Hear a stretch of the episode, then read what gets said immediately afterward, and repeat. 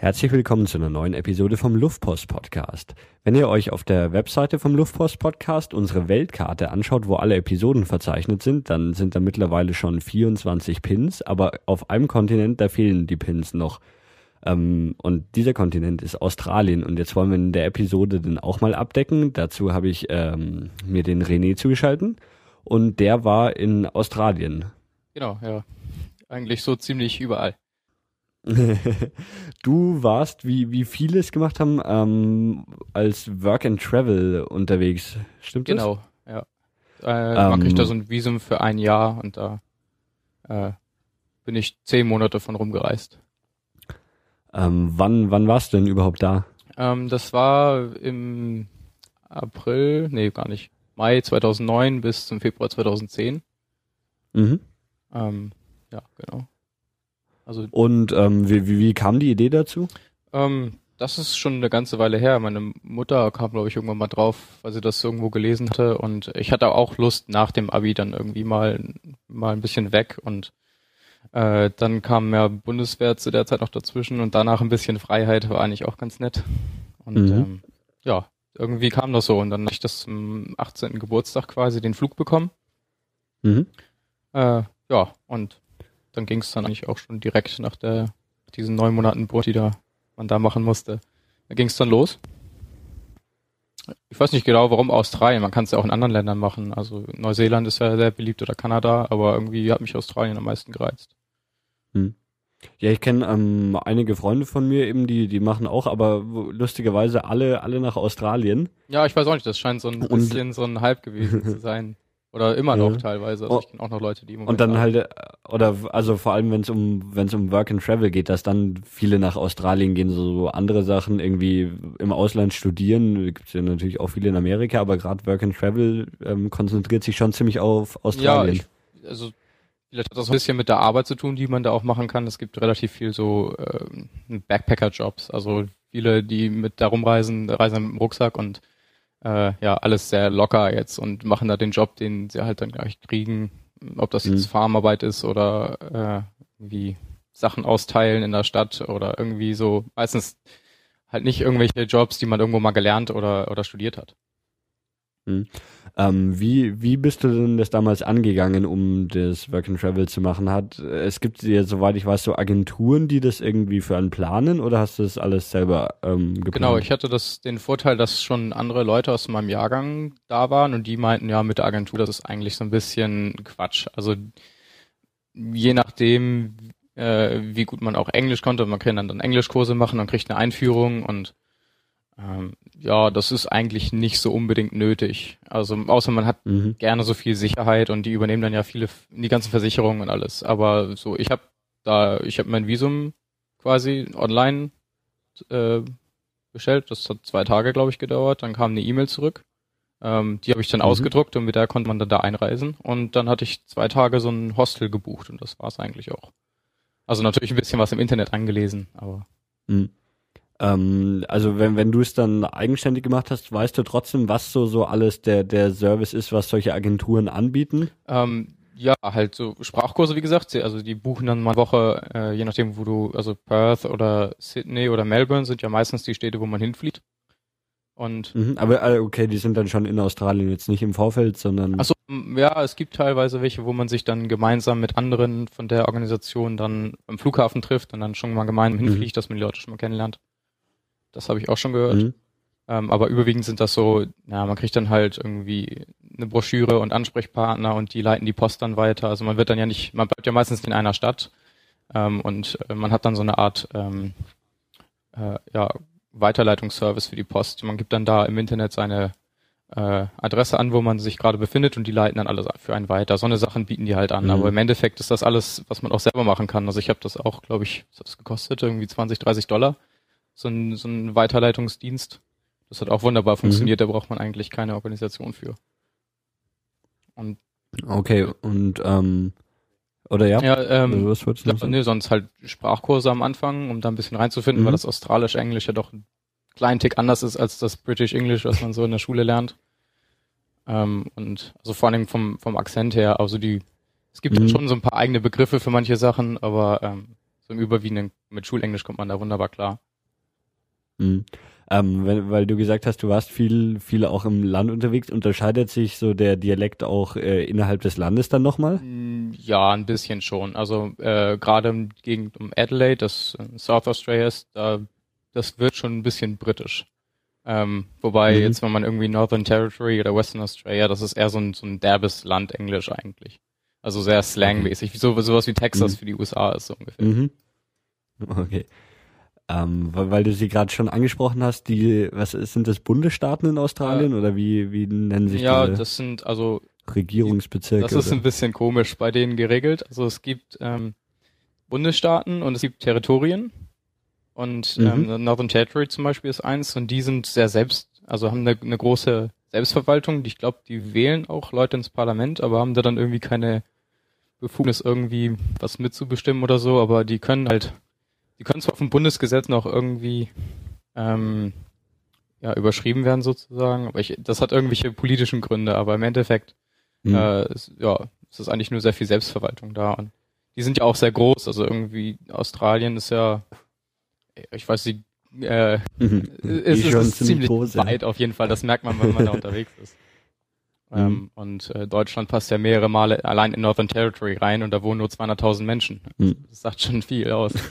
Ähm, genau, und das sind diese Bundesstaaten, oder? Also Northern Territory, Western Territory, South Australia. Was gibt's da noch? Uh, West, Western Australia ist, glaube ich, ein Bundesstaat. Dann gibt es okay. New South Wales. Das mhm. ist eigentlich der äh, kleinste. Mhm. Beziehungsweise, ja, die konnten sich ja nicht einigen, ob sie die Hauptstadt äh, Sydney oder Canberra, äh, Quatsch, Sydney oder Melbourne machen, haben sie dann nach Canberra in die Mitte gelegt. das ist aber ähm, Australian Capital Territory. Ich glaube, das ist nur so eine mhm das liegt da irgendwo mitten im Nirgendwo und ist eigentlich auch ziemlich langweilig. Also ich war nicht da, aber so von den mhm. Freunden, die das berichtet haben. Ähm, das ist, glaube ich, auch noch ein Bundesstaat. Und okay. dann Queensland ist ein Bundesstaat und äh, Victoria. Okay. Ähm, ja, dann würde ich sagen, steigen wir mal in deine Reise ein. Ja. Ähm, also äh, Visum haben wir schon geklärt, das muss man aber nur machen, weil man so lang bleibt. Also in deinem Fall waren es jetzt zehn Monate. Wenn ich jetzt so, so normalen Urlaub, wäre es wahrscheinlich einfacher, oder? Äh, das kann man, man kann glaube ich drei Monate bleiben, also mhm. wie in anderen Ländern auch, also USA ist mhm. auch so. Ähm, ja, genau, das ist ein extra Work and Travel Visa, das heißt, man kriegt auch eine Arbeitserlaubnis. Man darf ja, wenn man im Urlaub ist, da nicht arbeiten. Mhm, klar. Aber zumindest nicht offiziell. Ähm, mhm. Die sehen das dann teilweise dann, wenn man dann da ist, auch ein bisschen anders mit dem Aufschreiben und so. Mhm. Ähm, aber ja, genau, das ist so ein, das kriegt man in anderen Ländern auch, also Neuseeland und Kanada, so für ein Jahr. Mhm. Und wenn man drei Monate Farmarbeit macht oder ähm, drei Monate im Red Center, also in der Wüste quasi, äh, in irgendwelchen äh, Roadhouses oder sowas arbeitet, da kommen wir vielleicht noch drauf, ähm, dann kann man nochmal eins beantragen. Aber man muss das irgendwie nachweisen, dass man dann da gearbeitet hat. Okay, und, und warum machen die das? Weil sie sagen, dass, dass sie für die, für die Aufgaben speziell Leute suchen oder Genau, das da ist halt äh, zum, naja, das Aufgaben, die die nicht so gerne machen und für mhm. die sie viel zu viele Leute brauchen. Mhm. Ähm, und das ist so, ja, einfach prädestinierte Backpacker-Arbeit, so irgendwie Tomaten pflücken oder also, da gibt's ja ist viel angebaut und ähm, mhm. das ist meistens eher ländlichen Gebieten, die keine öffentlichen Anschluss haben, irgendwie ans Bahnnetz oder so und ähm, wenn überhaupt fährt dann Greyhound mal vorbei, aber meistens braucht man einen eigenen Wagen und ähm, sowas machen die auch. Also es gibt ja nur 20 Millionen Australier und äh, das kriegen die, glaube ich, auch einfach nicht hin von der Anzahl. Äh, und mhm. ja, ohne Backpacker weiß nicht, ich habe da nicht so viele Einheimische getroffen, die solche Arbeiten gemacht haben. ähm, was hast du gesagt, was vorbeifährt, wenn, wenn kein Zug oder ein Greyhound oder was? Achso, ja genau, das sind diese Buslinien, diese Überlandbusse, die man okay. auch aus den USA kennt. Mhm. Ich glaube, es ist sogar dieselbe Firma. Ähm, genau, ist ziemlich okay. ungemütlich zu fahren, aber mhm. ja, es geht schon. Ähm, wo, wo bist du denn dann nach Australien hingeflogen als erstes? Ähm, ich bin äh, von Hamburg nach Dubai und mhm. von Dubai dann nach Sydney. Mhm. Äh, war quasi eine Nacht in, kurz in Dubai und dann am nächsten Morgen nach ja. irgendwie drei Stunden Schlaf weitergeflogen. Ähm, ja, in Sydney bin ich dann gleich ins Hostel, was ich mir gebucht hatte. Ich, es gibt so eine Seite im, äh, im Web, reisebiene.de, die fand ich eigentlich ganz hilfreich. Ich kann man die mal erwähnen. Mhm. Ähm, da gibt's eine Auflistung von Hostels. Ähm, und ja, die ist, weiß nicht, ewig lang und ich habe dann irgendwie bei B aufgehört zu gucken und habe dann das genommen, was mir am besten gefallen hat und bin aufs, aufs Billabong Hostel gekommen, äh, Billabong mhm. Gardens. Ähm, hatte dann das bei äh, Google Street View und Google Maps irgendwie angeguckt, wie man da hinkommt, auch mit, äh, mit Bus und Bahn und ja, äh, bin dann da direkt einfach hingewandert. Äh, hattest du dann schon schon überlegt, wie oder wann du was alles machen willst, wo wann du wo sein willst, oder bist du erstmal nach Sydney geflogen und gesagt so und ab da schaue ich dann einfach mal selber weiter? Ja, genau so ungefähr lief das. Also ich wusste mhm. schon, dass ich ich hatte eigentlich auch vor, mal so ein bisschen Farmarbeit und sowas zu machen, weil das so das typisch ist, was man da halt macht. Mhm. Und dann gibt's halt so auch Gegenden um um Kerns rum im Norden, also äh, wo es viel gibt und im Süden gibt es viel in der Nähe von von Adelaide, äh, Murray River Gebiet. Und äh, das wollte ich eigentlich schon mal gemacht haben, aber mehr wusste ich auch noch nicht. Okay. Und ähm, ja, wie, wie bist du dann eingestiegen? Ich meine, dann, dann ist man in, in Sydney, aber dann ist da ja keine, keine Tomatenfarm, auf der man direkt anfangen kann zu nee, pflücken. genau.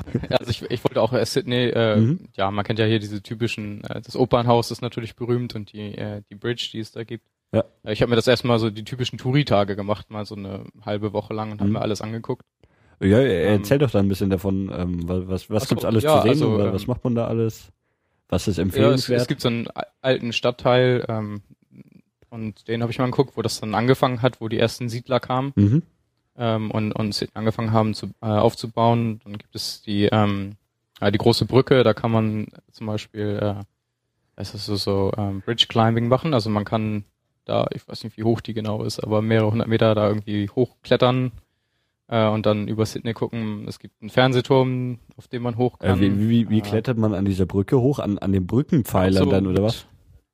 Ja, ja, so ungefähr. Ähm, ähm, das ist, man ist so gesichert, wie wenn man äh, quasi so irgendwie äh, beim Bergsteigen mhm, also mit so einem Klettergurt? Und Genau, mhm. so ein Klettergurt und steigt dann da hoch und Anleitung natürlich, aber. Aber wie, wie steigt man da ähm, hoch? Ist das, sind da extra so Sprossen oder was? Oder wie, wie kann das ich ist da so ein bisschen ge gebogen. Wenn du dann okay. ein Foto von siehst, dann äh, bitte das mhm. klar. Mhm. Ähm, fällt auch gerade der Name von der äh, nicht ein.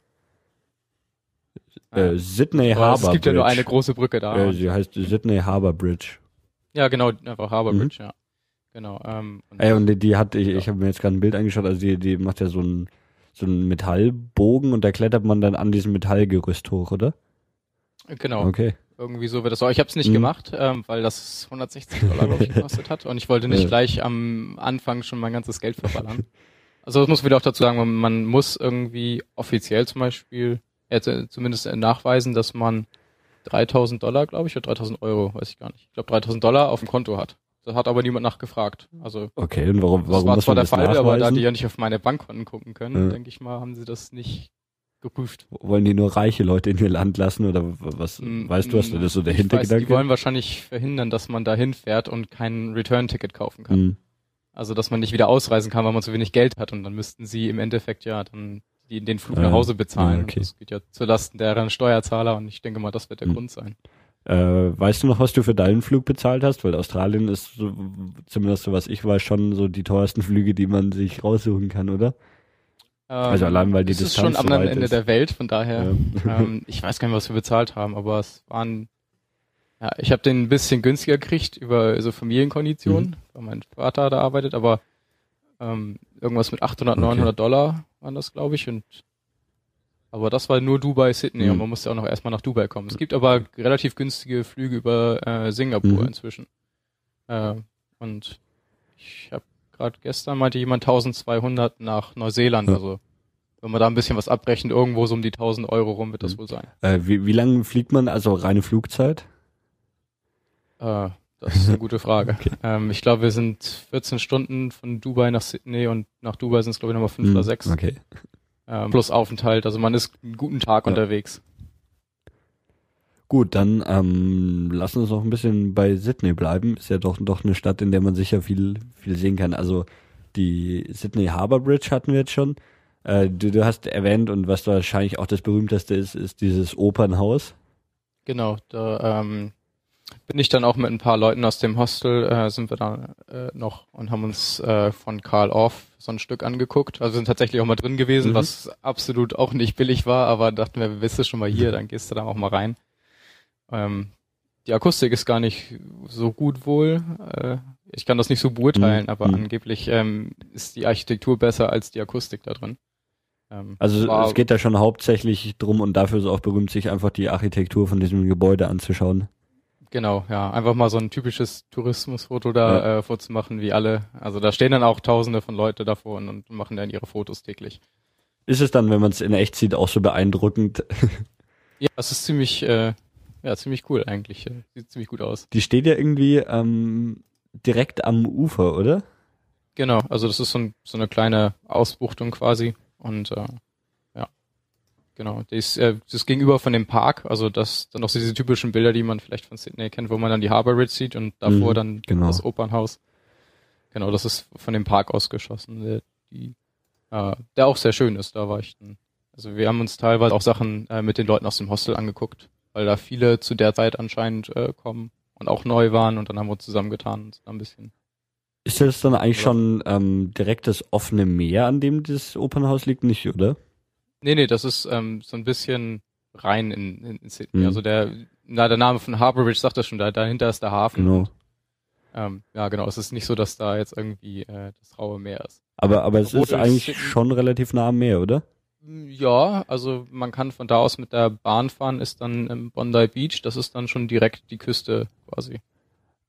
Also, also es liegt schon so ein bisschen hm. geschützt. Hm. Ist das dann, also kann man sagen, dass Sydney direkt an der Küste liegt oder ist das dann schon eher irgendwie wieder ein anderer Ort?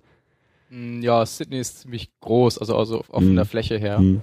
Ich weiß nicht, ob man das, äh, ja, der, der quasi der, der Central äh, Business District, also CBD, die, die Innenstadt quasi, ähm, ja, ist teilweise echt schon äh, naja, also es, es ist nicht so, dass man da, dass es da irgendwie auch irgendwie von Haien wimmelt oder sowas, wie man das jetzt von den Stränden kennt, teilweise. Ähm, aber man kann da wohl auch baden gehen. Okay. Das ist nicht so ganz so schlimm mhm. da.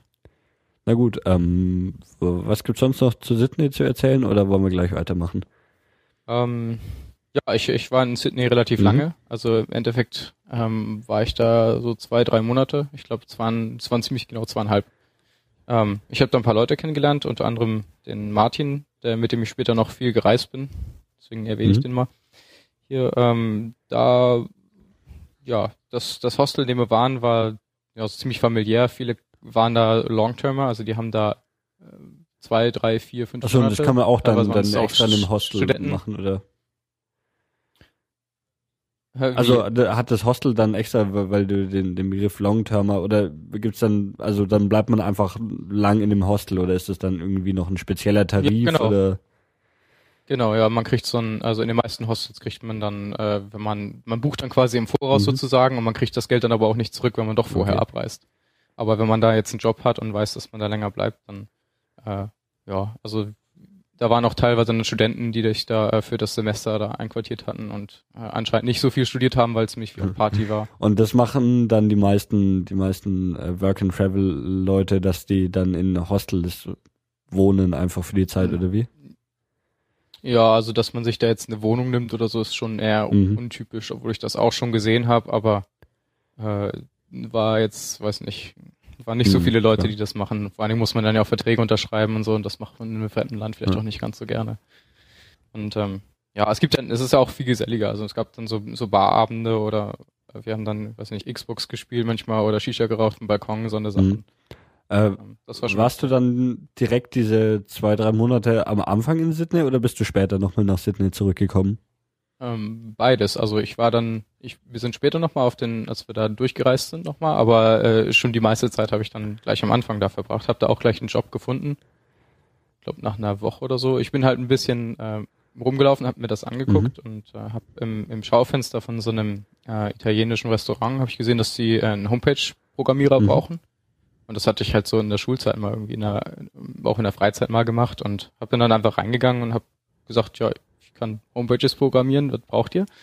Ähm, und dann habe ich mich mit dem abends getroffen, wir haben das ein bisschen besprochen, ich habe eine Pizza gekriegt und ähm, ja, dann hatten wir da mhm. quasi so, wir haben uns gerade erst kennengelernt, aber ich habe dann dann die für die die Homepage okay. gemacht quasi. Ähm, ja, wie, wie ist so das normale Vorgehen, um jetzt so einen Work-and-Travel-Job zu finden? Ähm, normal, also es gibt so Jobbörsen natürlich im mhm. Internet oder ähm, ja, viel geht so irgendwie über Vitamin B irgendwie. Der eine, da war schon mal auf einer Farm und dann lernst du den irgendwie kennen und der kann dich weitervermitteln. Sowas ist viel da. Ähm, oder es gibt extra Working Hostels, also wo dann die überwiegende Belegung auch nur aus äh, Backpackern besteht, die arbeiten. Deswegen ist da auch weniger Party und äh, früh zu Bett gehen quasi. Am nächsten Tag stehen sie alle früh auf und arbeiten wieder. Ähm, die vermitteln quasi, also die Rezeption vorne, die vermittelt quasi die Jobs. Die haben so eine Art Jobcenter dann mit drin. Die kennen dann die Bauern und äh, die, wie auch immer, aus den, äh, aus den Fabriken und so. Äh, gibt es dann in Sydney selber, würdest du sagen, dass es da mehr oder weniger Jobs gibt als woanders? Weil jetzt gerade so landwirtschaftlich ist wahrscheinlich in Sydney nicht so viel geboten, oder? Nee, genau. Nee, also in, entweder man hat irgendwie Glück oder man kommt in der Gastronomie unter, wobei das auch nicht so super bezahlt ist. Und die möchten, wenn man ähm, ja so Kaff in, in so Cafés arbeitet, dann möchten die eigentlich sehen, dass man extra Kurs gemacht hat. Also die sind da nicht irgendwie äh, so dass sie, dass sie so eine Maschine hinstellen und dann drückt man dann irgendwie auf Cappuccino oder normalen Kaffee, sondern die machen das richtig so als Barista, glaube ich, nennt mhm. man das. Ähm, und da braucht man dann Kurse für und die kosten auch dann irgendwie um die 100 Dollar. Aber, und dasselbe aber die, man die auch für die Bars. Okay. Also. Aber die meisten, oder sind die dann schon so Geschäfte oder sowas dann, dann schon gewohnt oder sogar darauf ausgelegt, dass da einfach irgendwelche Leute vorbeikommen und sagen so, oh, habt ihr einen Job für mich? Ja, äh, die sind da eigentlich immer relativ offen. Also das, so sind Australier generell mhm. so ein bisschen. Also die nehmen das alles äh, so sehr locker und ähm, sagen entweder das äh, oder man wird weiterempfohlen von, von okay. einem Hostel oder von irgendjemand anders. Weil, weil in Deutschland stelle ich mir das schwer vor, wenn ich in irgendein Café renne und sage, äh, hallo, ich würde hier gerne arbeiten. Und nee, das passiert ja relativ oft. Ja. Dann kann man dann sein CV dahinter lassen, also seinen mhm. äh, Lebenslauf. Äh, und äh, wenn man da muss man noch ein, zwei Mal anrufen äh, und also bei den meisten und dann äh, eventuell kriegt man dann einen Job. Man braucht allerdings, wie gesagt, so eine so eine License dafür, erstmal als Barista und als Barkeeper auch, weil die das, die haben da irgendwie sehr strenge Regeln, was den Alkohol anbelangt.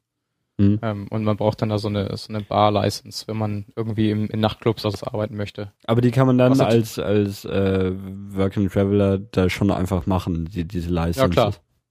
Genau, aber man muss sie halt auch selber bezahlen, ne? Mhm. das kommt noch dazu. Äh, hast du irgendwas davon gemacht?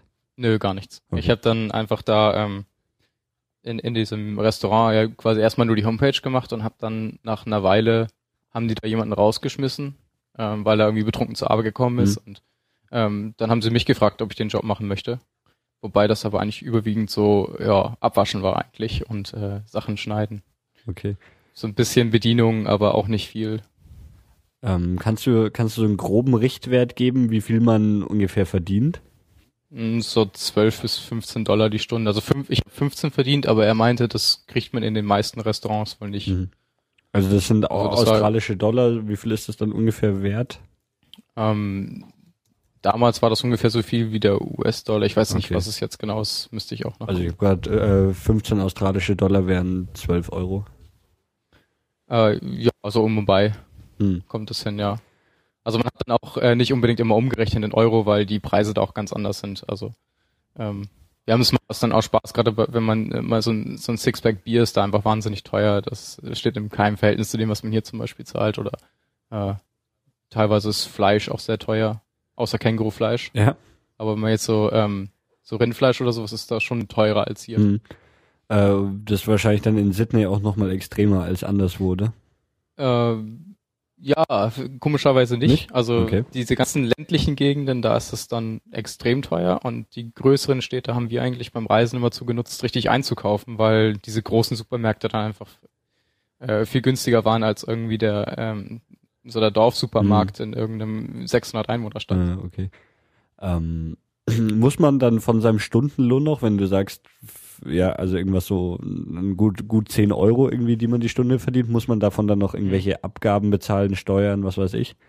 Ja, genau. Man muss eigentlich, also wenn man äh, on the books arbeitet quasi, dann muss man Steuern zahlen. Man kriegt das aber wieder, nachdem man ausreist. Man muss dann so ein Formular ausfüllen, Taxback. Da gibt's dann, das machen glaube ich auch diese Organisationen, wenn man mit denen dahin fliegt. Aber teilweise muss man sich auch selber drum kümmern und äh, ja, da muss man quasi so eine Art Steuererklärung machen und man kriegt dann sein ganzes Geld zurücküberwiesen, was man an Steuern gezahlt hat. Äh, was heißt dann on the books und was ist die Alternative dazu?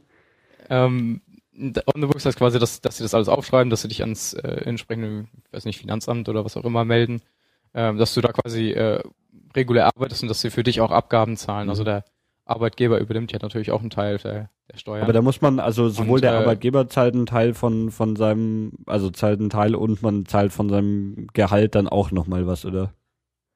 Genau, also soweit ich das verstanden hatte, war der Arbeitgeber quasi dafür zuständig, mhm. ähm, dir das Geld zu zahlen, aber viele haben es halt ähm, einfach so unter der Hand quasi mhm. gemacht. Also off the books quasi. Ähm, die haben dann dir lieber 15 Dollar in die Hand gedrückt und äh, haben dann da keine Abgaben in den Staat gezahlt. Das war nicht so viel in den Städten, aber das war dann in dem Fall so. Ähm, wobei ich auch nur irgendwie zwei Tage die Woche da gearbeitet habe und das gerade so für die Miete gereicht hat. Und äh, das war, glaube ich, nicht so viel Geld, dass sich das auch irgendwie gelohnt hätte, mich mhm. da anzumelden. Vielleicht haben sie es deswegen gemacht mhm. oder. Okay. Ähm, braucht man da, oder also dann braucht man wahrscheinlich braucht man ein australisches Bankkonto oder braucht man da sonst noch irgendwie so so ja irgendwie so so offizielle Sachen?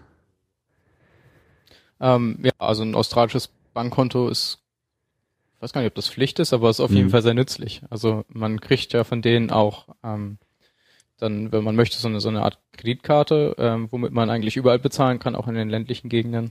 Ähm, das ist nicht so wie uns, dass das am Monatsende abgebucht wird, sondern das geht halt direkt ab. Es funktioniert im Grunde wie so eine äh, mhm. normale EC-Karte. Mhm.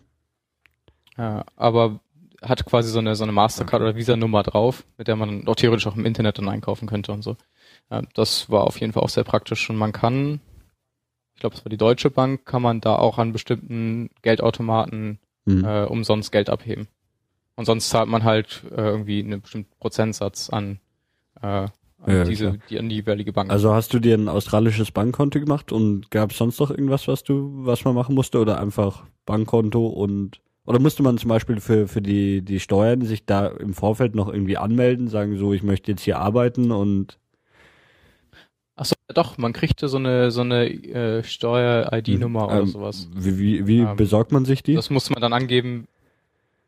Ähm, das ging auch übers Internet und dann man hat sich im Grunde, das, die haben viel, viel, wo man sich einfach da irgendwie äh, seine Sachen zusammenklickt auf, auf irgendwelchen Webseiten, aber da gibt's Anleitungen hm. bei den entsprechenden Foren, so wie Rasebine oder so, das okay. das ziemlich gut erklärt. Und da habe ich dann einfach auch nur so ähm, Step by Step das quasi befolgt und hab dann da meine Nummer gekriegt. Die kriegt man dann erst bei der Einreise, man kann sie aber schon irgendwie vorher mhm. beantragen.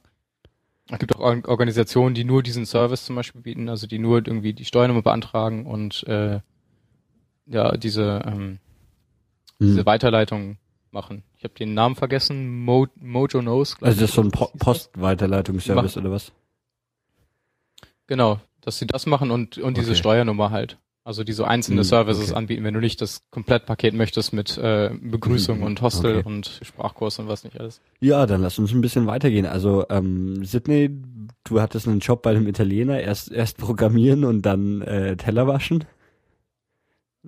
Ja, genau. Ähm, das hat, wie gesagt, gerade so eben für die Miete gereicht und ich hatte dann ja doch ziemlich viel Zeit, weil ich nur zwei mhm. Tage in der Woche da gearbeitet habe. Äh, manchmal drei, aber ähm, habe dann noch so einen anderen Computerjob für die gemacht ähm, aber das ja, war ja im Grunde immer Einmalzahlung. Okay. Das war nichts Regelmäßiges, sondern habe ich noch Flyer verteilt für so einen Buchladen um die Ecke. Ähm, das gab aber auch nur irgendwie 10 Dollar mhm. die Stunde oder mhm. sowas. War halt auch nicht besonders Und anspruchsvoller Job. Da bist du auch ja. einfach so dazu gekommen, dass du einen Aushang gesehen hast, oder was? Genau, ich habe den Aushang gesehen, der mhm. hing im Hostel. Da gab es so ein schwarzes Brett, da kriegt man manchmal Jobs, aber meistens hängt nur irgendwie ja, viel hängen halt so Sachen rum, mhm. ich möchte mein Auto verkaufen oder ich möchte mein Camping-Sachen, meine Camping-Sachen verkaufen oder sowas in der Art. Aber manchmal hängen da halt auch Jobs. Mhm. Kommt wahrscheinlich auch ein bisschen aufs Hostel drauf an. Und ähm, der hing da auch schon mehrere Monate und ich bin dann einfach mal hingegangen und irgendwann haben sie mich da mal zurückgerufen und achso, ja, ein Handy. Äh, mhm, okay. ist natürlich auch ganz praktisch, wenn man das hat. Dass man über ähm, die Verträge sind da ein bisschen blöd. Ich weiß nicht, wie das jetzt inzwischen ist, wie hat sich das geändert, aber man hatte quasi so ein Prepaid-Guthaben, das mhm. verfiel aber am Ende des Monats. Und man konnte es nur behalten, indem man nochmal auflädt. Auch wenn man es nicht vertelefoniert. Also es war so ein bisschen tricky. Äh, okay. Sonst man hat alles verloren. Und dann musste man komplett nochmal neu aufladen. Ähm, äh, funktioniert oder hattest und, ähm, du ein Handy aus Deutschland dabei und funktioniert es dann da? Ich, war das nicht so, dass Australien teilweise irgendwie komische Netzfrequenzen oder sowas nutzt oder hat das alles einwandfrei funktioniert bei dir? Das hat einwandfrei funktioniert. Ich habe auch nicht so das super Handy mitgenommen äh, und das das war irgend so ein ja, altes. Also es kann kein 4G oder wie auch immer diese Dinger heißen gewesen sein oder also die, diese vier verschiedenen Netze. Ich glaube, das ist die US USA hat das, glaube ich. Aber ja, in, in Amerika ist es auf jeden Fall teilweise so. Ich hatte irgendwie im Kopf, dass in Australien vielleicht. Ja gut, aber ist auch egal. Ähm, na gut. Ähm, genau. Ja, machen wir weiter. Ja, ähm, was ich noch gemacht habe, war ähm, Busking. Das ist, wenn man auf der Straße ähm, ja irgendwas performt, also als Musik oder äh, Zirkus oder was nicht alles es da äh, an so Straßenmusikanten ja, oder wie auch immer gibt. Äh, das hat da nicht so dieses Penner-Image wie bei uns teilweise.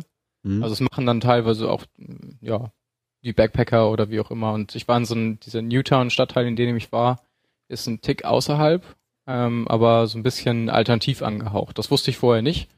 Ähm, aber es gab viele äh, Schwule und Punks und sowas, äh, aber alle ganz nett da und ähm, mhm. es war so ein bisschen so diese, so eine Bargegend, wenn man sich dann da abends hingesetzt hat dann und so ein paar Klassiker gespielt hat, so Wonderwall oder mal äh, Nirvana oder sowas, so die ganzen Rockklassiker, dann hat man da nicht äh, schlechte. Wir haben, glaube ich, einmal 180 Dollar eingenommen in einer Nacht.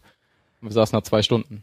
Okay, aber habt ihr es dann einfach von, von euch aus gemacht oder gibt's da auch irgendwie organisierte das war, Sachen? Das war dann privat und einfach einen Hut dahingestellt und dann äh, mal geguckt, was. Äh, aber wir haben sowieso zusammen Musik gemacht und haben uns mhm. gedacht, wenn wir eh äh, ein bisschen zusammen singen und spielen wollen, dann können wir das auf der Straße machen. Mal gucken, was dabei rumkommt. Das war auch eher so eine Idee, die schon später am Abend entstanden ist. war, und, war das äh, dann äh, jetzt nur speziell eine Idee von euch oder machen das viele? Ähm, viele würde ich nicht sagen, aber wir haben so ein paar kennengelernt, die das auch machen. Also wir haben äh, den einen, der inzwischen auch da irgendwie so eine lokale Berühmtheit ist, auch ein Deutscher, äh, Julian, der hat sich richtig so einen, ähm, so einen schwarzen Anzug angezogen mit Krawatte und äh, Lackschuhen und so, hat sich da hingestellt und Jazz gesungen und der hat so 400, 500 Dollar pro Abend gemacht. Okay, nicht schlecht. Also, da konnte er richtig viel, also so Miete, er hat zwar noch einen zweiten Job, aber da konnte er richtig die Miete und alles von bezahlen. Also es ist nicht ganz so üblich, aber geht auf jeden Fall. Und, äh, ja, das, das waren noch mehr, oder wie, wie viele Jobs hast du denn so gemacht? Oder wie, wie lange macht man so, so einen einzelnen Job? Macht man dann jeden Job nur eine Woche lang und sucht sich dann den nächsten? Also die Jobs, die ich da gemacht habe, waren relativ unregelmäßig. Also er hat mich irgendwie zweimal in der Woche angerufen, äh, wenn ich bei der Pizzeria arbeiten sollte. Mhm. Äh, das war aber also wir haben das nicht großartig vorher abgesprochen. Er hat meistens irgendwie nachmittags angerufen, kannst du heute Abend kommen, so nach dem Motto. Okay. Ähm, je nachdem, wie viel auch los war, Freitag, Samstag natürlich ein bisschen mehr, weil die Leute da essen gehen mhm. und äh, das war dann nicht nur ähm, für Takeaway. Ähm, und dann habe ich ein bisschen in der Küche dann auch mitgeholfen und so, mal alles Mögliche da gemacht. Ähm, Flyer war halt auch nur am Wochenende und äh, ja, dieses Busking, also auf der Straße Gitarre spielen, ähm, ja, das war mm, auch nur Freitag, Samstag, weil die Leute da halt in die Bars gehen und wenn sie dann betrunken sind, ja, kommen sie raus und werfen da alles Mögliche rein. Also wir haben nicht nur Geld bekommen, sondern Leute haben uns da teilweise Alkoholflaschen oder Schlüssel oder mm, keine Ahnung, all mögliche Sachen reingepackt. Also äh, das war schon ziemlich witzig. Es hat auch Spaß gemacht. Das, wir haben es eigentlich nicht wegen dem Geld gemacht, sondern weil es einfach witzig mhm. war. ähm, ja, Sydney, wollen wir da noch ein bisschen bleiben oder sonst weiter irgendwie, welche Städte hast du sonst noch besucht? Ich habe dann, ja, ich habe da nicht mehr dann, das war meistens eigentlich nur hm? so ein bisschen, ja, wir sind abends auch mal weggegangen oder so. Also wir haben da nicht so viel jetzt in der Gegend gesehen, wobei man das hätte machen können. Also nicht weit von Sydney sind die Blue Mountains. Da war ich dann später. Vielleicht kommen wir dann da drauf. Ähm, ich habe hm, danach okay. den Matthias kennengelernt, äh, auch ein Deutscher und bin mit dem nach Adelaide geflogen.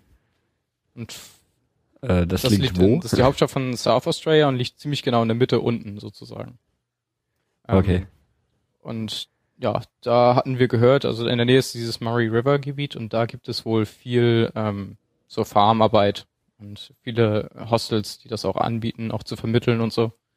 Da gedacht, dann fliegen wir erstmal nach Adelaide, da hast du die größere Distanz schon hin, quasi hinter dir und dann den Rest machen wir wie im Bus oder äh, vielleicht finden wir irgendwelche Leute und hatten uns dann da ein Hostel gemietet, von auch übers Internet schon bestellt und ähm, ja, dann kamen wir da an und dann hat sie uns gleich im, so, nachdem wir äh, quasi uns da angemeldet hatten, gefragt, ob wir dann einen Job möchten. Also im Hostel ja, genau. dann? Die gleich die Rezeptionistin meinte, war, war das so ein spezielles Work and Travel? Ja, genau. Ho äh, Hostel? Das war so ein Working okay. Hostel. Das wussten wir im Vornherein nicht so. Also wir wussten schon, dass da äh, von Erfahrungsberichten, dass die Leute dafür arbeiten, aber dass da richtig so eine Jobvermittlung ist, das war mir zumindest nicht so bewusst. Äh, und die hat uns gleich mhm. dann gefragt, äh, wollt ihr hier, äh, seid ihr im Urlaub oder wollt ihr arbeiten? Und, ja, da haben wir gesagt, halt arbeiten. ja, wir, wir hätten da gleich äh, nächstes Wochenende, da hätten wir was auf einer Messe. Also Adelaide ist so diese Festival City, heißt das auch. Also da gibt's viele Messen und äh, ja, halt Festivals, all möglicher Art, mhm. Musik und Kunst, ganz viel. Äh, und da sollten wir auf so einer Campingmesse dann Zelte verkaufen. Haben wir natürlich Ja gesagt. Also haben wir, glaube ich, keine Ahnung, vielleicht 200, 300 Dollar für bekommen fürs Wochenende, aber wir haben im Endeffekt so, eine, so ein Zelt immer wieder auf und abgebaut äh, und so ein bisschen die Kunden da beraten, die dann da vorbeikamen. Das war eigentlich ein ganz witziger Job, aber das war halt dann Also habt ihr dann zumindest irgendwie erstmal eine Einführung gekriegt oder hier ist das Zelt und jetzt verkauft äh, es Ja, so ungefähr lief das. Also wir sind da, ähm, ja? ja? man konnte sich bei dem Hostel, wo wir waren, äh, Fahrräder leihen. Die haben wir uns dann abends mhm. reserviert und sind dann am morgens mit zur Messe hingefahren. Das waren, weiß nicht, drei Kilometer, glaube ich, oder so. Äh, und Adelaide ist, ist ähm, wenn man sich den Stadtplan anguckt, ist eine, eine geplante äh, Stadt. Das heißt, es ist alles nur so, wie man das aus dem amerikanischen Städten so ein bisschen kennt, alles im rechten Winkel, also so ein, quasi so ein Muster. Mhm. Ähm, ja. Und äh, wir waren da im, in der Hutt Street, also ganz im äh, Osten und mussten quasi einmal in, in den Süden fahren von der Stadt. Äh, und da sind so ein riesen Messegelände und äh, dann haben wir dann den Typen getroffen ähm, und der da die Zelte verkauft und er meinte, ja, hier ist unser Zelt. Das war irgendwie so ein, so ein spezielles Zelt, was man nur äh, so mit zwei, drei Handgriffen konnte man das zerlegen und einpacken und dann entsprechend wieder auspacken. Und das haben wir halt die ganze Zeit gemacht. Und man macht das einfach, und wenn dich jemand fragt, dann hier sind so ein paar Fakten und dann ist äh, so kurz eingewiesen und dann ging es auch schon los. Dann kamen schon die ersten Besucher. äh, wie groß ist die ähm, Stadt? Also flächenmäßig ist die relativ groß, aber ähm, ich glaube, die, die Einwohner in der Mitte, die ist gar nicht so groß. Die haben nur so 17.000, 18.000 Einwohner. Ähm, mhm. Aber man zählt halt die ganzen Gebiete drumherum mit. Also so wie man jetzt äh, die Vorstädte bei uns noch, wenn man die mit dazu zählen würde, mhm, okay. ähm, dann kommt man auf so circa eine Million. Also doch ein gewaltiger Unterschied. Die meisten Leute wohnen anscheinend außerhalb.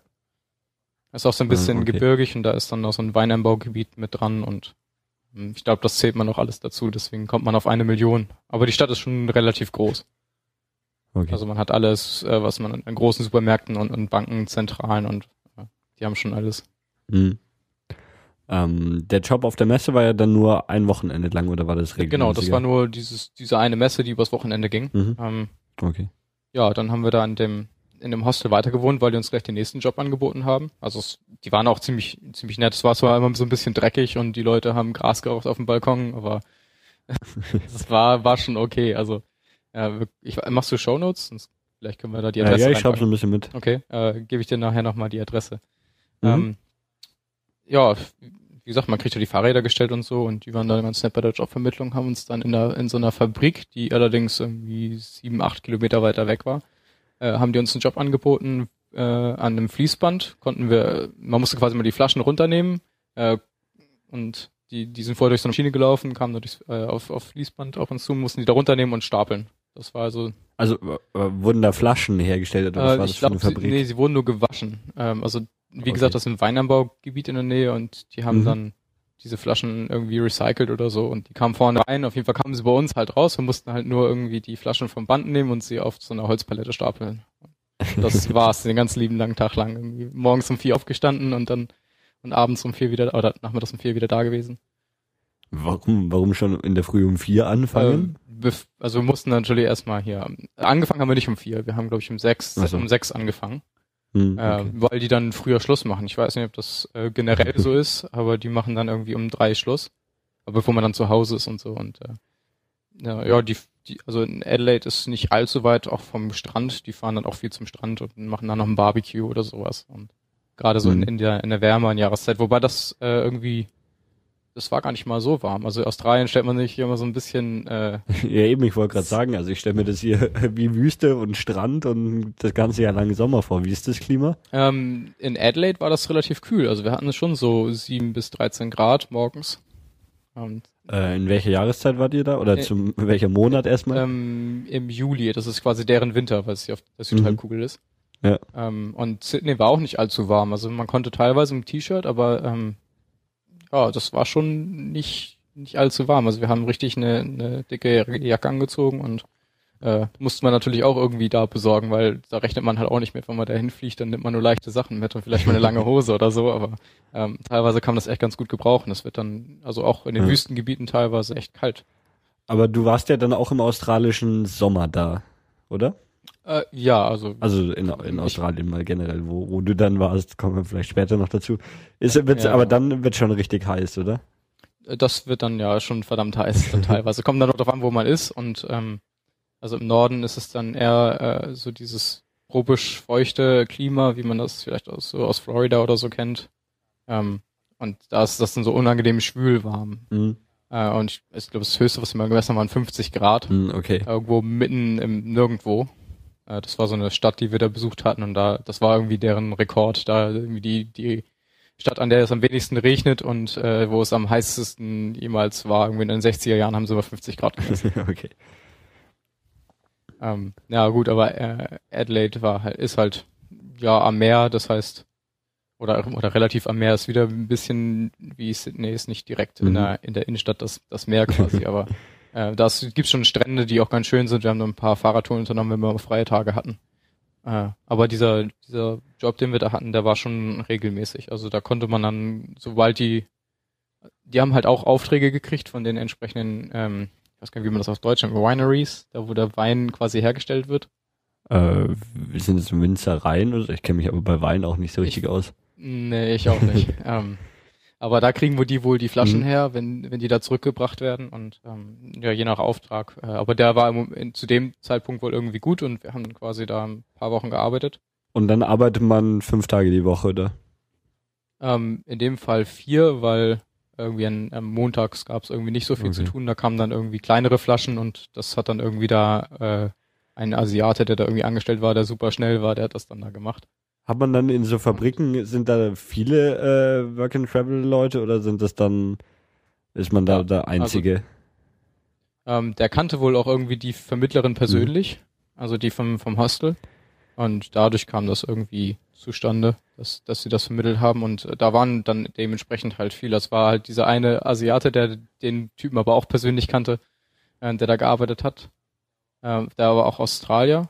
Ähm, und sonst waren ja Iren, paar Deutsche. Aber, aber alle so auf Work-and-Travel-Basis, also alle keine ja, genau. Festangestellten. Genau, Nee, nee, äh, also ja, was heißt festangestellt? Man hat dann schon äh, auch richtig Steuern gezahlt mhm. dafür und so und was man auch noch äh, zahlt, ist äh, Super. Das ist so eine Art Rentenfonds oder sowas in der Art. Oder, oder Rentenbeitrag. Ähm, das kriegt man auch wieder, wenn man wieder ausreist. Nur das, also im Endeffekt ist, äh, kriegt man natürlich nur das Netto auf die Hand, aber ähm, das auf dem Zettel steht halt noch mit drauf. Das, ich glaube, das zahlt auch der Arbeitgeber. Okay. Also das muss man aber auch extra beantragen, dass man das wirklich von der entsprechenden Super Firma. Ich weiß nicht, was Super Annuation heißt das, aber kurz Super. Okay. ähm, ja, das haben wir da auch gezahlt und ähm, also man ist dann schon richtig fest eingestellt, aber ähm, ja, wir hatten auch teilweise einen, der sich da nicht so die Mühe gegeben hat und bei dem sind öfters mal die Flaschen runtergefallen und sowas und äh, hat dann gesagt, ja, brauchst du eigentlich auch morgen nicht wiederkommen. Und dann die, die feuern dich quasi dann einfach. So hire, hire and fire so ein bisschen. Ähm, wie, wie lange war dir dann in Adelaide? Ähm, nur einen knappen Monat. Also das hatte ich vorhin auch vergessen zu erzählen. Ich hatte ja in, in dem Sydney Hostel äh, den Martin kennengelernt und ähm, der wollte oder hatte vor, der war schon eine ganze Weile da und ähm, durch irgendwie viele Zufälle ist er da länger geblieben und hat dann er wollte sich ein Auto kaufen und rumreisen und da wir uns gut verstanden haben, haben wir gesagt, dann würde ich ein Stück mit ihm reisen. Mhm. Und seine Schwester ist ihm besuchen gekommen, äh, auch nach Sydney und dann wollte er aber auch mit seiner Schwester ein bisschen reisen und also alleine reisen und äh, ich wollte auch nochmal einen ordentlichen Job, um nochmal ordentlich viel Geld zu sparen, äh, weil so eine Reise ja auch nicht ganz günstig ist. Also mhm. die Spritpreise sind zwar ein bisschen günstiger, aber die Distanzen sind halt dementsprechend groß. Ja. Ähm, und ja, deswegen hatten wir abgemacht, dann bin ich erstmal einen Monat in Adelaide und er kommt dann da vorbeigefahren quasi ähm, über Melbourne und würde mich dann da abholen. Ähm, und deswegen hat, war der Job eigentlich für mich auch nur so auf den einen Monat ausgelegt. Und äh, mhm. der Matthias, der wollte eigentlich auch mitkommen, den ich, mit dem ich dann nach Adelaide gereist bin. Mhm und hatte aber einen so einen guten Job bekommen, irgendwie in, in einem Hotel oder äh, was das da war. Ähm, und in, in der Küche irgendwo und da haben gesagt, er bleibt erstmal da und ähm, ja, reist dann irgendwie anders. Wir sind dann, mhm. Äh, das müsste ziemlich genau irgendwie 1. 2. September gewesen sein, sind wir dann, haben wir uns da getroffen. Also wie, wie lange warst du dann bisher schon unterwegs? Du warst äh, zwei Monate Sydney, ein Monat Adelaide.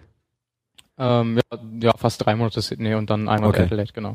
Okay, also vier Monate dann schon unterwegs. Äh, ja, müsste hinkommen, ja, genau. Mhm. Ähm, okay. Genau, wir haben uns dann in, in Adelaide getroffen, mhm. wie abgesprochen. Ähm, ja, und sind dann, haben uns dieses Barossa Valley, also dieses Weingebiet angeguckt. Man gibt es so Wine-Tastings, also man kann dann von, äh, wie sagtest du eben war das? Also diese Wineries, diese. Äh, Winzereien, glaube ich, oder Winzer genau. halt, ja also zum Winzer rein konnte man einzeln hinfahren und die haben dann so eine Art Werksverkauf und da konnte man umsonst dann äh, den Wein probieren. Das haben wir dann gemacht. Okay.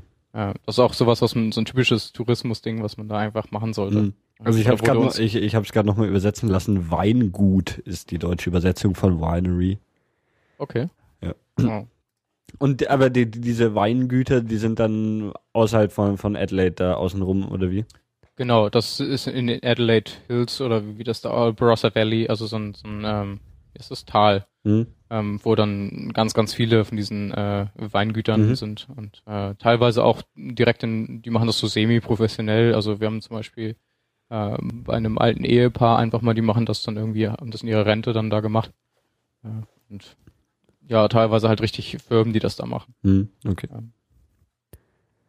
Ja, äh, das haben wir zwei Tage gemacht. Und, mhm. äh, hatten wir Matthias noch mitgenommen und äh, sind dann richtig losgefahren. Also wir haben dann nochmal richtig eingekauft, weil Adelaide ja auch eine große Stadt ist und dann haben wir noch, was man dann halt, was wir dachten, was man braucht im Outback, also äh, nochmal das Auto durch, äh, durchchecken lassen, so ein bisschen, äh, eine Schaufel gekauft. Äh, wir hatten so einen äh, Mitsubishi Padero, ich weiß nicht, ob du die kennst, das ist so ein äh, Four-Wheel nennt man das da, also so, so ein richtiger äh, Jeep sozusagen. Mhm, mh. Von Mitsubishi auch mit Allradantrieb, der auch ein bisschen äh, Power hatte, wobei der eine relativ kleine Maschine im Gegensatz zu den restlichen hatte. Ähm, und äh, da hatte dann der Martin sein eigenes, ähm, sein Dachgepäckträger selber gebaut, weil er äh, in Sydney da Zugang zu so einer ähm, Werkstatt hatte, wo er gearbeitet hatte und die haben ihm dann gesagt, er könnte in seiner Freizeit dann da eben seinen äh, Dachgepäckträger bauen. Ja, und dann haben wir den ganzen Kram eigentlich mehr oder minder auf den, aufs Dach geschnallt, ein bisschen was hinten rein und dann äh, sind wir, ja, sind wir eigentlich auch schon los.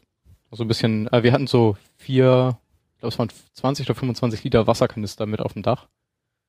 Äh, das hat man uns empfohlen, viel, viel Wasser mitzunehmen, falls wir irgendwie mal eine Panne haben, die wir nicht selber beheben können und dann mitten in der Wüste feststecken, dass wir dann hm, zumindest okay. was zu trinken haben. Also die finden dann einen im Allgemeinen und ähm, Mhm. Äh, aber man müsste halt, äh, also das, das Dümmste, was man eigentlich machen kann, ist dann aus dem Auto auszusteigen und versuchen, irgendwo Hilfe zu holen oder so. Mhm. Äh, weil man erstmal aufgrund der Hitze und aufgrund des Wassermangels, da kommt man einfach nicht weit. Mhm. Es sind diverse Horrorgeschichten und äh, Filme dazu, die man sich in den Hostels angucken kann. ähm, wo, woher hatte er das Auto? Hat er das sich da gekauft oder gemietet? Genau, da, das hatte schon angefangen, als ich noch in Sydney war. Da haben wir uns schon Autos angeguckt. Also er, äh, ja, wir waren auch ein bisschen wählerisch, aber äh, wenn man dann in die Gebiete fährt, in die wir vorhatten zu fahren, da möchte man auch ein ordentliches Auto haben eigentlich. Mhm, okay. Weil äh, wir auch absolut gar keine Ahnung von Autos haben und äh, uns da ein bisschen quasi auf andere auch verlassen mussten und die wollten natürlich auch alle ihre Autos verkaufen, aber so ein bisschen äh, was ordentliches sollte das dann schon sein und da, das ist dann auch nicht so ganz billig. Also man kriegt so einen normalen Station Wagon, also so, so ein Kombi quasi, äh, mhm. kriegt man schon so für ja, um bei 3000. Man kriegt sie auch günstiger. Ähm, und wir hatten den durch einen riesen Zufall bekommen. Irgendwie der Typ, der uns das verkauft hat, war zu fett für das Auto. und er hat das deswegen wie verkauft oder das war irgendwie von seinem, hat er von seinem Vater mal geerbt gehabt oder so, ist es nie gefahren. Mhm. Ähm, und das war völlig in Ordnung, hatte irgendwie noch nicht allzu viele Kilometer runtergerissen. Mhm. Ähm, was für Australien eher untypisch ist. Also die fahren teilweise die Taxis da bis 800, 900.000 Kilometer und die werden x-mal repariert. Mhm. Also unvorstellbar für ein, äh, für ein Auto, was man hier in Deutschland kaufen ja. würde. Und ähm, ja, ich weiß auch nicht, wie er im Endeffekt da dran gekommen ist. Ich glaube, übers Internet. Okay, aber äh, er hat sich also gebraucht gekauft. Ja, genau. Mhm. Also er hat, glaube ich, dann 5000 irgendwas dafür bezahlt. Okay. Ähm, und dann, ja, selber was repariert, ne? Dachgepäckträger draufgepackt und so und äh, ja. Ja, und ähm, wo, wo ist eure Reise dann hingegangen? Ähm, wir sind quasi einfach nochmal nach die, die ja, asphaltierte Straße nach, nach Norden, nach Port Augusta. Also dann, ins, dann ins Landesinnere rein. Ja, genau, es ging dann quasi, ja, mehr oder weniger. Also das ist noch so ein bisschen an der. Also das der, liegt noch, genau, das sehe ich gerade, das liegt noch an, an der Küste. Genau, ja, genau. Mhm. Ähm, also die, die Küste hochgefahren. Ja, genau, sozusagen. Mhm. Man sieht dann nicht viel von der Küste, also es sieht auf der Karte mal ein bisschen anders aus. Wir hatten auch eine mhm. richtig gute Karte, das hat auch viel geholfen. Ähm, und sind dann von da aus ähm, ja, genau, da haben wir noch mal kurz eingekauft, weil wieder große Stadt und so. Und das ist, sieht zwar immer, wenn man auf der Karte guckt, wenig aus, aber das sind ein paar hundert Kilometer dann. ja.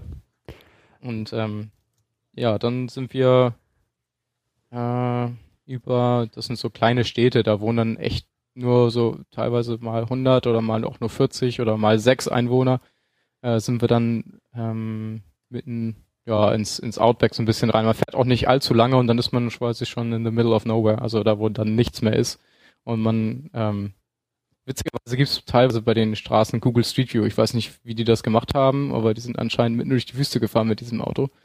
Da sieht man dann echt einfach ja, kilometerweise nichts. Mhm.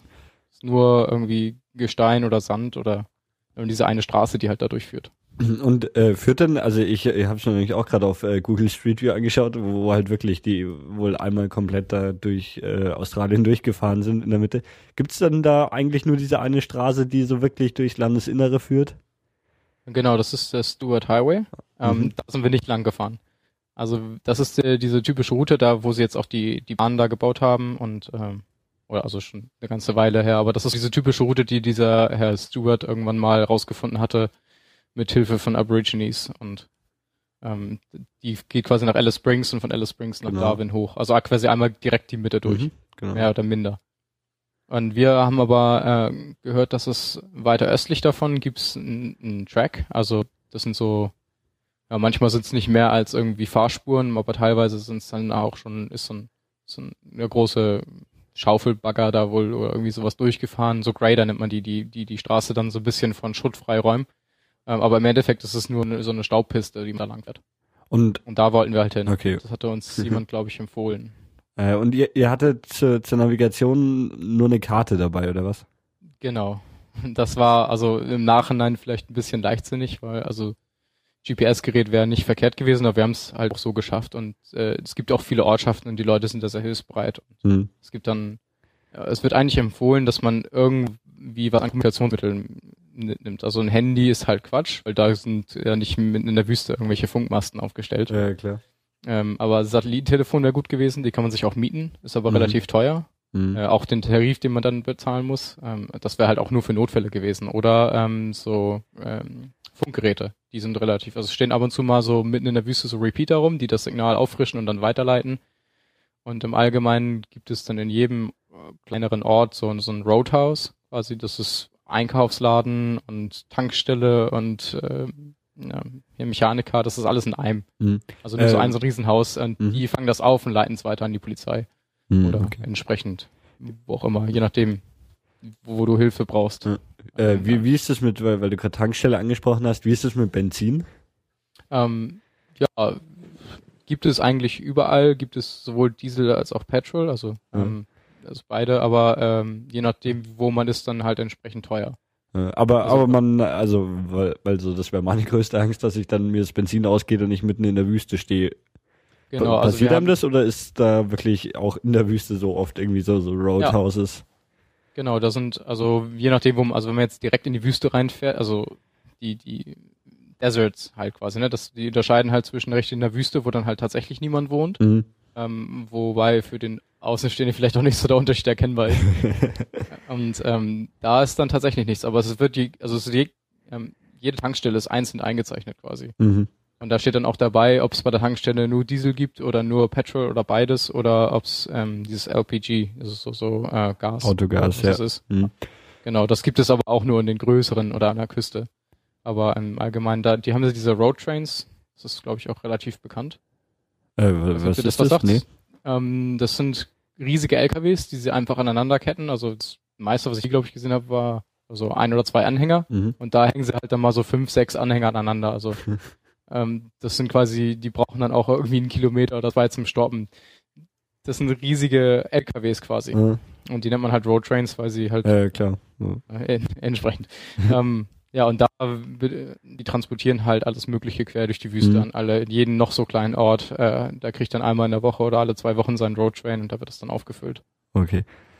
Ähm, aber man hat jetzt nicht irgendwie extra einen, einen, zusätzlichen Tank auf dem Auto oder sowas dabei mit, ähm, mit äh, Benzin? Ja, viele Autos äh, haben das schon mit drin, so ein Extra-Tank nochmal. Mhm. Ähm, also, wo man, ja, ich weiß nicht, ob das einfach so ein, so ein Werbeding ist, äh, dass sie damit werben, dass sie zwei Tanks haben, aber im Endeffekt ist es ein großer. Ähm, und wir hatten so eine Jerrycan, also so, oder wie die Dinge heißen, halt diese typischen, äh, wo man Benzin drin abfüllt und die haben uns aufs Dach gestellt. Okay, also ihr hattet noch so, so einen zusätzlichen Kanister dabei. Ja, ich, das waren 20 Liter oder mhm. so. Also man hätte da auch im Endeffekt, wäre man dann nicht weit gekommen, aber ja. vielleicht bis zur nächsten befahreneren Straße, aber okay. ähm, ja, also es gibt auch so, so, so, ein paar Codes, also wenn man zum Beispiel stehen bleibt und die äh, Motorhaube hochmacht, dann muss das andere Auto anhalten, weil das so ein, so ein internationales oder, oder australienweites Signal ist für wir haben hier ein Problem und mhm. bräuchten mal Hilfe. Okay. Und so eine Sachen, also wir hatten da schon ein bisschen was gelesen und dann die Leute, die, mit denen wir da Kontakt hatten, mit den Einheimischen, die haben uns da ein bisschen noch was erzählt. Okay. Äh, und also es war jetzt nicht super ungefährlich, wie wenn man in der Stadt fährt, aber im Endeffekt, ja, äh, ging das schon. Also es gibt ja. dann auch Leute, die melden sich dann bei der einen Polizeistation an und bei der nächsten wieder ab. Also wenn sie quasi im nächsten Ort sind, mhm. Sind die Funken hin und her und mhm. sagen dann ja, die, die sind angekommen. Aber da, wo wir jetzt erstmal zumindest gefahren sind, war das halt nicht vonnöten. Mhm, okay. Hat es war noch alles asphaltiert bis dahin. Okay. Also. Hattet ihr euch dann schon ein Ziel äh, ausgesucht oder seid ihr einfach mal so so drauf losgefahren? Hm, wir haben auf der Karte so ein paar Sachen gesehen. Also das, da waren so ein, die Nationalparks sind eingezeichnet. Äh, und die sind auch riesig groß und wir haben dann so ein paar Tipps immer von den Leuten, die man auf dem Weg trifft, irgendwo mal äh, an der Tankstelle oder äh, auch die, die Einheimischen, die wir dann erkannten, die haben uns ein paar Sachen eingezeichnet oder in den Hostels haben wir dann halt ein paar Sachen äh, Tipps bekommen von irgendwelchen Leuten äh, oder dann halt in den Roadhouses. Mhm. Dass die Leute gesagt haben, was es da in der Nähe oder in der, in der Nähe ist halt für die auch ein anderer Begriff, aber was es dann da halt zu sehen ja. gibt. Äh, wie, wie lange seid ihr denn da gefahren? Also seid ihr einfach einen ganzen Tag durchgefahren oder ähm, ja, überwiegend. Ja? Und, und ja, wir sind also wir, wir sind echt viel gefahren einfach, ähm, weil die die Entfernung einfach so ja. riesengroß sind. Aber wir sind dann, ich glaube, bevor wir, ja genau, das war bevor wir auf diesen Track sind, da gab es nochmal die Flinders Ranges. Das ist so ein, ja, ein Hügel würden wir hier sagen, aber die sagen dazu Berge. Mhm. Das ist nicht allzu hoch, aber wir sind dann da so ein bisschen rumgewandert. Ähm, das ist eigentlich war ganz nett da. Es war nur nachts dann auch äh, richtig arschkalt, irgendwo mit drei Grad und ähm, der Martin und seine Schwester haben in, äh, im Auto geschlafen. Mhm. Und ich habe mir so ein 20, 30 Dollar Zelt gekauft und habe dann immer daneben halt, oder beziehungsweise am Auto mein Zelt aufgebaut und habe da, drin geschlafen. Das war dann schon echt ein bisschen ich. Also ich habe mit drei Schlafsäcken geschlafen, das war dann nicht mehr so schön. äh, wie, wie viel Grad hat es zu der Zeit dann tagsüber? Ähm, das war dann auch trotzdem locker 20, 30 Grad.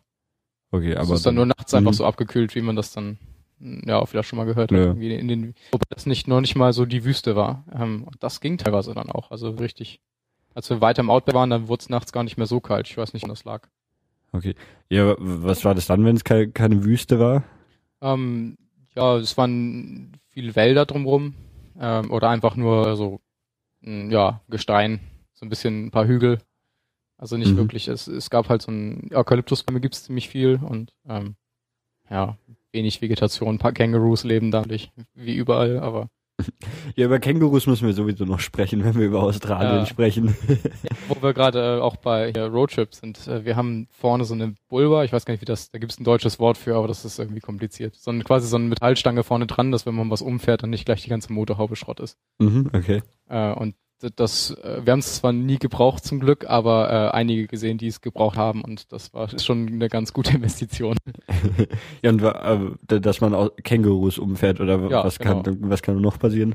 Genau, es gibt irgendwie, weiß ich nicht, äh, dreimal so viel Kängurus wie Australier oder viermal und die sind mhm. überall. Also erst haben wir sie gar nicht gesehen, aber wenn man dann ein bisschen rauskommt aus den äh, bewohnteren Gebieten, dann äh, sind die da, die hängen den größten Teil des Tages eigentlich irgendwo rum im Schatten, weil es einfach zu, äh, zu heiß ist. Und dann kommen die äh, in der Dämmerung dann raus, so, so morgens bzw. abends. Mhm. Und dann laufen die auch ganz gern mal in die Scheinwerfer. Okay, also so, so wie halt hier auch Rehe oder sowas ab und zu dann irgendwie. Ja, die bleiben dann mhm. stehen und gucken mal äh, und das ist dann echt gefährlich. Also uns wurde dann auch gesagt, bloß nicht nachts fahren, weil äh, die echt dämlich sind mhm. teilweise die hüpfen einen dann direkt vors Auto, vor allem wenn man hupt und Lichthupe gibt. Also, äh, das war, haben wir auch einige Mal haben so ein Ding fast umgefahren.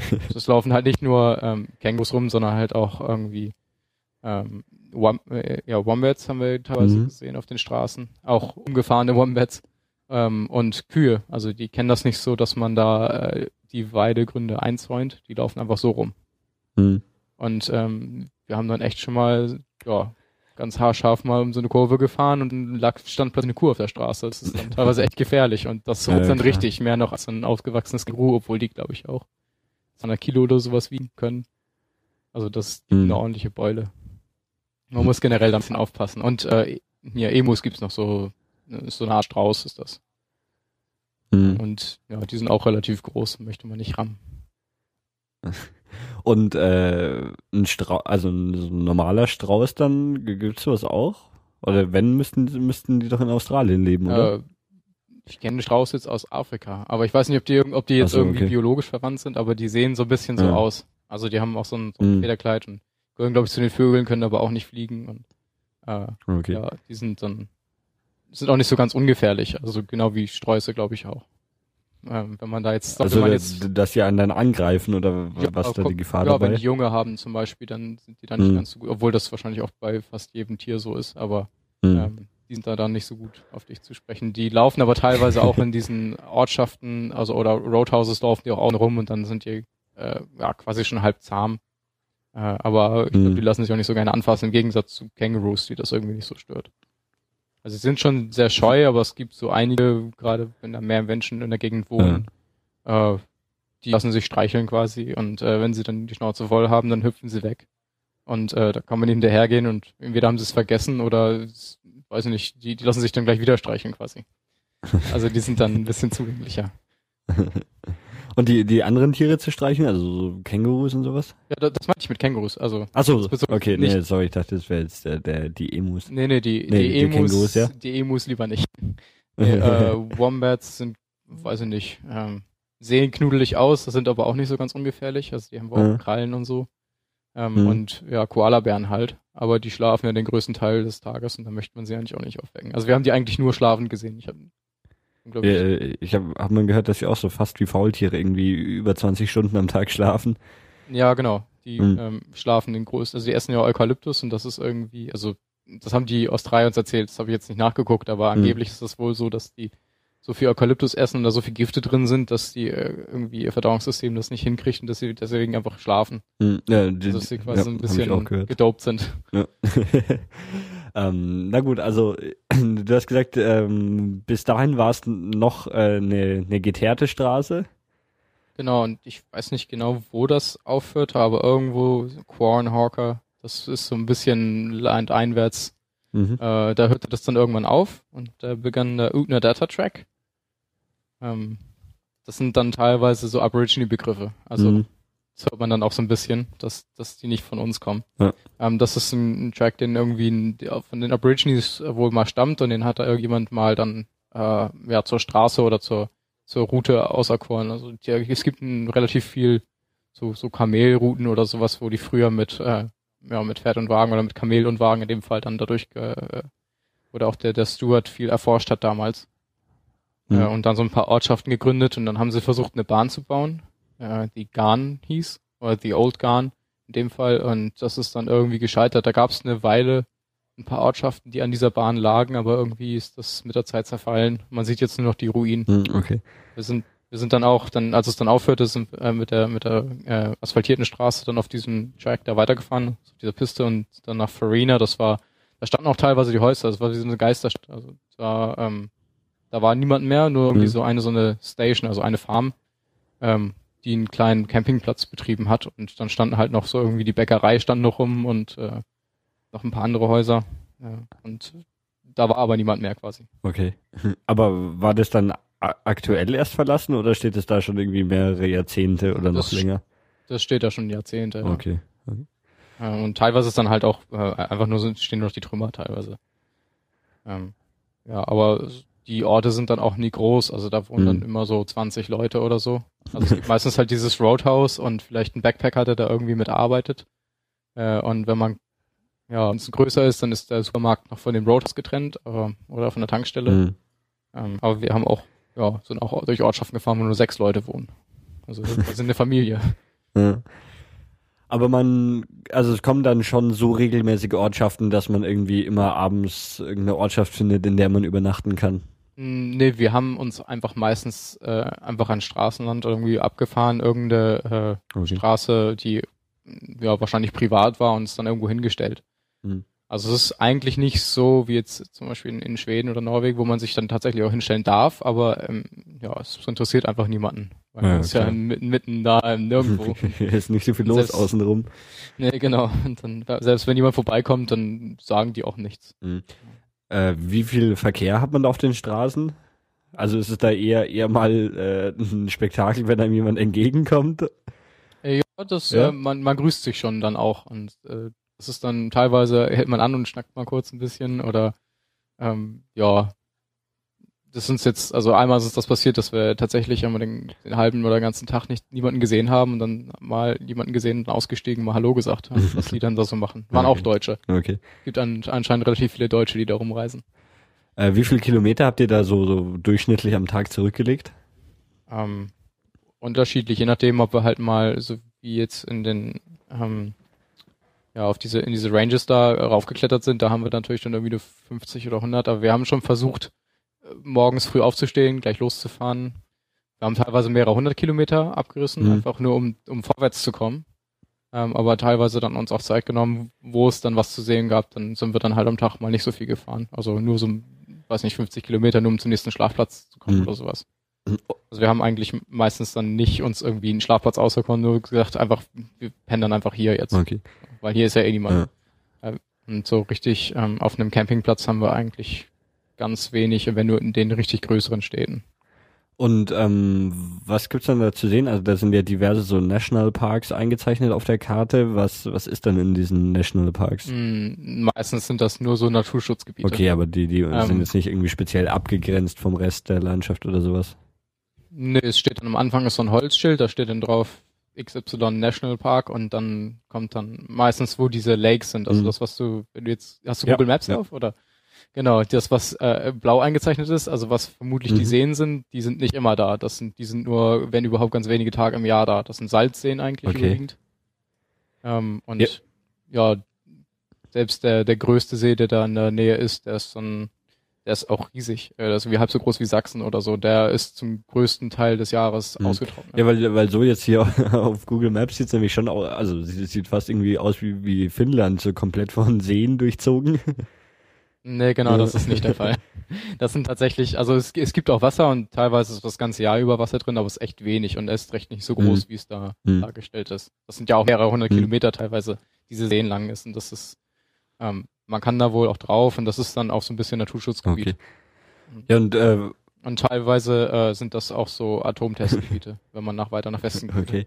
Ja, und äh, was gibt's dann da zum Anschauen? Äh, nicht allzu viel. Es ist einfach ähm, auch ein ganz anderes Feeling, wenn man weiß, dass 500 Kilometer Umkreis einfach nichts ist. Und da, das haben wir so ein bisschen irgendwie, war das mulmig, aber irgendwie haben wir das auch genossen, dass einfach mal, äh, man hat, ist den ganzen Tag gefahren, die Landschaft hat mhm. sich nicht geändert. Man ist einfach nur durch diesen, diese Staubpisten gefahren und ähm, ja, es war einfach immer dasselbe. Es wurde zunehmend heißer. Also irgendwann hatten wir dann so 30, 32 äh, Grad. Dann kam aber und zu mal so, ja, also das Einzige, was mir jetzt einfällt, war so eine, so ein, so ein Mount Springs hieß das, also wo unterirdische Quellen anscheinend. Ich weiß nicht genau, wo das Wasser kam, aber mhm. muss ja irgendwie so Grundwasser gewesen sein, was dann hochsprudelte und das war dann die Attraktion da schlechthin in, in weiß nicht, 200, 300 Kilometern Umkreis. Einfach nur Wasser aus dem Boden kommt. Und dementsprechend auch mhm. Vegetation, also da gab es dann irgendwie äh, ein, zwei Blumen oder so ein bisschen Gras und das konnte man sich dann angucken und dann ist man wieder 300 Kilometer gefahren. Ja. Also und die die ganze Landschaft, der der die Wüste ist dann wirklich so rot, wie man's wie wie man's immer auf auf den Bildern sieht. Äh, teilweise schon, ja, aber in dem Fall war noch ziemlich viel Geröll mhm. und und so ein bisschen äh, so kleinere Hügel noch. Also es war nicht so eine Sandwüste, wie man die jetzt aus der ja, Sahara oder so kennt. Ähm, aber ja, das war überwiegend schon so dass man ja viele kleine Steinchen und bisschen roter okay. Sand. Also teilweise auch sehr, sehr hübsche Farben. Ich weiß nicht genau, wodurch das zustande kam. Da sind wir auch, glaube ich, erst, ja, das kam erst später. Ähm, Painted Desert hieß das. Das sah so ein, tatsächlich so ein bisschen angemalt aus. Das ist ein bisschen wie Mondlandschaft, wie man mhm. sich das so vorstellt. Ähm, sehr hübsche Farben teilweise einfach. Und äh, hier und da mal, immer wenn es Wasser gibt, also wenn man so, so Creeks, also das sind so Flüsse, die nicht immer mhm. da sind, halt nur irgendwie wenn mal, äh, wenn es mal regnet und dann sind die aber auch extrem voll, weil das Wasser dann ja auch hm. schlecht abfließt und so. Ich habe mir, mir gerade noch noch die so Bilder von diesem Painted Desert aufgemacht. Das sind dann so so, ja, irgendwie Berge oder so, so Gesteinsberge, die dann irgendwie so, so, so farbige Linien drin haben, oder? Genau, ich, wodurch die kamen, weiß ich nicht, hm. na, kein Geologe, aber irgendwie äh, durch die verschiedenen Zeiten hm. waren da immer unterschiedlich. Das war ja alles mal irgendwie Meeresboden. Ähm, und ich denke mal, für Geologen wäre das interessanter gewesen, aber das war schon so hm. ganz interessant. Das kam aber auch einen Tick später erst, äh, nicht direkt nach, nach Portagasta okay. quasi. Ähm, und äh, weil du gesagt hast, es war mal Meeresboden, war wirklich die, die ganze Wüste da in Australien mal, mal unter Wasser oder wie? Äh, wie das, oder wo mhm. das Wasser genau war, weiß ich nicht, aber ähm, da ist dann irgendwie eineinhalb haben uns das erzählt, dass das ja irgendwie mal dass da viel unter okay. Wasser war und dass dieser See auch wohl mal irgendwie zum Meer mhm. gehört hat und dass man da theoretisch noch so Fossilien und sowas finden kann. Ja, sieht auch alles so, so die Landschaft auf den Bildern aus, wie so aus, also ja, wie, wie man sich Meereskunde eigentlich auch vorstellt, nur viel trockener. ja, genau. Das, mhm. ähm, also wie man sieht, da so ein paar Bäume überleben, das sind so, ich weiß nicht genau, was das für Bäume sind, also spezielle Arten anscheinend. Ähm, ja, mhm. aber es ist sonst nicht viel. Also so ein paar Sträucher und halt diese Hügel, die ja das war dann, ich glaube, da haben sie auch mal so einen Mondfilm gedreht, ich weiß nicht genau welchen. Ja. Ähm, da gab es dann auch ein Schild. Also jede kleinste Attraktion ist natürlich dann irgendwie riesig, weil für die nächsten 200, 300 Kilometer halt nichts kommt. Mhm, klar. Und äh, da war das, da gab es dann ein Schild dazu. Hier haben sie mal einen Mondfilm gedreht. dann die Attraktion. Ähm, gibt's gibt's da auf australischen Straßen auch so ein Tempolimit? Also ich kenne das aus Amerika, da, dass so, so diese Straße ist, ist kein einziges Auto da und trotzdem ist irgendwie dann so Tempo 100 oder sowas. Ja, ja? genau 100 ja? ist es, ja. ja. Also das ist irgendwie in den Bundesstaaten unterschiedlich, mhm. aber das dreht sich immer so um 100, 110, 120. Also mehr als 120 darf man auf keinen Fall fahren. Okay, obwohl nichts außenrum wäre. Ja, genau. Selbst in Northern Territory, wo das echt einsam ist, da, ne. Mhm.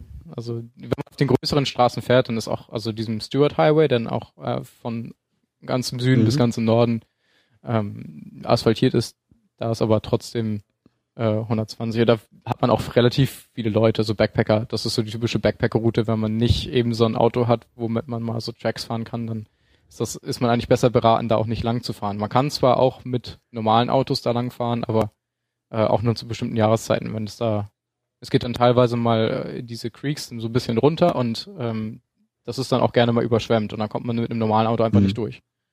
Also man konnte mit dem Auto, was wir hatten, halt auch so durch so, so Flussüberquerungen machen. Mhm, okay.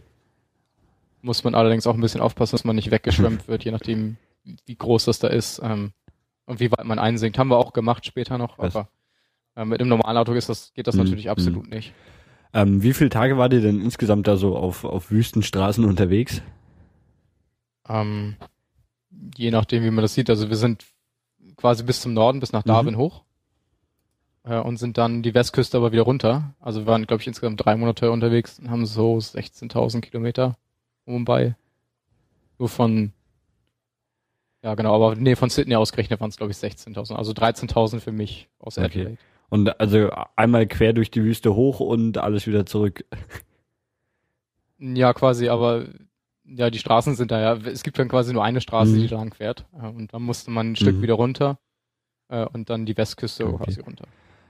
Ähm, ja, wo, wo seid ihr noch vorbeigekommen? Was, was war denn noch so, so uh, erzählenswert? Was, uh, genau, uh, William Creek vielleicht, der, wenn du das mal bei Wikipedia eingibst, das ist einfach so ein, so ein Pub, der ähm, mitten im Nirgendwo steht, da wohnen tatsächlich dann sechs Leute.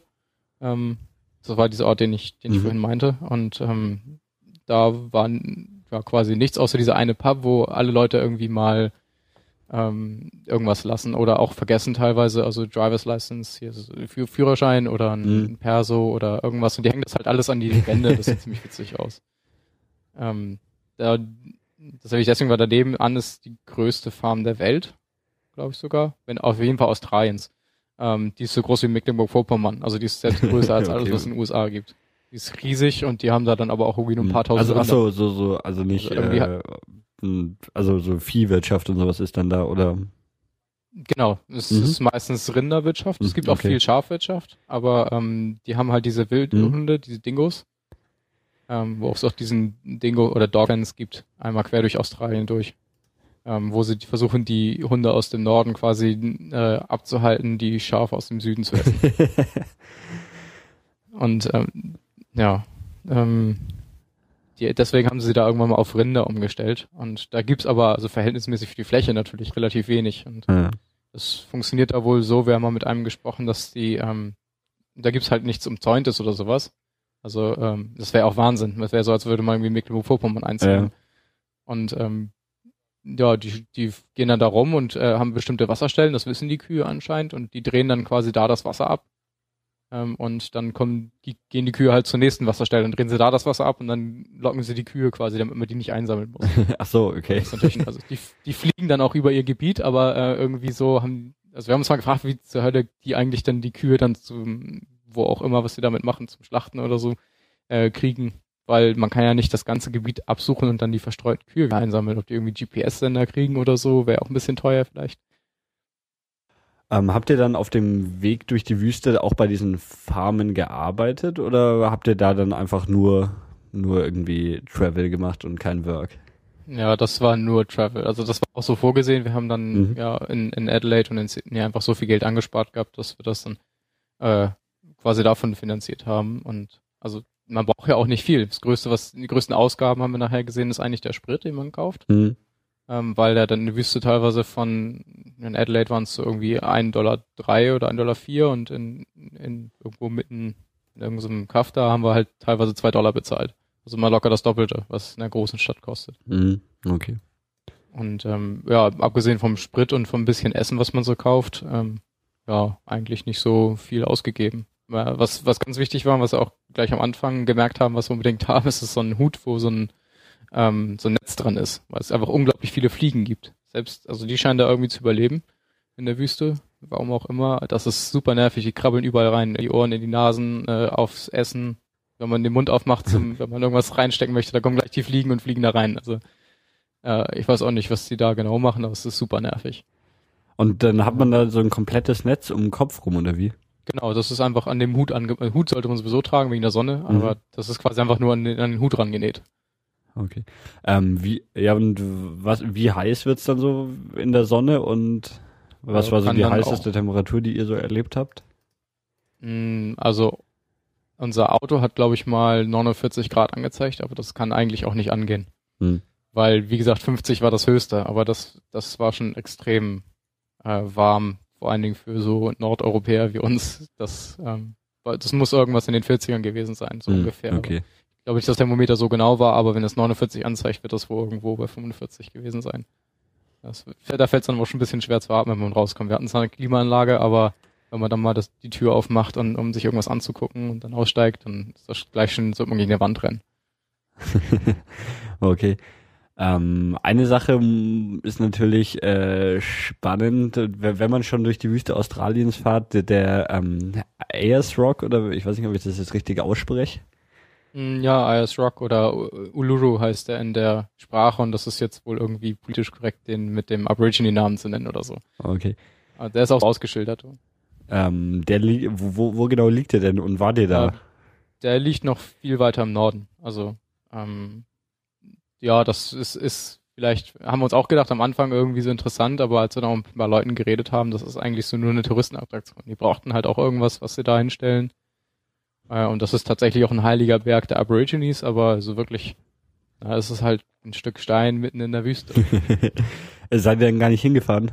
Doch, wir sind doch, wir sind hingefahren. Ähm, wir sind, ja, glaube dann, weiß nicht, ob wir dazwischen noch irgendwas erlebt haben, großartig. Ja, zu den, ähm, wir können das auch nicht chronologisch machen, aber.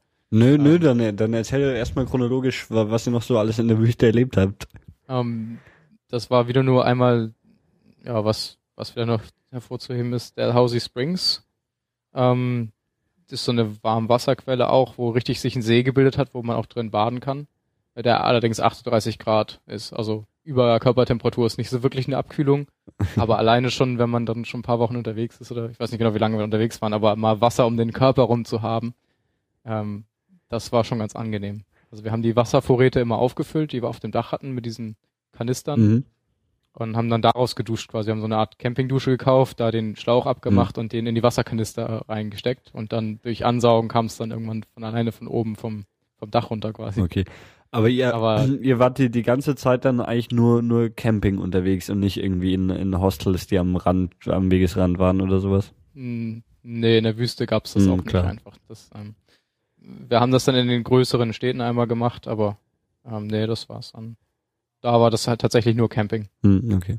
Ähm, was dann, ja, ich sag mal, wir haben uns da nicht so viel Gedanken drum gemacht, aber wenn man so im, im Nachhinein an die ganzen Schlangen und Spinnen denkt, die dann nachts vorbeigekommen sind, äh, wird dann auch ein bisschen mulmig, aber das haben wir da irgendwie nicht so gesehen. Äh, ja, was gibt's da alles zu sehen? Das ist ja auch so, so neben Kängurus, so, so Skorpione, Schlangen und sowas, was man in der australischen Wüste erwartet. Habt ihr da irgendwie Kontakt mit solchen äh, Tieren gehabt? Ja, Spinnen sieht man sehr viel. Mhm. Und äh, wir haben dann später haben wir mal Gartenarbeit gemacht, da haben wir dann auch äh, diese richtig giftigen Spinnen gesehen, was dann auch richtig wehtut, wenn, also wehtut sowieso alles, was man, was da irgendwie stechen und was nicht alles kann, aber das, da kann man, also Kinder können zum Beispiel davon angeblich sterben. Erwachsene eher nicht, aber es tut verdammt weh und sie müssen nicht operieren irgendwie in der Hand. Äh, wurde mal eine Freundin von mir gebissen. Das war nicht so witzig. Da muss man also schon dann ins Krankenhaus. Also von, von einer Spinne, oder? Ja, genau. Und die sind halt auch nur, ähm, das ist eine Verwandte der, der schwarzen Witwe. Also die ist auch nur so ganz klein. Okay. Ja. Und ähm, die sieht man dann halt nicht unbedingt. Und dann gibt's noch eine, so ein Tunnel, irgendwas, Spinne. Die ist wohl auch noch ziemlich giftig. Und Schlangen halt. Aber da haben wir nicht so viel gesehen. Aber die sind ja von Natur aus auch eher scheu. Hm. Äh, aber so eine ähm, Brown Snake, die kann einen auch umbringen. Wenn man Pech hat. Also weil, weil es dann- Giftschlangen sind, oder? Genau, das sind Giftschlangen, ja. Hm. Nee, Würgeschlangen haben wir da jetzt nicht Naja, so. nee, das glaube ich auch. Australien eher selten, oder? Ja, vielleicht so im für- Norden ein bisschen oder so. Urwald. Aber, ja, genau. Hm. Ja, es gibt ja Urwald ein bisschen Ja? im Norden. Vielleicht gibt es das da, aber haben wir jetzt nicht gesehen. Wir haben auch wenig Schlangen gesehen und einmal einen Skorpion.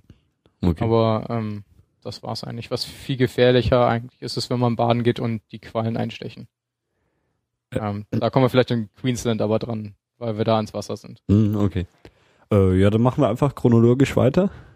Ja, ähm, genau. Als nächstes kamen dann da so ein paar Ortschaften, so äh, Kubapidi und dann kamen wir eigentlich, das ist so eine Opalstadt. Da gab es eigentlich auch nicht wirklich viel zu sehen, außer dass die Leute irgendwann entdeckt haben, dass sie die ähm, Tunnel, die sie da ähm, ja, gebaut haben, um Opal zu fördern, dass man da eigentlich ganz gut drin wohnen kann, weil es da halt kühl ist. Also wo die komplette Stadt quasi unterirdisch ist. Das Einzige, was oberirdisch ist, ist ein Supermarkt und äh, ein, zwei Touristenläden, aber der Rest ist unterirdisch.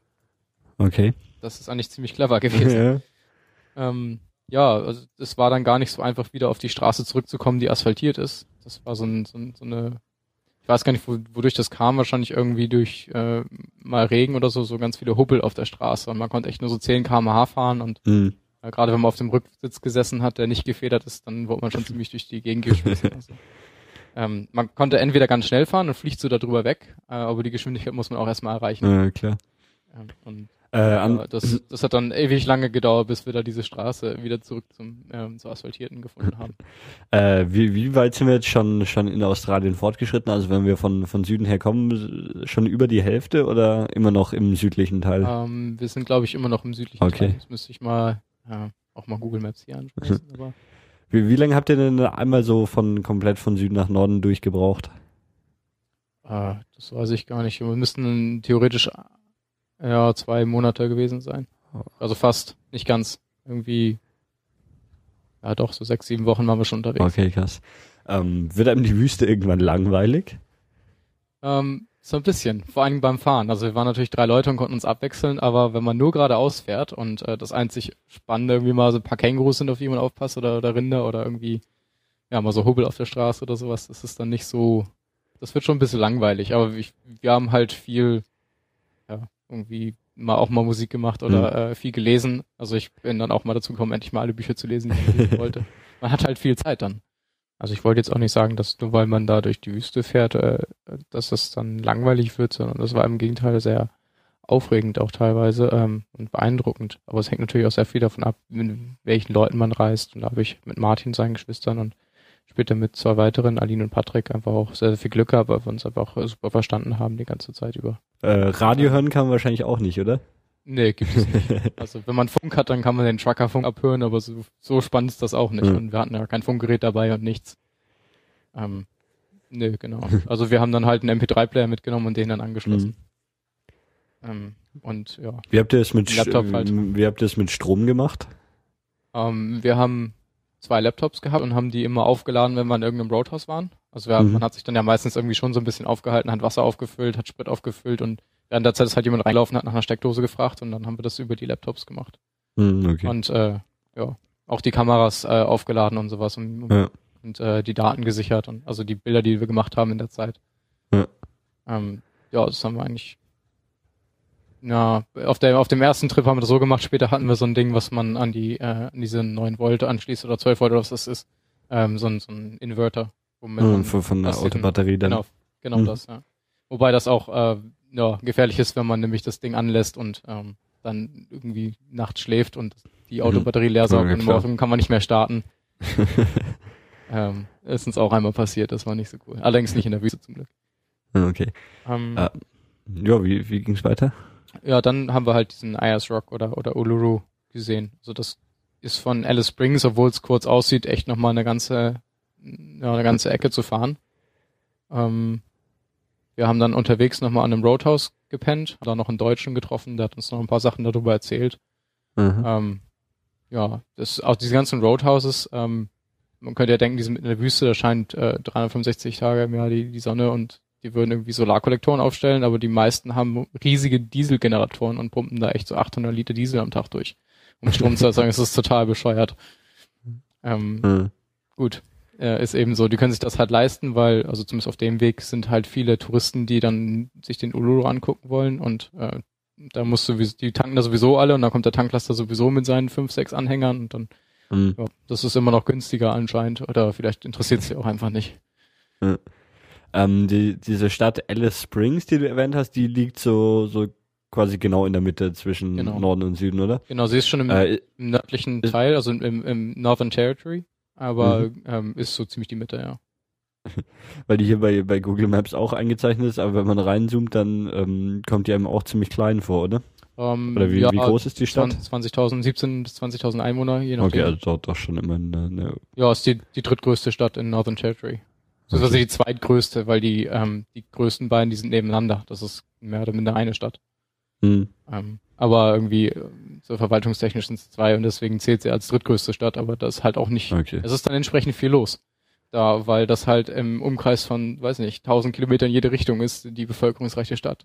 Und, ähm, Hm, okay. da in der Nähe ist dann noch so dieses Simpson Desert, die wohl auch, das ist dann richtig so eine, so eine Sandwüste, wo man dann richtig nur auf so irgendwelchen Spuren lang fährt oder nur noch GPS. Und da ist dann tatsächlich äh, drumherum nicht so allzu sehr viel. Außer halt dieser eine Berg, den sie da auserkoren haben als Touristenattraktion. ja, dann erzähl doch mal ein bisschen von, von, von Ähm. dem äh, Uluru, oder? Genau. Ähm, genau, Uluru. Daneben, das ist halt auch dieses Aborigine-Wort dafür. Mit einem Äh, unterstrichenen R, was auch immer das für ein Buchstabe Ich- ist. Keine Ahnung, was, wie man das ausspricht, aber die meisten sagen Uluru und dann haben wir das halt auch so. Mhm. genannt. Ja, daneben ist halt diese, diese kleine Sch- Stadt, na, eher Dorf, Yara ist eigentlich, die haben sie irgendwie aus dem Boden gestampft, da sieht jedes Haus gleich aus. Ähm, das ist total touristisch, ein paar Hotels und eine Tankstelle Mhm. und ein ein Flugplatz, damit die Reichen dann den Berg auch angucken können. Und das war's dann eigentlich. Ähm, da muss man ein Stück weiterfahren und kann dann den Berg sehen. Vor allen Dingen, wenn man dahin fährt, ist auf der linken Seite, war das glaube ich, ist auch noch so ein, so ein anderer Berg, nur der steht halt auf einem anderen Grundstück anscheinend und warum auch immer das jetzt nicht der Berg ist, den man angucken sollte. Ähm, Sieht aber immer. äh, genauso aus. ja, ähnlich. Hm. Ein bisschen Tick größer sogar noch. Aber ähm, da gibt's, also es gibt nicht viele von diesen Bergen, aber das es gibt auch ein paar andere. Das ist jetzt nicht, dass das so super besonders ist. Weil es nur einen davon gibt oder so, Hm. sondern die Dinger stehen da halt schon rum. Und, äh, Und das- okay. Ja, man, man, das ist quasi auch ein Nationalpark, oder so ist Mhm. es so organisiert und man musste Eintritt zahlen, wie 25 Dollar pro Person oder sowas, also relativ teuer.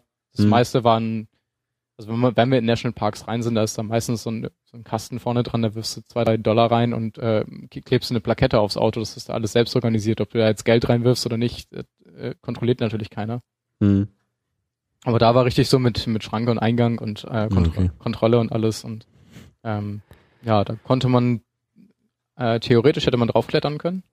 Und Okay. von, die ist, glaube ich, der ist ganz schön hoch. Aber ist doch nicht ganz ungefährlich. Da sind schon 60 Menschen oder so runtergefallen auf dem Weg, Mhm. weil es dann auch ziemlich windig ist natürlich da oben, aber ähm, zudem, die schließen es dann, wenn es zu windig wird.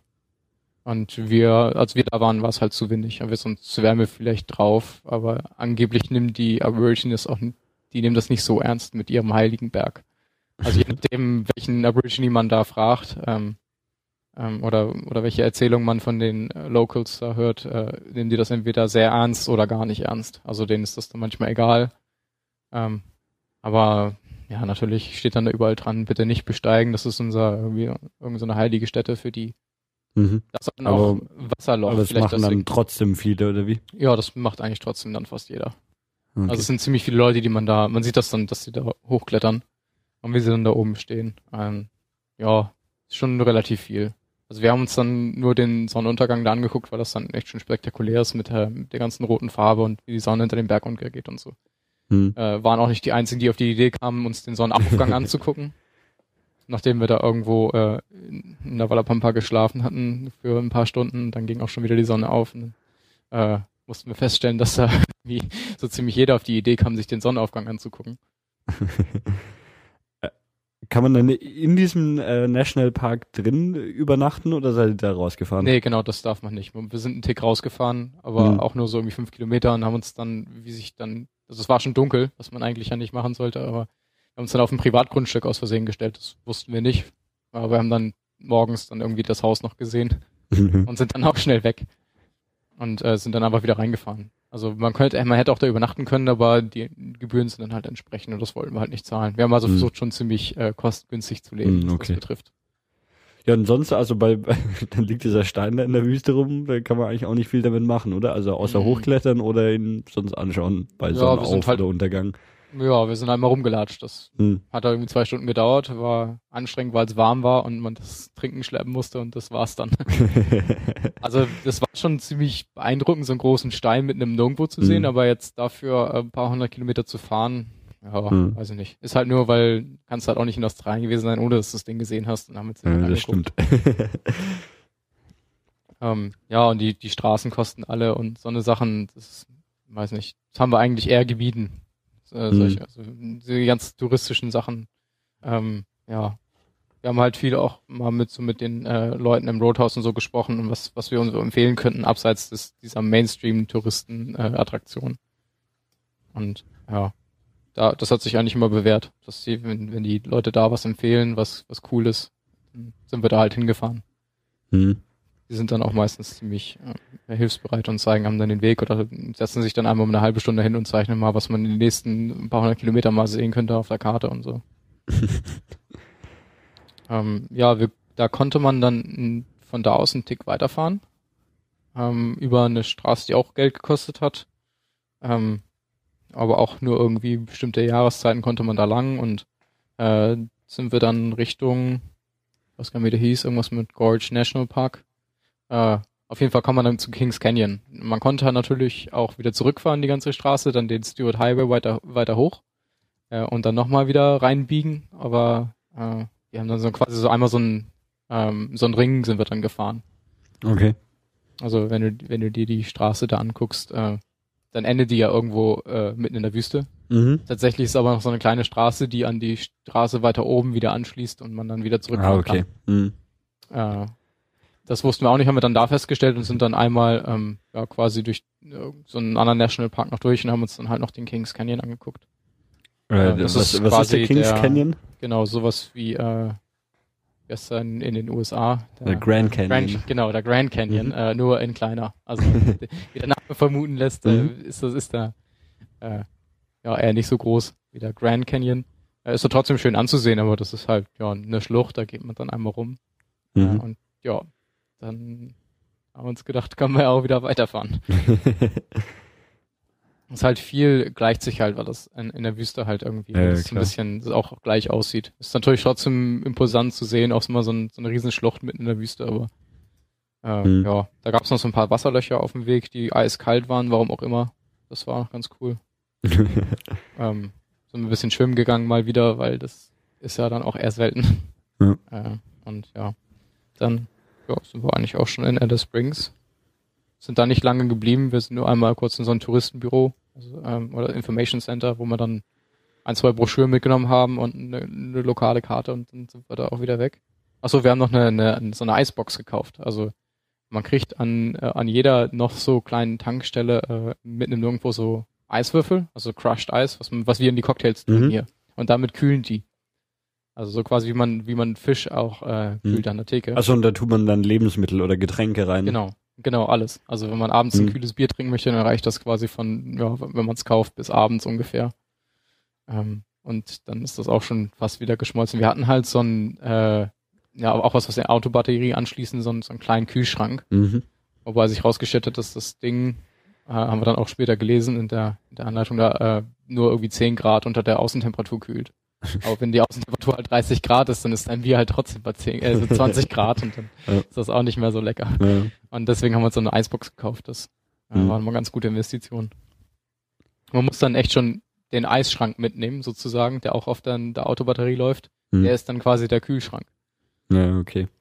ähm, das haben auch einige Leute gemacht, die wir später getroffen mhm. haben noch. Und äh, ja, das hat sich vorher als äh, ganz gut rausgestellt. Kann man dann, wenn man abends ähm, da irgendwie seinen Rastplatz gefunden hat, was macht man dann da? Kann man da Lagerfeuer machen oder sowas? Oder?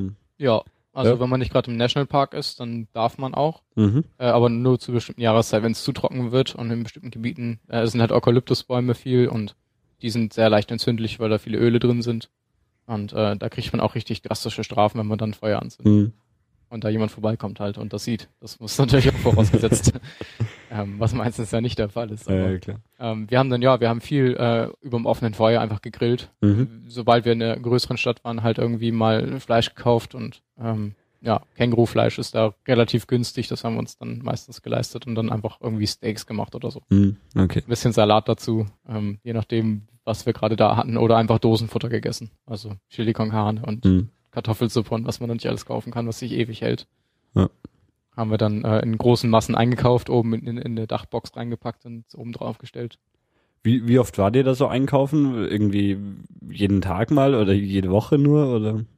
Ähm, ja, wir haben teilweise so Sachen wie äh, ja, halt hier so die ganzen Büchsen, die wir mitgenommen haben, so Chili con Carne und, und Dosenfutter mhm. allgemein, haben wir halt eigentlich nur in Adelaide und das nächste Mal in Alice Springs gekauft. Okay. Also mhm. Äh, da ist ein Monat vergangen quasi inzwischen, weil es die Dinge auch auf dem Weg gar nicht gab. Aber wir haben natürlich Getränke und sowas auf dem Weg äh, gekauft und dann halt erstmal auch versucht so mit irgendwelchen, damit das Wasser ein bisschen besser schmeckt, irgendwelche Sachen reinzukippen. Aber das hat sich war auch dann nicht so lecker. also irgendwie so, wie heißt das, so, so eine Geschmacksverstärker-Dinger. Ja, also, wo man dann irgendwie das, das Wasser dann nach Orange schmeckt mh. oder so. Das war aber nicht so. Sirup. Ist so eine gute Idee. Ja, mhm. genau, Sirup-Krams. Mhm. Ähm, seid ihr dann irgendwann mal auch im Norden angekommen? ja, ja ähm, o, o, genau, oder haben wir jetzt der, noch was Wichtiges auf der, der Strecke übersprungen? Nee, das, nee, Alice Springs war eigentlich auch nicht besonders. Mhm. Ähm, wohnen viele Aborigines. Sonst war da nicht. Ja, wie, wie ist das mit Aborigines? Ähm, sieht man die da und wie leben die? Ähm, die sind, also die, die Bevölkerung hat extrem abgenommen, auch in, in, den letzten paar Jahrzehnten. Die sieht man häufig und häufig betrunken auf der Straße. Also bei denen ist das so ähnlich wie mit den äh, mit Asiaten oder Indianern damals in, in den USA. Die, denen fehlt so eine Art Genenzym, irgendwie mhm. sowas äh, um den Alkohol richtig abzubauen mhm. und die sind extrem schnell betrunken und extrem lange.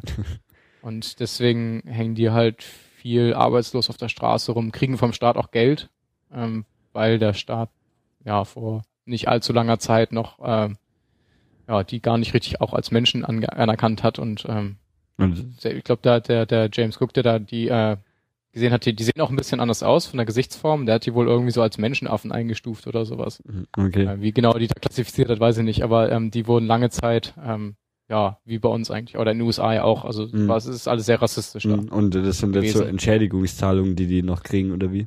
Ja, genau, sowas in der mhm. Art. Also die kriegen Geld dafür, dass sie Aborigines sind, okay. so mehr oder minder.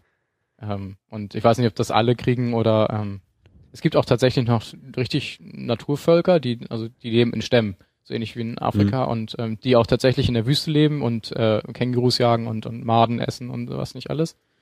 Ähm, also so richtig, ähm, wie man das so aus, aus Filmen kennt mhm. äh, oder oder auch aus Afrika. Aber die, die in den Städten leben, die sind eigentlich, da haben wir die wirklich, ja, die trifft man halt nicht irgendwo an der Tankstelle als äh, oder oder als Verkäufer im, im Supermarkt oder so, sondern die haben wir eigentlich er, vielleicht war auch so ein bisschen das, das Bild, was, was nur so rübergekommen ist, aber nur so als Betrunkene auf der Straße erlebt. Okay. Und äh, die, die erkennt man dann einfach an, an ihrem Äußeren, dass das jetzt ein Aborigine ist und kein Ja. Okay. Ja, genau. Also äh, ja, natürlich an der, an der schwarzen Hautfarbe, mhm. aber ähm, die haben auch so ein leicht verändertes Gesicht. Okay. Ich weiß nicht, wie man das beschreibt oder wie man das, aber die haben halt, Australien war ja irgendwie 50, 60.000 Jahre vom Festland getrennt und dementsprechend gab es dann anscheinend Veränderungen. Ja. Aber ich weiß hm. nicht genau, wie das ähm, zusammenhängt. Aber man erkennt schon, dass jemand, ob das ein Aborigine ist oder ein, ein Afrikaner zum Beispiel, wo sie dieselbe Hauptfarbe hm, haben. Okay. Ähm, tragen die dann auch so, so traditionelle Anziehsachen oder sind die mittlerweile auch irgendwie ja, gekleidet ja, wie tragen, alle anderen auch? Ja, Jeans und T-Shirt eigentlich. Okay. Also ganz normal hm. wie jeder andere auch da. Ähm, gibt's wohl anscheinend ja, diese, diese Stämme, die dann da so in, in den Wüsten leben, die, denke ich mal, tragen keine Jeans und so, aber ja. äh, so die normalen man da, die man betrunken auf der Straße gesehen hat, sind schon. Ja. Es gibt auch, ähm, Alkohol ist ja sehr teuer eigentlich. Ähm, aber es gibt so, es nennt sich Goon, ist auch, glaube ich, ein Austra also so ein, Aborigine-Wort. Ähm, das ist so eine Art Wein, wird ja auch so ein bisschen populär gerade. Ähm, so in so, ein, in so einem Kasten. Und da drin ist quasi so ein, so ein Sack mit vier Liter Wein einfach nur. Mhm. Aber das ist halt nicht so der Wein, den man in Flaschen kaufen könnte, sondern so ein Fuselwein, mhm. wo man sich einfach ja, völlig abschießen kann. Und anscheinend tun sie das den lieben langen Tag lang. Und es ist halt echt viel, also man kriegt so für 12, 13 Dollar kriegt man vier Liter Wein. Und das ist extrem wenig. Mhm. Und man denkt, dass man so eine Flasche, äh, weiß nicht, Bacardi oder so kostet so 30, 40, 50 Dollar. Okay. Was, was zahlt man so für, für ein Bier? Also jetzt irgendwie so ein, weiß nicht, ein halber Liter oder was da so die übliche Einheit ist? Also, ja, also die haben so diese ähm, englischen übernommen, ne, mit Pint und äh, wie ist das andere? gar nicht ein. Ja, also so einen halben Liter und noch so ein anderes irgendwo dazwischen.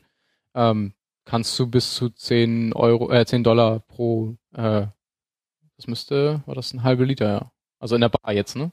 Wenn jetzt äh, in so einem, die haben das so ähnlich, ich weiß gar nicht, welchem Land das noch so ist. Da gibt's so Bottle Shops, die sind, das sind staatlich kontrollierte ähm, ja, äh, Läden, wo du nur Alkohol kaufen kannst. Die gibt also, es gibt also kein Alkohol in Supermärkten, wie man das jetzt von hier kennt oder anderen Ländern.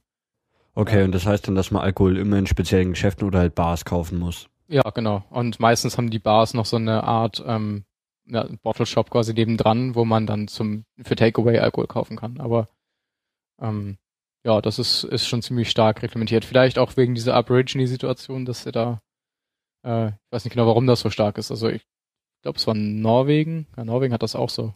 Wo man auch nur so in, in so speziellen Läden kaufen kann. Aber die haben ja, ich weiß nicht, warum die das so machen.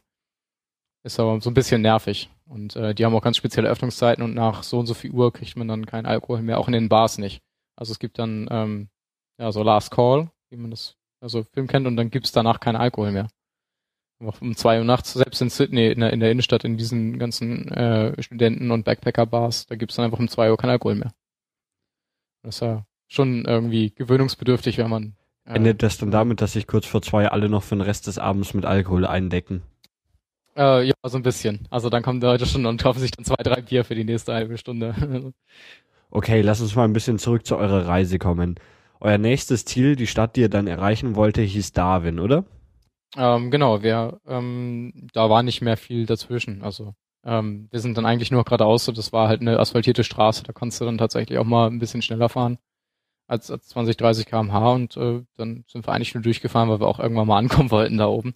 Vor allen Dingen musste die, ähm, die Schwester von Martin, die Sophie, die musste dann wieder zurück. Also sie ist aus Darwin wieder zurück nach Deutschland geflogen und war quasi nur in den Semesterferien. Äh, ähm, das heißt, wir hatten auch so einen Endtermin, wo wir da sein müssen, auf jeden Fall. Das war auch ganz gut so. Ähm, wir sind dann erstmal noch Catherine vorbei. Das ist so eine, das ist, glaube ich, die viertgrößte Stadt oder so, wo aber auch irgendwie nur neun oder elftausend Einwohner sind. Und ähm, da sind wir Kajak gefahren. Ähm, so paar, so Gorge heißt das, also quasi so Felswände links und rechts und man fährt dann so, ein, so eine Art Fluss lang. Und ab und zu muss man das Kajak mal ein bisschen tragen und äh, das geht auch nur zu bestimmten Jahreszeiten, weil sonst Krokodile da sind. Also da fängt das so ein bisschen an mit der mit dieser Krokodilregion. Ähm, und da sind wohl auch sonst mal ein paar Krokodile unterwegs, die sich dann manchmal verirren. Äh, aber es ist wohl nicht so gefährlich, dass man da nicht äh, Kajak fahren kann und schwimmen. Ähm, wir haben dann, sind dann da reingefahren äh, mit dem Kajak ein paar Kilometer, haben dann da übernachtet, in, also auch alles Nationalpark. Okay, und das Kajak mietet man sich dann gleich für mehrere Tage? Genau. Und fährt dann auf diesem Fluss halt entlang.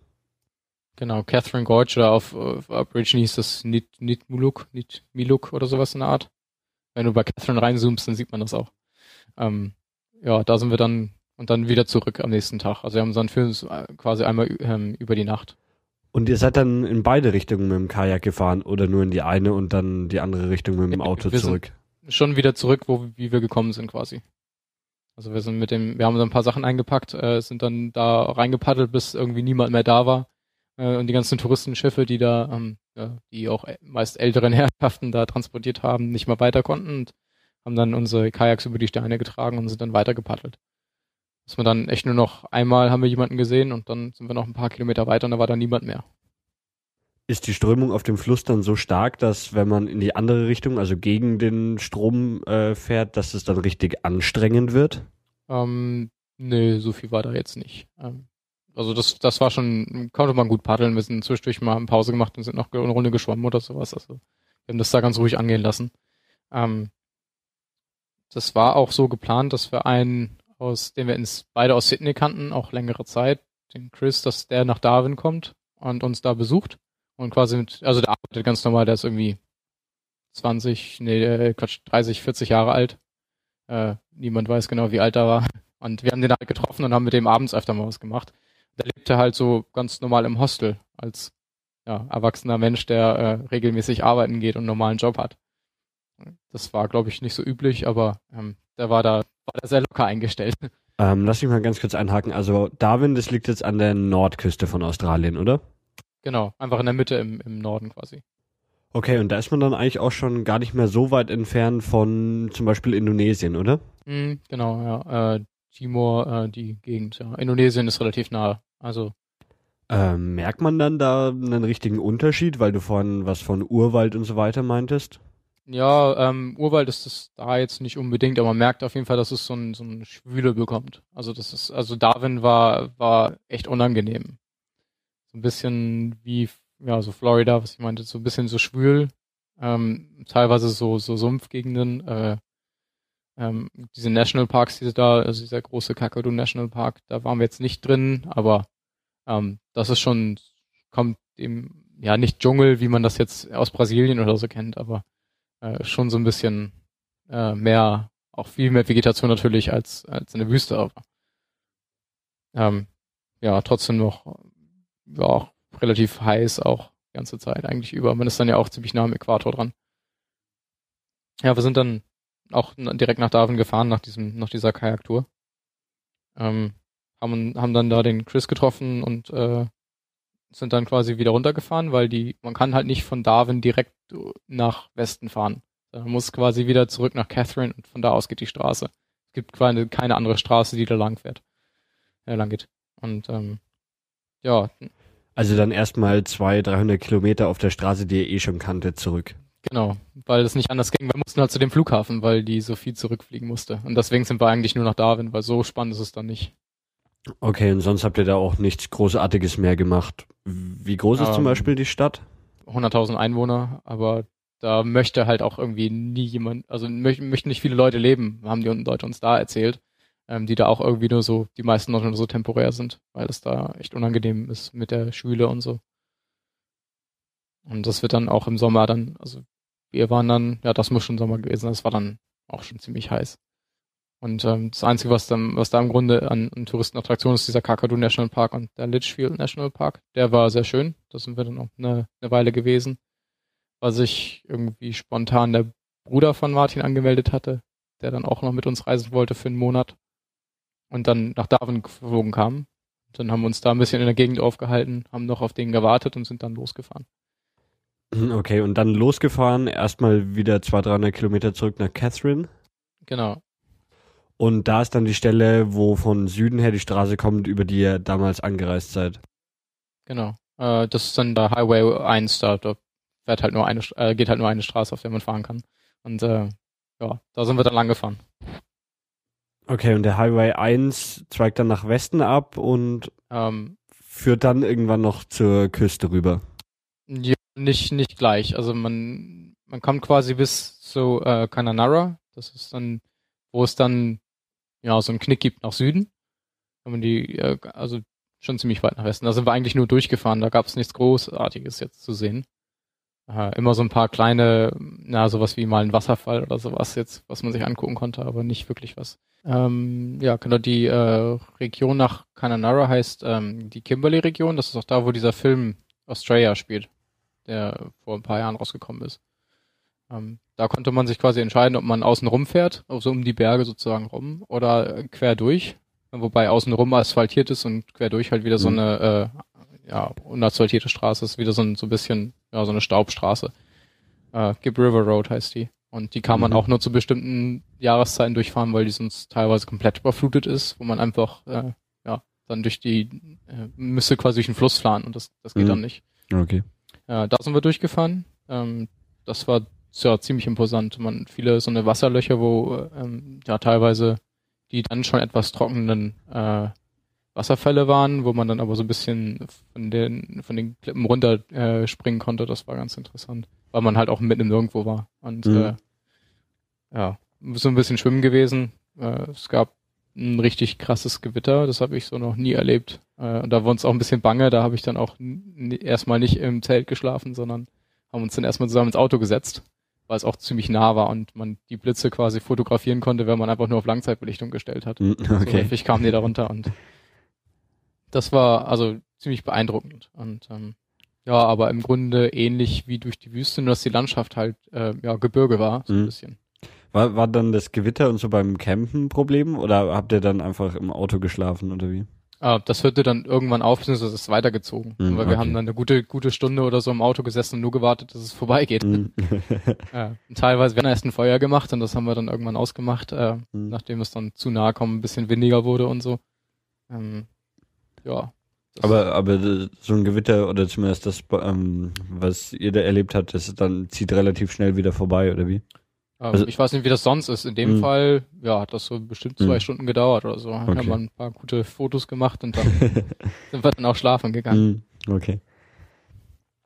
Ähm, ja, dann, ja, ich meine, das ist, das gleicht sich alles so ein bisschen. Wir haben halt einfach genossen, immer so ein bisschen mal schwimmen zu gehen und äh, hm. ja, auch dann äh, äh, ja, bisschen ruhig, ein bisschen ruhiger das zu haben. Ähm, und ja, sind dann Richtung Broome gefahren. Das ist quasi, wenn man da, ähm, auf die, wenn man auf die Karte guckt, dann geht ja quasi die, die Straße außen rum. Wenn man dann, äh, man kommt quasi einfach, wenn man einen geraden Strich zieht von Cananara bis, ja, einmal quer durch die Berge da durch, dann kommt man da irgendwann wieder raus. Mhm. Ähm, und dann ist man auch schon fast im Broom. Genau, also der, der Highway Nummer eins oder wie er heißt, genau. äh, der führt außenrum um dieses Gebirge, aber ihr seid gerade durchgefahren. Genau, wir sind einmal quer mhm. durch, was natürlich dann auch, ja, wir sind halt richtig durch die Berge dann da gefahren. Also mhm. Also nicht so, wie man sich Alpen vorstellt, aber äh, schon waren schon ein paar Berge da, also mhm. also nicht nur Hügel wie jetzt in Adelaide oder so.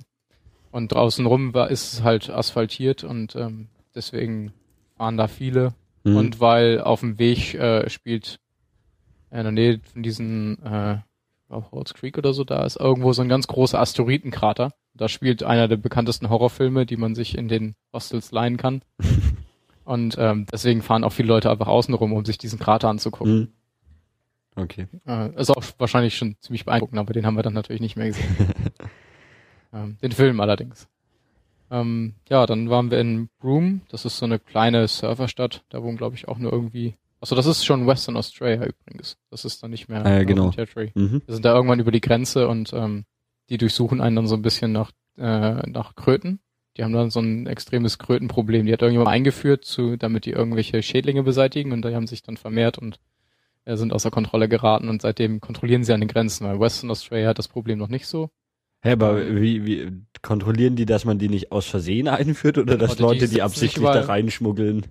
nee, das passiert glaube ich eher weniger. Also die setzen sich halt überall rein auf, aufs, aufs Roof Rack, also auf die, aufs Dach oder ja. auf irgendwelche, in irgendwelche Kisten und äh, die findet man anscheinend überall und auf, äh, man muss auch alles Gemüse und Obst abgeben, sonst aufessen haben es dann halt dann dahingesetzt und Müsli draus gemacht. Mhm, okay. Und, Aber ähm, die, diese, diese Grenzen zw zwischen den Bundesstaaten, die sind sonst eigentlich, also wie, wie in Deutschland hat auch Bundesländer, also das sind nicht irgendwie echte Grenzen, also jetzt mhm. abgesehen von nee, nee, dieser. Also schon so eine Grenzstation, wie man das äh, vielleicht von anderen Ländern kennt, aber okay.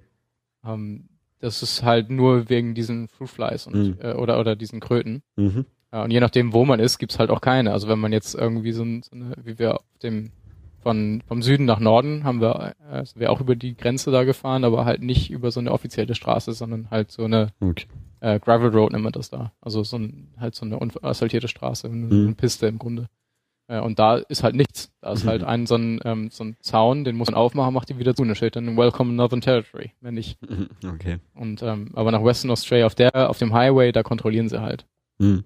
Und dann, wie gesagt, mussten wir alles aufessen und äh, dann haben sie noch mal ein bisschen überall reingeguckt ähm, und äh, wir haben uns dann weiterfahren lassen im Grunde.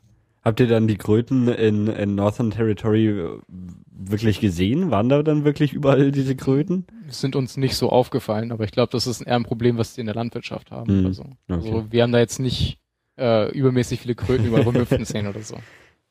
Ähm, ja, dann äh, waren wir in Broome. Mhm. Wie gesagt, das ist so ein kleines Städtchen, so, so ein mhm. bisschen so eine Surferstadt, obwohl man teilweise auch nicht ins Wasser darf wegen den Quallen, da kommen wir jetzt vielleicht zu, hm. ähm, die sind halt extrem tödlich. Also die haben so ein, haben ein starkes Gift und lange Tentakel, sind nur ganz klein selber, so ähm, Box Jellyfish heißen die auf Englisch, äh, die sind so, so äh, Würfelquallen heißen die. Mhm.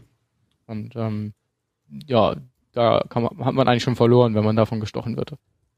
Und da kann man dann vielleicht mit viel Glück im Krankenhaus zwei, drei Wochen liegen und ähm, Teilweise gibt es auch auf der, in, auf der anderen Seite in Queensland, auf der Ostseite quasi, gibt es noch kleinere, die sind so groß wie ein Fingernagel und die sind ebenso tödlich. Also wenn man im Norden von Australien ist, egal welche Seite, dann muss man eigentlich ziemlich doll aufpassen.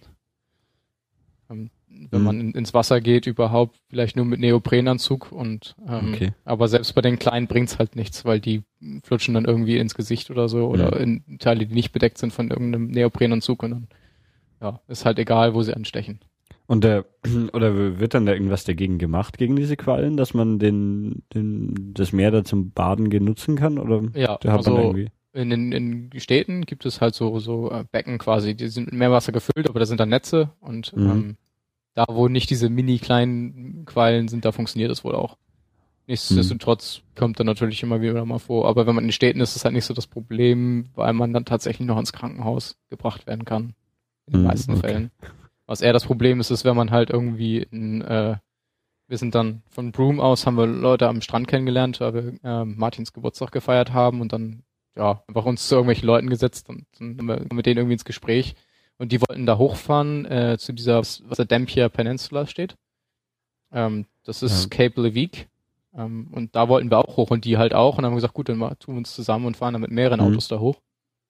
Und haben dann da bei einer im Apartment schlafen können, sodass wir kein äh, äh, ihr Campingplatz oder so bezahlen mussten. Ähm, und ja, dann sind wir da am nächsten Tag hochgefahren. Ähm, und da trifft das ist dann ja fast schon so so eine Halbinsel, die irgendwie da so nach Norden ins Meer genau, reinragt. Ich glaube, Peninsula ist auch irgendwie das Wort für sowas. Äh, mhm. ähm, ja.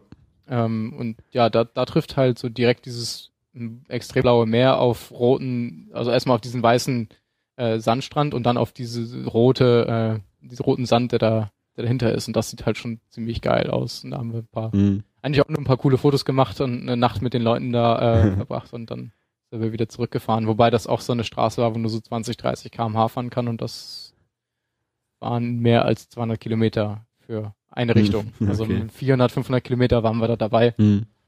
Und ähm, ja, das hat dann dementsprechend so zwei Tage gedauert. Nur um mal ein bisschen das Meer da zu sehen und dann nicht drin schwimmen zu können. Auch wieder wegen den Quallen. Ja. Mhm. Genau, wegen den Quallen. Gerade da oben, weil Broome ja noch so ein bisschen geschützt liegt, aber das bringt eigentlich auch nichts. Ähm, ja, da haben wir dann nochmal richtig eingekauft, weil das dann die nächstgrößere Stadt für wieder zig 100 Kilometer war. Äh, wir haben dann, ach so, doch, genau, da kam, das Einzige, was auf dem Weg noch war, war 80 Mile Beach, was Google Maps mir auch zumindest anzeigt. Ähm, was uns die Leute im Broome empfohlen hatten, da legen Schildkröten ihre Eier ab. Ich weiß nicht genau warum. Der, ist halt heißt halt eben 80 Mile Beach, weil er so lang ist. Und ähm, das, der ist wohl irgendwie ganz berühmt dafür, dass die Schildkröten da Eier legen kommen. Und das war halt genau die Zeit, zu der wir da waren. Äh, also haben wir uns dann da, sind wir dann da an den Strand gefahren, abends, und haben noch ein paar Leute getroffen und die meinten, ja, die kommen erst nachts. Also haben uns dann da, äh, sind wir dann da in, den, in dem Busch quasi, haben ein Lagerfeuer gemacht, gewartet, bis es abends wurde. Und sind dann zum Strand und haben auch tatsächlich dann Schildkröten beim Eierlegen zugucken können aus sichere Entfernung, sagen wir mal, weil man möchte die auch nicht stören. Und man sieht die da ans Land schwimmen, Eier ablegen und wieder zurück ins Meer schwimmen. Genau, ja, die, die graben sich dann da ein, das dauert eine, eine halbe Ewigkeit, aber wir Graben so, sich die Schildkröten ein oder nur die Eier? Nee, nee, die, ja, die paddeln halt mit ihren Flossen so rum, also die graben sich schon so ein bisschen ein und graben das dann halt wieder zu. Ähm, und ähm, dann gehen sie wieder, das dauert also mehrere Stunden. Das haben uns nicht alles angetan. Wir hatten so eine, auch so eine Lampe mit, so, die nicht so hell ist, so eine rote Lampe und ähm, äh, haben dann nur im Grunde äh, ja, zugeguckt und sind dann wieder weg, weil man möchte das ja dann auch nicht stören. Die legen sowieso schon viel zu wenig Eier und von denen, die sie legen, die, die überleben ja auch nicht unbedingt, weil die von Vögeln gefressen werden und so. Dann wollten wir da auch nicht unbedingt zu sehr in die Natur eingreifen. Ähm, nichtsdestotrotz konnte man tagsüber auf dem, äh, auf dem Strand rumfahren mit dem Auto, das war ziemlich cool. Also so ein bisschen äh, mal Gas geben mit dem Ding, weil man das ja auf normalen Straßen nicht darf und dann mal ähm, ja, äh, ist auch nicht so ganz ungefährlich wegen dem Salzwasser, haben wir dann später rausgefunden, weil das dann den Motor irgendwie schaden kann, wenn da Salzwasser rankommt. Wussten wir zu dem Zeitpunkt nicht, hat äh, Riesenspaß gemacht. Ähm, ja, dann haben wir hatten in, in äh, Broome schon mitbekommen durch ähm, also wir sind immer zu McDonalds und haben da E-Mails gecheckt, weil es da ähm, umsonst äh, WLAN gab. Und äh, meistens auch Steckdosen.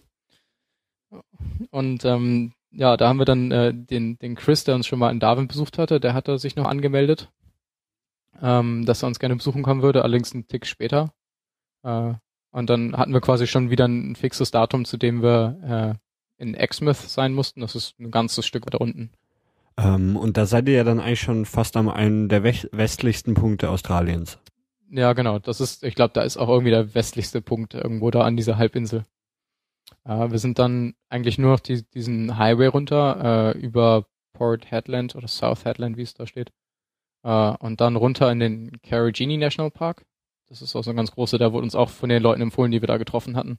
Der sollte wohl richtig gut sein, aber die waren anscheinend zu einer anderen Jahreszeit da. Also bei uns war da nicht mehr so viel Wasser und äh, so übermäßig toll im Gegensatz zu den anderen Nationalparks, die wir gesehen hatten, war da jetzt auch nicht. Also war schon war schon imposant so so viele äh, so so eine Schluchten, die man wo man dann auch klettern konnte und irgendwann ging es dann nicht mehr weiter aus und man hatte so richtiges ähm, so ein äh, Abseiling-Kram, also und es war dann hauptsächlich so Wüstenlandschaft, Canyons, Flüsse ja, und Wüsten, sowas, oder wie? Ja, es war schon so, ähm, ja, eher ein paar Wälder noch zwischendurch. Also jetzt Wüste im Sinne von, wie wir sie im Outback gelebt haben, war das nicht. Ähm, auf den Straßen dazwischen schon, aber dem Nationalpark jetzt gerade nicht. Äh, und dann sind wir nicht außen drum, sondern einmal quer durch. Äh, und haben auch einmal in dem Nationalpark übernachtet, aber nur durch so einen kleinen Trick quasi. Denn wenn man die Straße hochgefahren ist, dann ähm, war man offiziell aus dem ähm, Park quasi raus. Also dann hieß es dann auch so, hier, sie verlassen hier den Nationalpark und dann hat man, ist man eine Kurve gefahren und fuhr da dann wieder rein in den Nationalpark. Das, und man konnte quasi von der Straße abfahren und hat dann neben der Straße dann da gepennt, war aber offiziell nicht mehr im Nationalpark und deswegen war es dann halt erlaubt. okay. Ähm, und haben dann da eine Nacht verbracht, haben uns dann den Nationalpark am nächsten Tag noch ein bisschen angeguckt und sind dann noch Tom Price. Das ist der, so ein Bergbauort da nebenan. Der Herr Tom, der hat das einfach mal so nach sich benannt, als er den, den die Stadt da gegründet hat und äh, da irgendwelche Erzvorkommen oder sowas entdeckt. Ist eine der Städte, wo man am meisten verdient in Australien, wenn man da arbeitet. Also selbst wenn man nur irgendwie beim Supermarkt arbeitet, kriegt man wohl mehr Geld als normal. Äh, die liegt aber auch mitten im Nirgendwo, wo ein paar hundert Leute und keine Anbindung an Bahn oder irgendwas. Also man braucht echt ein eigenes Auto und eine Menge Geduld, um da hinzukommen, wenn man da alleine hinfahren möchte. Oder halt irgendwie Mitfahrgelegenheit oder sowas, wobei das noch ein bisschen kritisch ist. Also so, ähm, jetzt über per Anhalter darf man auch offiziell gar nicht fahren, in den meisten Staaten zumindest. Ich weiß gar nicht, wie das in Western Australia ist. Aber ähm, naja, man kommt da halt nicht so ohne weiteres hin. Da verdient, verdient man halt ziemlich gut. Ja, vor allem, wenn man im Bergbau arbeitet. Das gibt es wohl auch Backpacker, die das machen. Aber ich habe es jetzt noch nicht genau verstanden. Warum verdient man denn genau in dem Ort jetzt so viel Geld und anderswo halt, nicht? Ja, ist halt mitten im Nirgendwo. Also allein dadurch, dass die Stadt da so reich ist und dass alle Leute durch den Bergbau da so unglaublich viel Geld verdienen, dass, dass sie die Preise halt erhöhen können und dementsprechend bezahlen sie die Leute. Und wie gesagt, das ist, da möchte halt echt auch niemand da wohnen. Und ähm, ja, da sind wir dann auf, nur auch nur kurz auf so einen, auf so einen Berg hochgefahren, haben da gegrillt, geschlafen und sind wieder weiter, weil es dann da nicht so viel zu sehen gab.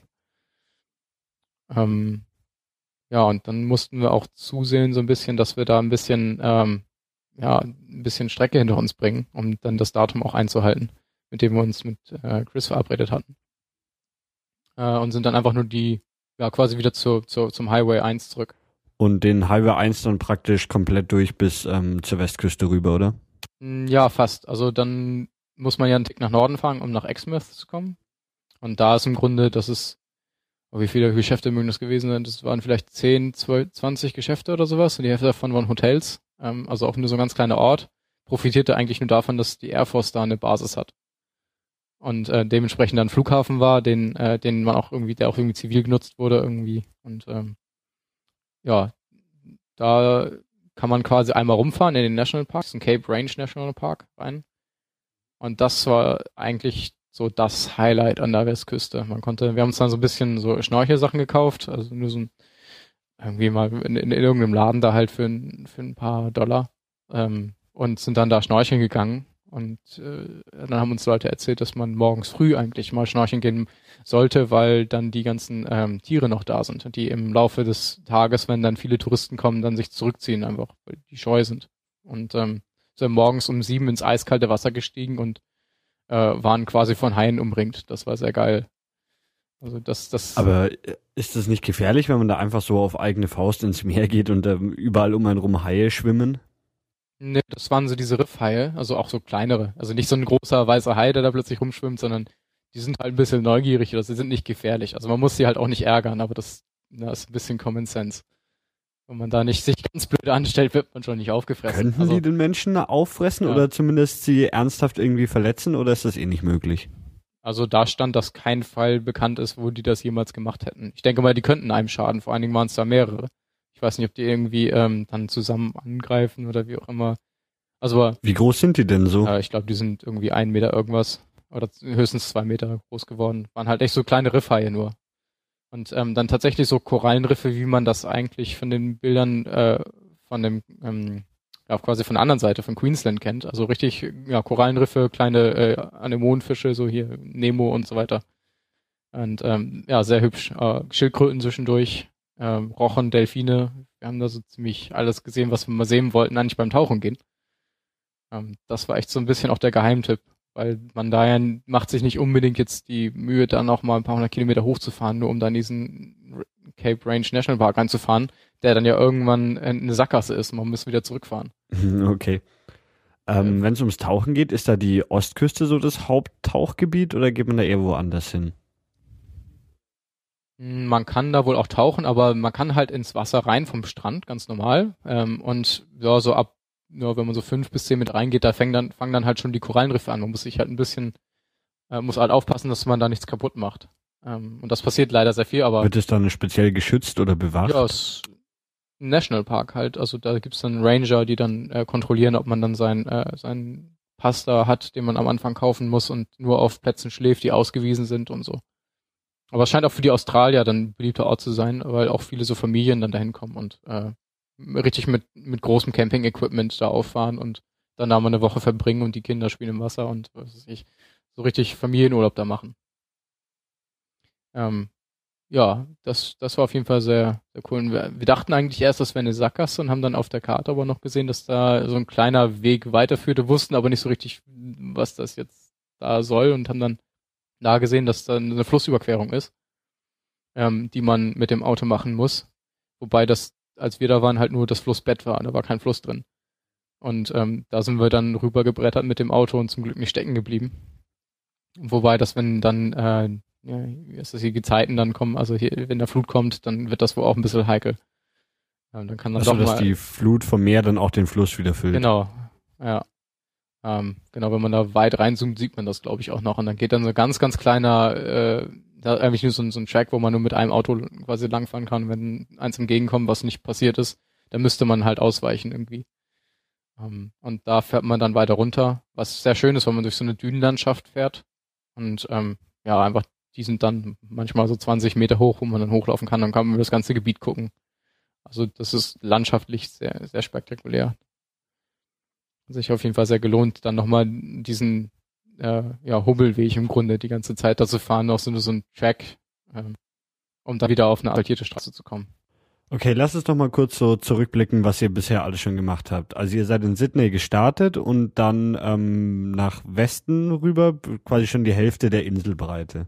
Da liegt dann Adelaide, von dem aus seid ihr dann ähm, einmal komplett durch die ganze Insel von Süden bis nach Norden nach Darwin durchgefahren. Von dort aus dann einmal komplett bis an die Westküste rüber. Und jetzt sind wir dann auf dem Weg die Westküste entlang wieder nach Süden runter.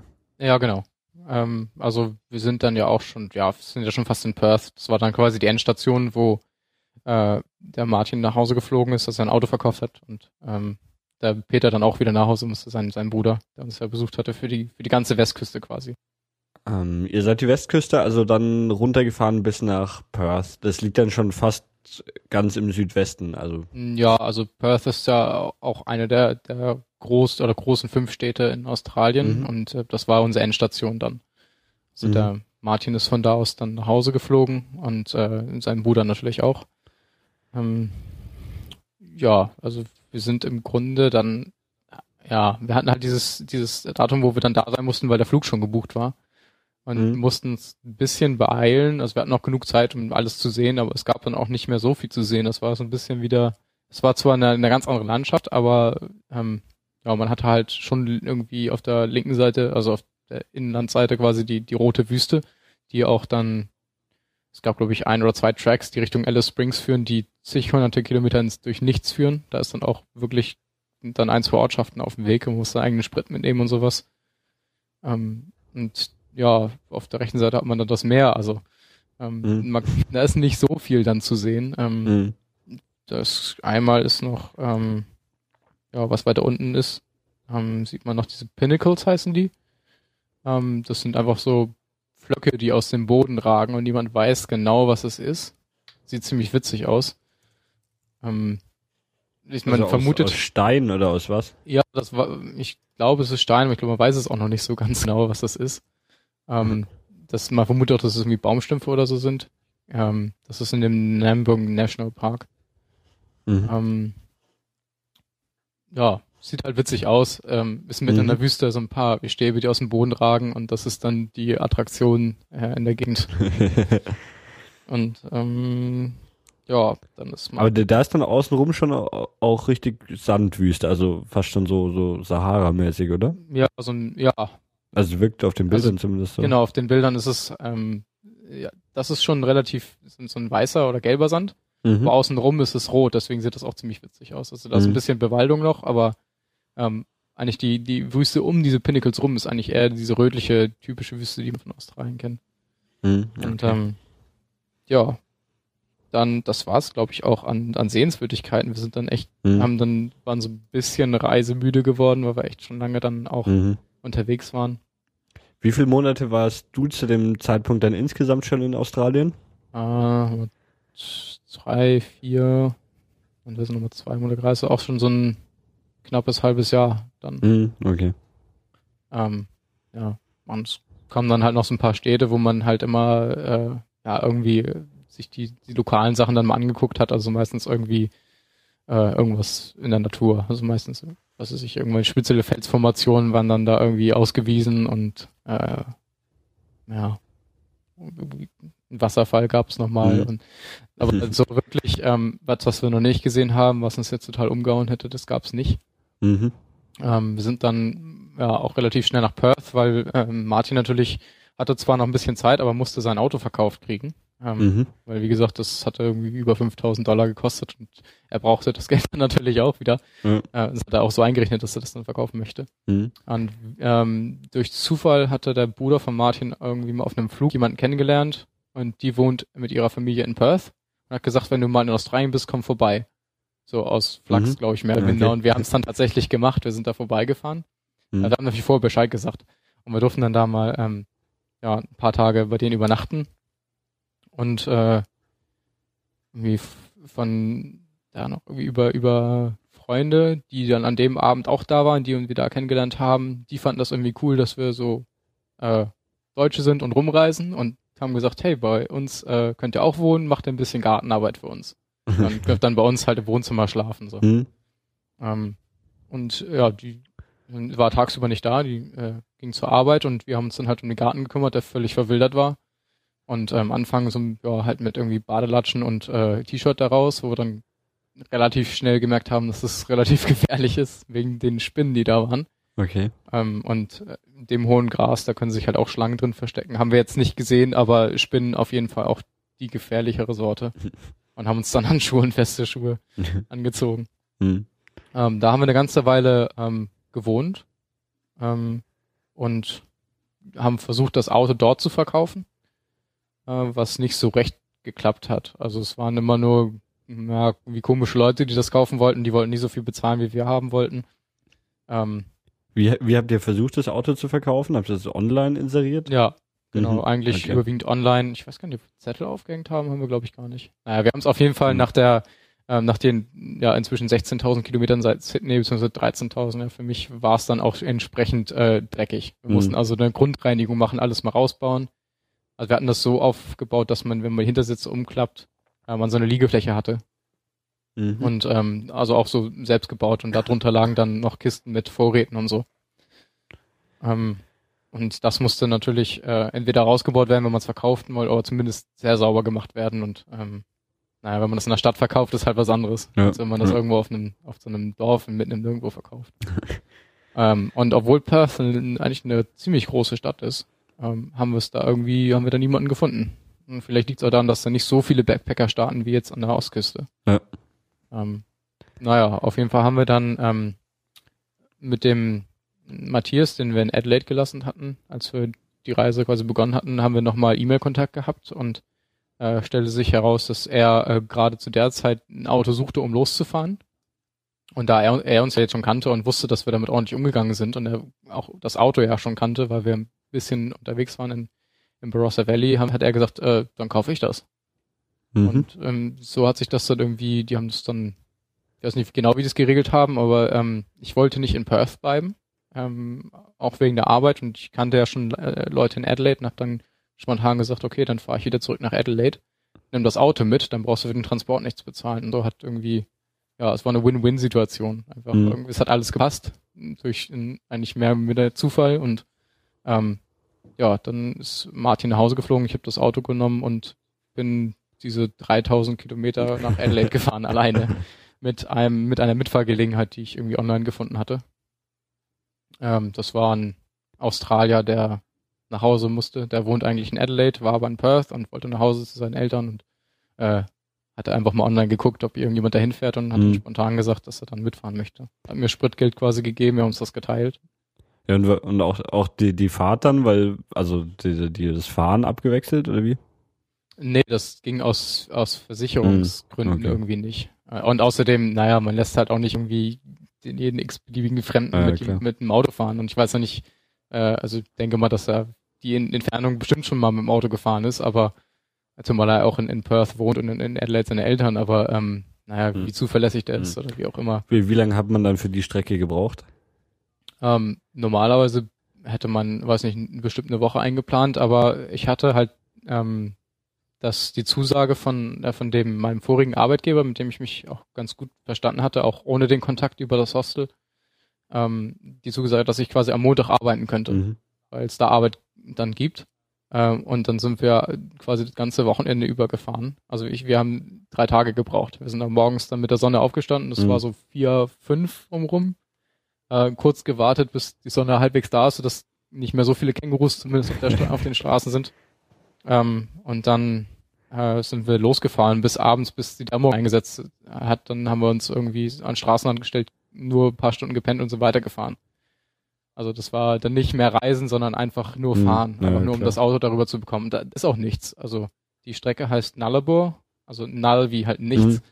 Und nicht ohne Grund ist es halt wirklich nichts da, keine Touristenattraktion, gar nichts. Also man, man, fährt einfach nur, das ist, da ist auch die längste gerade Strecke Australiens, weil 90 Kilometer keine einzige Kurve. nee, 90 Meilen. Mm, okay. Das ist ja nochmal äh, mal 1,6. Ja. Das, äh, ja, halt viel Kaffee getrunken und ähm, ja, versucht nicht einzuschlafen auf dem Weg einfach. ähm, und ja, dann kommt man, wenn man da weiterfährt, nach ähm, Port Augusta Ach so, vielleicht noch ganz witzig, die haben ja für die medizinische Versorgung, dadurch, dass das so, die können ja nicht in jedem, in jeder kleinen Ortschaft irgendwie einen Arzt oder, oder ein Krankenhaus haben, mhm. haben die so eine Organisation, nennt sich Royal Flying Doctors. Ähm, die, das sind quasi ja, Ärzte mit so kleinen oder auch eher größeren Maschinen, also so auf Cessna-Größe ungefähr, äh, oder auch teilweise ein Tick größer, ähm, die dann, wenn sie irgendwo rufen werden, schnell hinfliegen, mehr oder minder schnell. Mhm. Aber immer noch schneller, als wenn man halt irgendwie mit dem ähm, Krankenwagen da äh, irgendwelchen Schotterpisten ist. Das geht halt nicht. Ähm, und deswegen sind quasi die Straßen in diesen Gegenden gleichzeitig die Landebahnen für die Flugzeuge. Also, also ab und zu werden die größer und dann steht dann passen sie im Rückspiegel auf auf Flugzeuge. Das ist jetzt nicht passiert, aber die landen dann da einfach okay. auf der Straße, weil eh niemand ja. da ist. Dann äh, dachten sie, brauchen wir keinen Flughafen bauen. Und dann bietet sich ja an, dass die Straßen so lang so gerade sind. Ja, genau, das, die führen ja ewig. Also man muss natürlich dann äh, entsprechend ein gerade Stück finden, was nicht irgendwie gerade bergauf ja. oder bergunter ja. geht, aber ähm, da gibt's dann auch genug von auf 3000 Kilometer. Ähm, wie viel habt ihr denn für das Auto noch bekommen? Wenn ihr es äh, 5000 Dollar habt ihr es gekauft, oder? Äh, irgendwas um den Dreh, wobei das Martin mhm. auch alleine bezahlt hat. Also wir haben es nicht irgendwie zusammen mhm. gekauft. Ähm, ich weiß gar nicht, was er, was er im Endeffekt dafür bekommen so, okay. hat. Äh, bisschen weniger natürlich ja, als für das. Wir haben es halt benutzt und also für 16.000 Kilometer benutzt sie natürlich auch schon was ab, aber es lief noch erstaunlich gut. Also wir haben nie Probleme gehabt mit mhm. irgendwas und da habe ich schon ganz andere Geschichten gehört von hier mit äh, Reifenplatzern und sowas, was dann ja öfter mal passiert. Oder halt mal, wenn man irgendwo gegenfährt, meistens Tiere. Und das, äh, wir hatten einmal einen Ausfall von einer Sicherung, die haben wir dann ersetzt und das war das Einzige, was hier kaputt gegangen ist in dem Auto. Glück gehabt, wahrscheinlich. Also ja. super Glück gehabt, ja, vor allen Dingen, weil wir überhaupt keine Ahnung ja. von dem ganzen, äh, also wir hätten es auch nicht reparieren können, wenn wir Ahnung oder Werkzeuge gehabt hätten. Und ähm, später stellte sich auch dann heraus, wir haben, wir haben zwar einen Wagenheber gehabt, und dann hat uns später jemand gesagt, mit dem Wagenheber kriegt ihr nie im Leben dieses Auto hoch. also das ist halt ein normaler Pkw-Wagenheber gewesen, den wir Secondhand irgendwo gekauft mhm. haben. Ähm, und da hätten wir das Ding schon komplett irgendwie ausräumen müssen, damit wir das irgendwie hochstellen können. Äh, dachten wir uns dann auch, das klappt dann schon irgendwie ein bisschen Holz drunter legen. ist ja zum Glück ja. nichts passiert. Und äh, das Ersatzrad, was wir haben, das war auch nicht aufgepumpt. Also nicht mhm. genug aufgepumpt für die, Aber ähm, zum Glück, für die Ladung, zum die Glück habt das alles nie gebraucht. Nee, wir hatten echt super Glück. Mehr Glück als Verstand. Also. Ja, was hast du noch ja. alles so in Australien gemacht? Ähm, ich war dann ja wieder in Adelaide, mhm. kannte natürlich ein bisschen schon die Leute. Ähm, hab dann da ja teilweise wieder diesen Flaschenjob gemacht, weil das einfach das Geld mhm. auch nicht schlecht war, obwohl der Job echt ein bisschen, naja, war, war nicht so schön. War das früh aufstehen, dann, dann den ganzen Tag mhm. körperlich mhm. arbeiten, äh, dann ist man abends echt fertig und kann eigentlich nichts mehr von der Gegend sehen. Aber wir waren, dann, ich war dann auch genug mhm. gereist mhm. erstmal und äh, dachte mir, dann machst du halt mal so ein, wieder ein paar Monate. Das Konto war dann auch entsprechend leer und dann muss man halt wieder ein bisschen arbeiten. Hast du jemals auf so einer äh, Farm gearbeitet, irgendwie Gemüse pflücken oder sowas? Nee, das hab, das hab ich dann nie gemacht zum Schluss. Ähm, schade eigentlich, hatte ich eigentlich vor, das mal mitzumachen, aber das hat sich nie ergeben. Das war dann äh, die Weihnachtszeit, in der ich dann, also im Dezember, ich glaube, ich bin Ende November mhm. da angekommen, im Dezember dann in Adelaide und habe dann äh, über auch über das Hostel vermittelt bekommen, so einen Job, wo man Spielzeuge in einem äh, so eine Shopping Malls da, quasi mhm. so riesige ja. in den USA quasi, wo ein Laden ja, sich klar. an den nächsten reiht und äh, da konnte ich halt in der Mitte sind auch immer so Stände, wo ein möglicher Klimbim verkauft wird. Und da ist dann einfach Verkäufer gespielt. Genau, einfach äh, Leute angesprochen, hey, have you seen this before? Ja. So, also so richtig äh, einen auf die Nerven gehen, diesen Job, mhm. ich hab's gehasst, ähm, aber das Geld war richtig gut. Man hat dann, wenn man, man wurde quasi nach Leistung bezahlt, also das ist auch häufig so, dass man bei den, bei diesen ganzen Fruitpicking-Jobs, also dem, wo man auf der Farm arbeitet und nach mhm. Leistung bezahlt wird, also mhm. nach Kilogramm oder nach äh, Anzahl oder so. In dem Fall war das halt so, dass ich ein Grundgehalt von 10 Dollar die Stunde bekommen hat, was schlecht mhm. ist für die Weihnachtszeit. Äh, aber ich habe 5% okay. am Gewinn bekommen. Und je nachdem, ja, wie gut man war, hat man eben entsprechend dann, ähm, ja, ist man dann manchmal mit ein paar hundert Dollar am Tag nach Hause gegangen. Und dann hat dann, also wir, wir haben, glaube ich, einen Durchschnitt in der Woche 1000 Dollar mhm, gemacht. Okay. also war die gut, ja. Und das, wir, ja, wir waren nicht schlecht. Also man, man hat immer zu zweit gearbeitet und ähm, da waren Leute dabei, die hatten das dem Jahr davor schon mhm. mal gemacht. Ähm, die kamen da irgendwie aus der jüdischen Gemeinde, die kannten sich da mhm, irgendwie alle. Okay. Das waren so die, ähm, ja, die kamen irgendwie aus Melbourne dann rüber, die irgendwie eine Partnergemeinde oder was mhm. das da war. Äh, und der, der Typ, der das macht, der hat das auch irgendwie noch in Melbourne mhm. betrieben. Äh, ähm, äh, das waren aber, es waren so Zauberspielzeuge, es war im Grunde total der Scheiß, den wir da verkauft haben. Völlig überteuert, irgendwo in China für ein paar Cent hergestellt und für 10 Euro, äh, für 10 Dollar verkauft. Ähm, also so ein bisschen moralisch fragwürdig, was wir da gemacht haben. Eigentlich so im Nachhinein, aber in dem Moment hat man erstmal nur gehört, oh, 1000 Dollar die Woche. Und naja, gut. Äh, davon hatten wir dann auch gründlich genug um Weihnachten mhm. rum und sind dann in die Berge. Einfach nur Rucksack gepackt und überhaupt keine Ahnung, keine Karte dabei. Ähm, sind dann in die Berge da ein bisschen, also die Berge, mhm. Anführungszeichen, mhm. Hügel. Und ein Zelt dabei gehabt ähm, oder was? Genau, das Zelt, was ich dann, ähm, was dann auch schon übel mitgenommen war mhm. von, der, von der Reise, das hatte ich halt mitgenommen. Ähm, und dann haben wir da in den Bergen gezeltet über Weihnachten, weil mhm. wir natürlich frei hatten. Aber wir haben also manchmal, so wenn so Midnight Shopping war, dann von 9 Uhr morgens bis Mitternacht, also 15 Stunden quasi okay, gearbeitet. Also durchgehend Zauberspielzeug und, verkauft. Ja, genau. Das war echt das beschissensten Job, den ich je gemacht habe.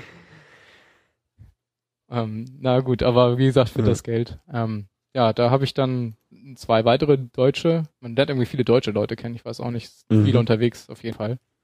Ähm, gut, sind wir die bevölkerungsreichste Nation in Europa, aber trotzdem erwartet man ja schon irgendwie ein paar Franzosen ja. oder so, aber das ist dann eher weniger. Ähm, viele Briten, viele Iren, die aber überwiegend an der Ostküste Party machen, findet man das. okay. Und ähm, da nach dem äh, Abitur bzw. A-Levels dann einfach äh, ja ein halbes Jahr mit angespartem Geld da ähm, die Ostküste hoch und mhm. runter reisen, ein bisschen äh, Party hier und da machen und dann wieder zurück, immer das Geld alle ist. Also ganz viele Fälle, die wir da in den Hostels erlebt haben in, in Sydney in der Zeit, war sowas, die irgendwie zurückkamen, sagen, oh, I'm broke, mm. have to go home. So, alles Geld, was ja, sie angespart hatten, krass. verballert und keinen Job gefunden und dann, ja, mussten sie wieder nach Hause. Na, und dann, ähm, ja, habe ich äh, Aline und Patrick kennengelernt. Und wir haben dann auch zusammen gearbeitet später. Mhm. Also im Hostel, die waren okay. einfach im selben Zimmer, mhm. durch Zufall. Ähm, und ja, mit denen haben wir, äh, mit Aline habe ich dann, irgendwie kamen wir auf die Idee, lass uns doch ein Auto kaufen. Weil wir dann auch die Schnauze voll mhm. von diesem Job und so hatten. Und nach Weihnachten ist dann ja eh nicht mehr viel los. Kommen höchstens Leute und bringen den Scheiß dann zurück, weil damit nicht, ja genau. Das war dann eigentlich nur noch so ein bisschen äh, da rumstehen und die Leute nerven. Das, weiß nicht, das mache ich dann, oder haben wir dann nicht mhm. mehr so gerne gemacht. Also noch weniger, als wir so ohnehin vorher gemacht haben. Und sind dann, ähm, ja, haben uns dann quasi am Donnerstag, glaube ich, an einem Donnerstag entschieden, das Auto zu kaufen, haben ein bisschen rumgeguckt, ein, zwei Sachen angeguckt und haben dann ähm, ja so ein, zwei Deutsche getroffen, die ihr Auto verkauft haben und äh, haben uns dann irgendwie den Preis ein bisschen runtergehandelt und haben unser Geld zusammengelegt und uns mhm. quasi das Auto gekauft. Ähm, das war dann am Samstag und am Sonntag sind wir losgefahren.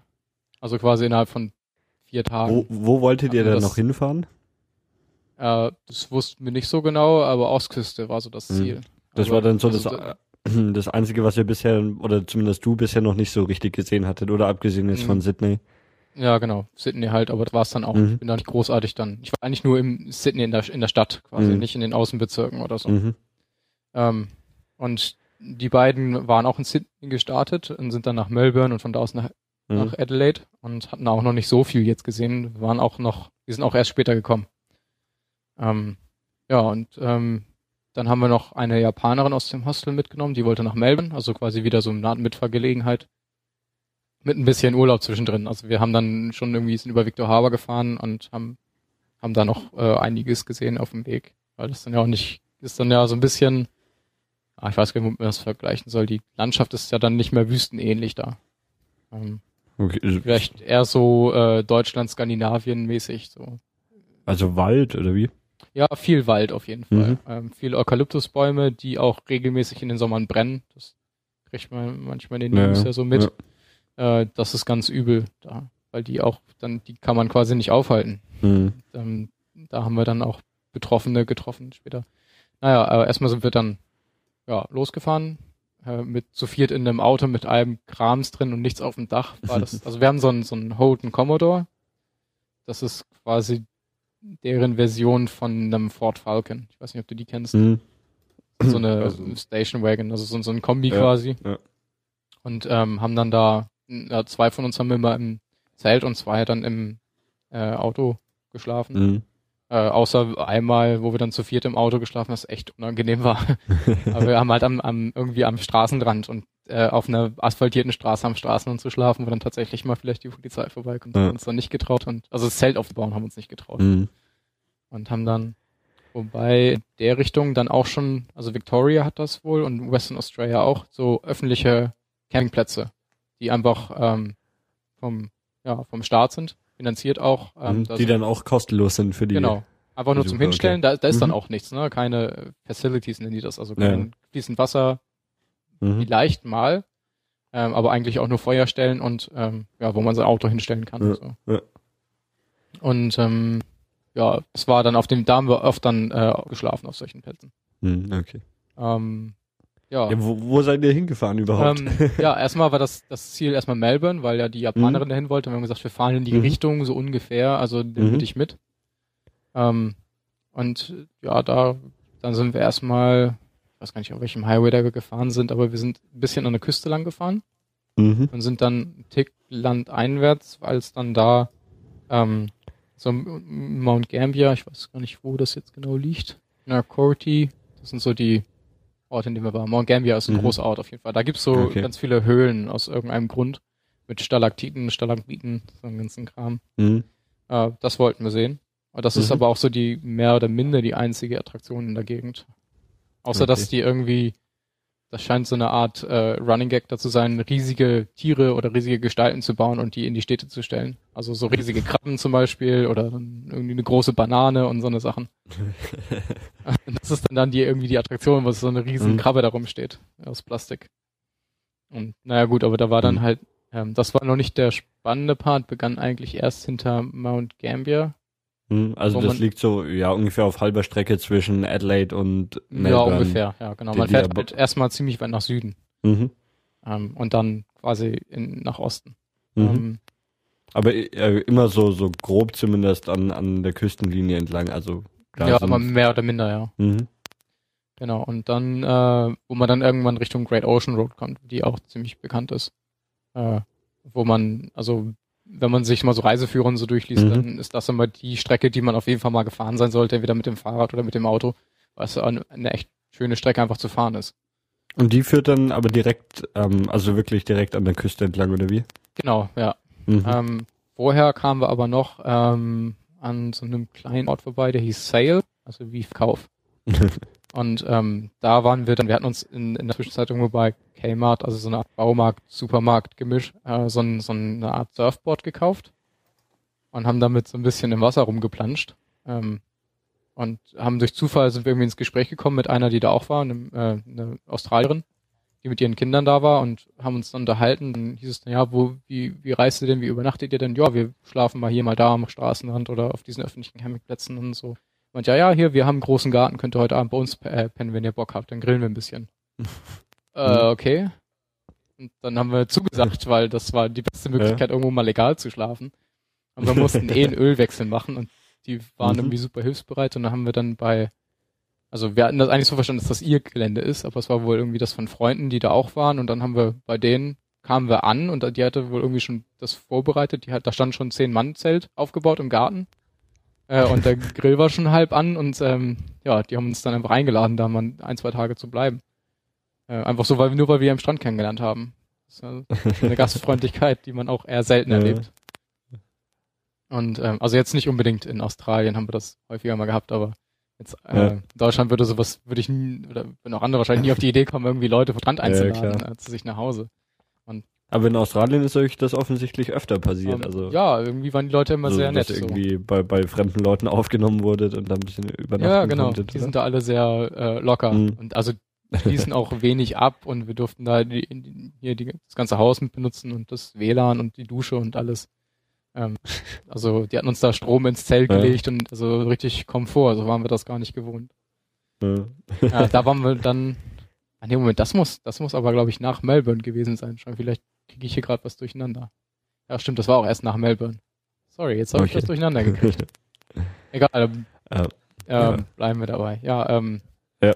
Wir mussten dann einen Ölwechsel machen. Äh, den haben wir dann da mit dem, äh, mit der Familie Jackson quasi gemacht. Äh, die haben uns ein bisschen geholfen, weil mhm. wir, wie gesagt, auch äh, Aline und Patrick haben da überhaupt keine Ahnung von gehabt und äh, da hat uns da ein bisschen dabei geholfen. Und okay.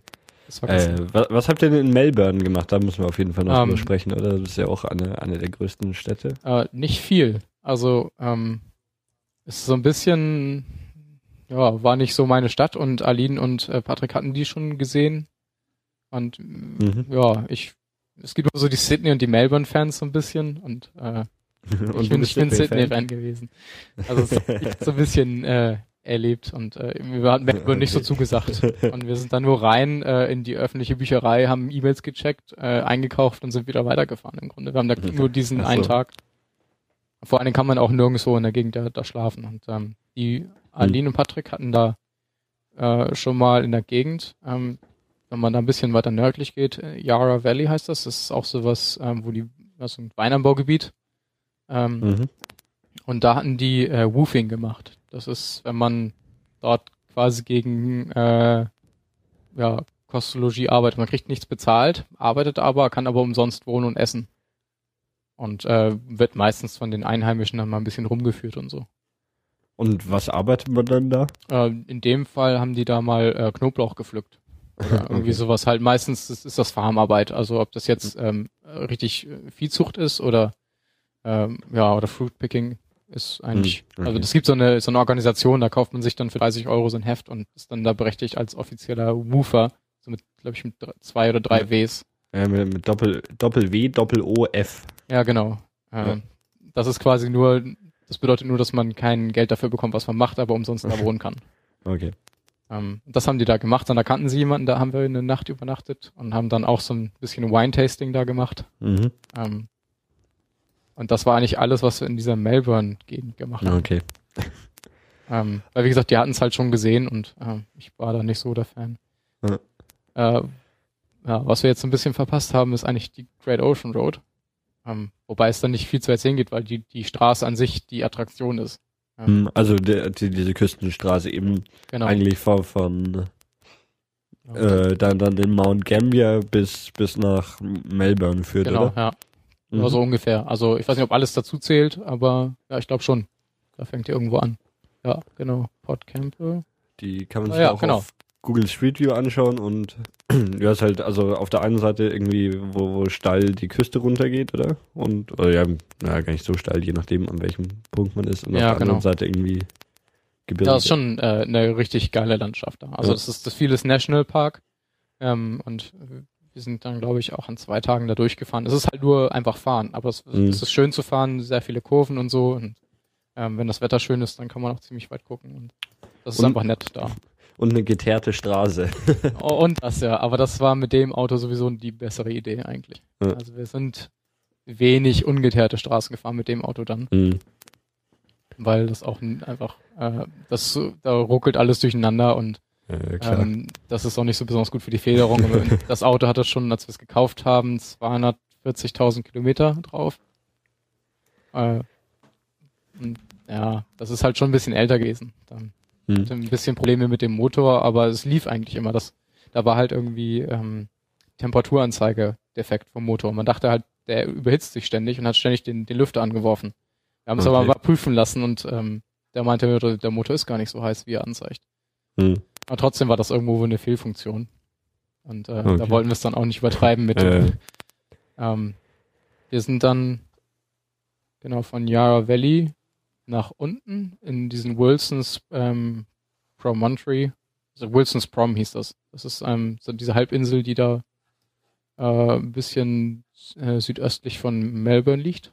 Mhm. Also das ist dann ist, wahrscheinlich sogar so der südlichste Punkt von der äh, ja, wenn man Tasmanien nicht mitrechnet, genau. wahrscheinlich ja. Mhm. Äh, wobei, das ist, genau. Ja, das müsste der südlichste ja. Punkt des Festlands mhm. sein. Ähm, und ja, das, das war auch ähm, sehr cool. Die komplette Halbinsel ist ein Nationalpark. Ähm, es gibt aber, wenn man da reinfährt, dann zwei oder drei Möglichkeiten, da irgendwo äh, auf so einem offiziellen Park auch zu äh, übernachten. Mhm. Man konnte halt auch wieder rausfahren und dann da, da übernachten. Ähm, wir sind halt reingefahren, auf ein, ja, so eine Art Berghügel geklettert und da konnte man halt über die, über die gesamte Halbinsel sehen. Und das war äh, sehr beeindruckender äh, Ausblick. Also eine sehr gute Idee, da hochzuklettern. auch wenn es ziemlich anstrengend war. Mhm. Ähm, und dann gab's unten äh, ein Freilichtkino und dachten halt, ja, wenn wir jetzt wieder nach rausfahren, dann haben wir halt da auch irgendwie, sind wir zu früh draußen und können wir zwar weiterfahren, aber warum nicht ins Kino gehen? Mitten äh, auf so National Park. Mhm. Ähm, ja, und dann haben wir uns da, wie ist er, Avatar angeguckt, äh, der einige Male ein bisschen unterbrochen wurde dadurch, dass ähm, die Wombats den Weg reingefunden hatten und äh, vom Podporn angelockt dann irgendwie dann durch die Reihen stiefelten und die, die, die Mädels erschreckt haben. Also ab und zu hat man mal so Schreien gehört und dann war wieder irgendein Wombat da rein. Äh, die haben sich dann, graben sich da irgendwie drunter oder so, ich weiß nicht genau. Das sind so eine, so eine kleinen bärenartigen Beuteltiere. Mhm. Ich, ähm, sind, sehen ganz niedlich aus, sind wohl nicht ganz ungefährlich, wenn sie Popcorn wollen, aber so im Allgemeinen tun die nichts. Und in diesem ja. Kino sitzt man, also sind da schon normale Sitzreihen und einfach ja, genau. die Open Air dann. Genau, so ein Open Air Kino einfach mit Sitzreihen und einem, ja, so einer Leinwand vorne. Mhm. Und, äh, eigentlich ist das umzäunt, aber die ja, anscheinend finden sie ihren Weg da rein. Wurde dann der Film angehalten oder? Äh, das weiß ich gar nicht mehr, ob die okay. das angehalten haben. Muss ich lügen, jetzt weiß ich nicht. okay. Ähm, Nee, ich, ich glaube, die haben sie dann einfach irgendwie, die werden dann ja auch irritiert. Also das ist ja für die auch irgendwie äh, neu. So lange mhm. gibt's die Menschen mit Open Air Kinos noch nicht und mit die sind da halt schon eine halbe Ewigkeit. Also sowieso alles, was man in Australien sieht, was alt ist, ist eigentlich für europäische Verhältnisse jung. Weil na, die sind halt da erst irgendwie, äh, ja so richtig im 19. Jahrhundert hat sich da erst was angesiedelt. Ähm, das sieht man auch so ein bisschen in der Stadtplanung, wenn sie dann geplant sind. Also Sydney war ja erst eine Häftlingskolonie früher. Da machen sie auch ein bisschen Witze drüber, so wir stammen ja alle von Häftlingen ab, deswegen sind wir alle so blöde, haha.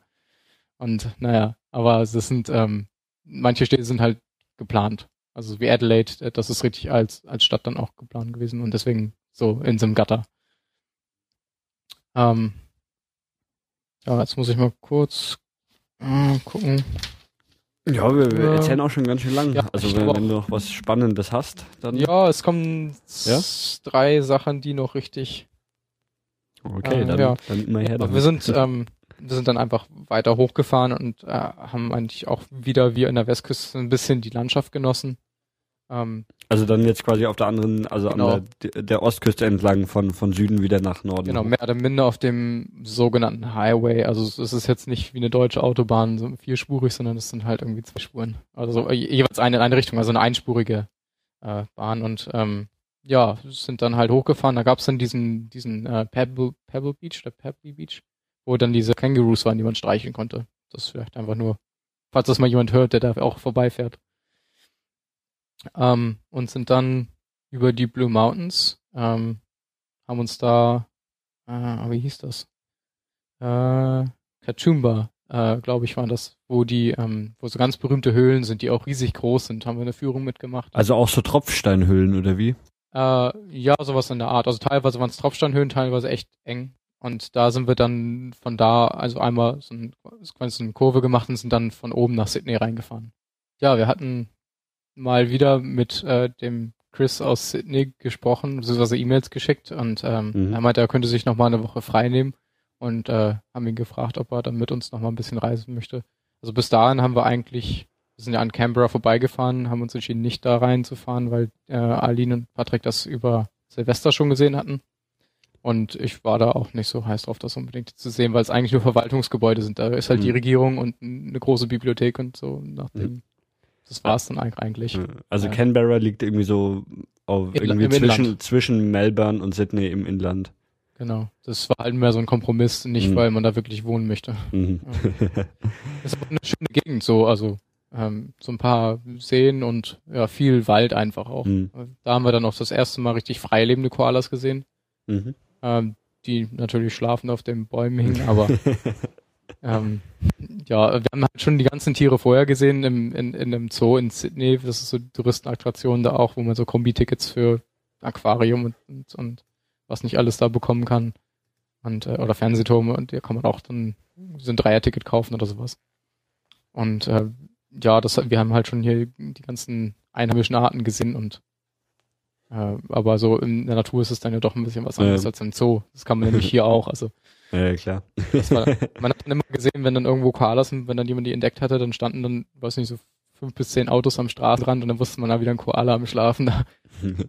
Also ist das auch für Australien ein sehenswürdig äh, ein Spektakel, so ein Koala, oder waren das dann alles nur irgendwie Reisende? Mm, waren viel Reisende, aber es ja. waren also zumindest Englisch sprechende auch dabei, auch teilweise Australier. Ah, okay.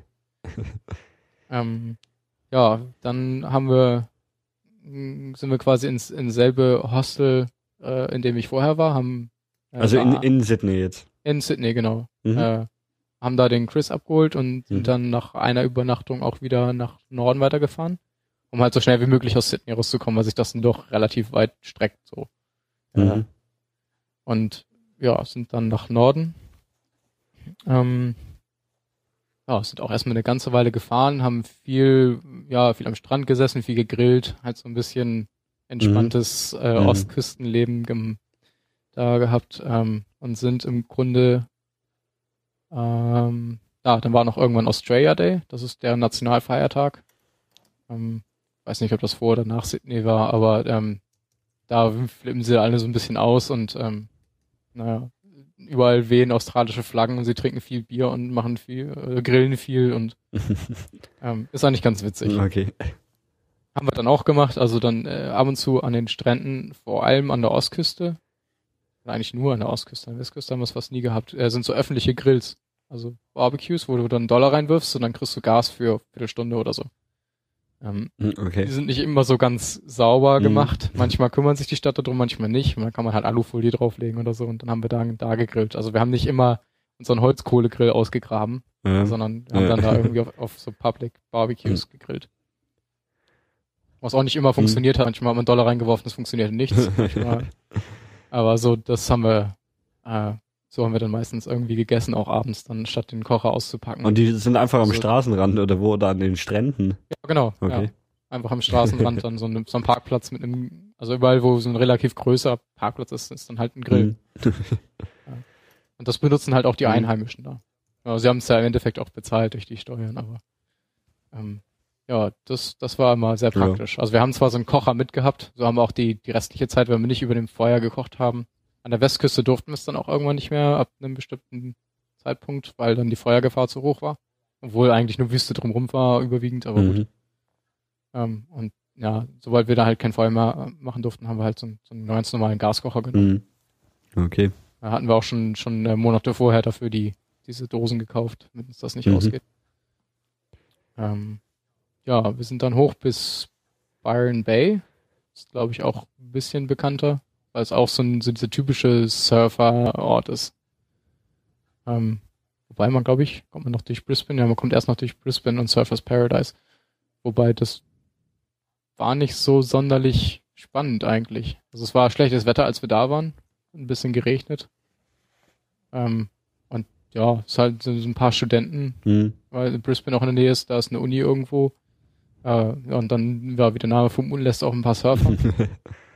Und ja, Brisbane ist halt wieder eine große Stadt und gerade, also sowohl mit, mit dem Martin auf der Reise als auch mit Aline und Patrick haben wir das eigentlich eher vermieden in großen Städten, sondern ähm, sind eigentlich eher so ja, in die Natur mhm. rein und haben so ein bisschen ähm, ja, das ein bisschen da genossen, ein bisschen die Ruhe genossen noch. Mhm die großen Städte nur zum, zum Einkaufen dann benutzt. ja, klar. Immer, immer dann zu Woolworths mhm. oder wie sie dann ja hießen äh, und dann alles, alle möglichen an, äh, mhm. ja, so Cans, also so die ganzen das, ja, Chili con Carne mhm. und, und eingelegtes und sowas gekauft. Ähm, ja, ähm, im Grunde das, das nächste, was, was äh, erwähnenswert wäre, wäre, wäre Byron Bay quasi. Da waren äh, der Chris und ich falsch im Springen. Okay das war eigentlich so eine Sache, ich habe so drei Sachen, die ich machen wollte. Das waren Tauchen, Fallschirmspringen und Bungee. das waren so die irgendwie, das wollte ich all, mhm. immer schon mal gemacht haben. Das äh, haben wir dann halt alles in Australien gemacht, ja. ja, genau. ähm, dann ja, war, haben wir das noch so einen Surfkurs gemacht. Ähm, ein, das ein oder zwei Tage vorher waren wir äh, abends noch schwimmen und wir, uns war schon bewusst, dass es ein paar Quallen da gibt, aber die haben gesagt, die sind halt überwiegend nicht tödlich. Wir waren dann halt doch ein bisschen Überwiegend schwimmen. nicht tödlich ist ja auch eine gute Aussage. Ja, also, man weiß es halt nicht so genau von hm, der von der okay. Jahreszeit auch. Ja, man sagt so um um um bei Brisbane ist so die Grenze, wo man dann nicht okay. mehr ins Wasser sollte. Und Byron Bay liegt halt mhm. halt drüber, war aber auch nicht unbedingt die entsprechende Season dafür. Also ähm, naja, wir waren halt schon ein bisschen in der Nähe von einem Ort und in Byron Bay gibt's, also ist dann schon ein größer Ort äh, für australische Verhältnisse, wo es okay. ein Krankenhaus gibt. Wir dachten, na, ein bisschen baden gehen können wir schon. Äh, und da hat's dann uns auch voll erwischt. Also da haben wir dann gleich eine, ähm, nicht tödliche natürlich, aber äh, so eine ähm, Qualle äh, mit so einer Welle erwischt, die dann irgendwie kam und sich bei der Aline ums Bein und äh, äh bei dem beim Chris auch irgendwie bei dem im Bauch gewickelt mhm. hat mit diesem mit diesem langen Und da hat man dann irgendwie so Verbrennungen oder so. Ja, kriegt man, also es tut erstmal höllisch mhm. weh. Und was im Allgemeinen empfohlen wird, ist Essig drauf zu kippen. Also haben wir irgendwie mal so diesen 50 Cent Essig von äh, vom Supermarkt mitgenommen, den einfach dann äh, die beiden mit Essig. Ja, den habt ihr schon vorsorglich mitgenommen, oder wie? Ja, genau. Falls das mal passiert. Und das ist da genau natürlich dann passiert. Ähm, da, da kann man dann auch schon richtig, also ein bisschen Kreislaufkollaps gekriegt und mhm. das war nicht mehr so witzig mhm. dann. Haben wir es dann auch erstmal gelassen. Am nächsten oder am übernächsten Tag sind wir noch, haben wir das mit einem Surfkurs gemacht. Ähm, und hatten aber Neoprenanzüge mhm. an. Äh, Windsurfen oder Wellensurfen? Nee, äh, Wellenreiten okay. quasi. Mhm. Weil das auch irgendwie, das macht da halt jeder mhm. irgendwie und dachten, ach, das einmal muss man das auch mal gemacht haben. Ähm, ja, in der Nähe von Byron Bay, ein bisschen landeinwärts, ist eine ganz, ganz kleine Stadt, die aber sich kannt ist. Dadurch, dass sie irgendwann in den 60er Jahren oder sowas, wo die ganzen Hippies da waren, haben sie mal irgendwie die Polizei verjagt und seitdem kann man da Gras kaufen. Also ganz legal ist das wohl auch auf, also nicht vom Gesetz her, aber es wird auch toleriert. Es gibt da eine Polizeistation, niemand sagt was. Also du wirst auf der Straße angesprochen, hey, wanna buy some weed, wanna buy some mushrooms. Ähm, und da gibt's dann auch so ein, irgendwie ein Weed-Museum und da dachten wir, weiß nicht, das ist so eine typische Touristenstadt so ein mhm. bisschen, aber man kann tatsächlich in der Buchhandlung Gras kaufen. Das ist, wenn man aus Europa stammt, schon ein bisschen befremdlich. Ja, ja. Auch für Australien noch, aber mhm. das ist einfach so ein Ort, den gucken sich eigentlich alle an, wenn sie in Byron Bay vorbeifahren. ähm, und dann haben wir, äh, ich weiß gar nicht, wie wir darauf kamen, wir sind dann auf so einer kleineren Straße gefahren und äh, haben dann einen Anhalter mitgenommen. Das war ein Amerikaner. Äh, und der meinte, er wäre auf dem Weg zu, zu irgendeinem Tempel. Und wir dachten, äh, gut, was haben wir jetzt für einen Spinner aufgesammelt? Okay.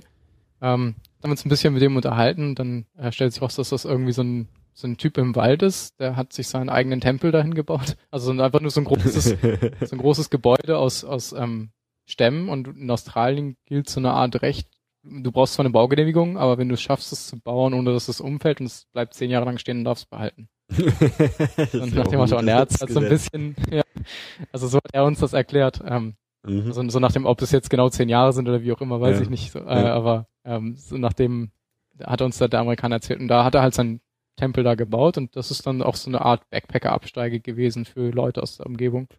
Und äh, ja. was ist das für ein Tempel? Wer, wer, wer wird da angebetet oder was wird da gemacht? Nee, das war einfach nur äh, irgendwie Rainbow-Tempel und das war alle Leute von allen Kulturen also. und Religionen sind gekommen und äh, das war so halt so ein bisschen Hippie-Kultur. Oh, okay. Die da immer noch so ein bisschen, der Typ war auch schon ewig alt und hatte einen grauen Bart und so, äh, der das da geleitet hat und gebaut hat. Das war halt einfach nur so ein, ja, die Überreste der Hippie-Zeit. Mhm, okay. und, äh, da wohnte er auch mit seiner Familie. Mhm.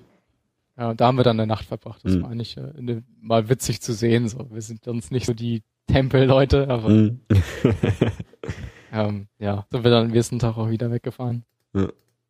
Ähm, äh, ja, der, der Chris ist dann von Byron Bay aus zurückgeflogen, äh, weil, also wie gesagt, jede größere Ortschaft hat dann halt einen eigenen Flughafen, die mhm. dann Inlandsflüge mhm. zumindest machen. Ähm, und wir sind dann weiter nach Norden. Das eigentliche nächste Ziel war so ein bisschen Fraser Island. Ähm, bei Google Maps steht das, glaube ich, als äh, Kulula National Park. So eine die größte Sandinsel der Welt. Okay, ist dann also eine, eine, Insel, die irgendwie in Küstennähe ist, oder wie? Äh, genau, also wie lange hat's gedauert? Eine halbe Stunde die Überfahrt mit so einer Fähre. Mhm. Und wir haben halt so ein Hostel gefunden, wo man eine Übernachtung und bekam und äh, dann so ein, so ein pinkes äh, Four-Wheel, quasi so ein, so ein Truck, richtig. Und das war halt nicht einer, so, so ein, mit einer kleinen Maschine, sondern ein riesig, riesiges Teil, wo du die Gänge richtig reinknüppeln musstest, uralt. Aber es fuhr noch und ähm, das durfte man selber fahren. Und das war das, ähm, was es daran gereizt hat. Mhm. ähm, weil die anderen Touren, da hatte man immer einen Guide und der hat dann rumgeführt an die Touri-Plätze. Mhm. Und wir hatten halt die Möglichkeit mit einer kleinen Gruppe, äh, die sich die wir dann zufällig da zusammengewürfelt hat in dem Hostel, weil es irgendwie zweimal die Woche startete oder so.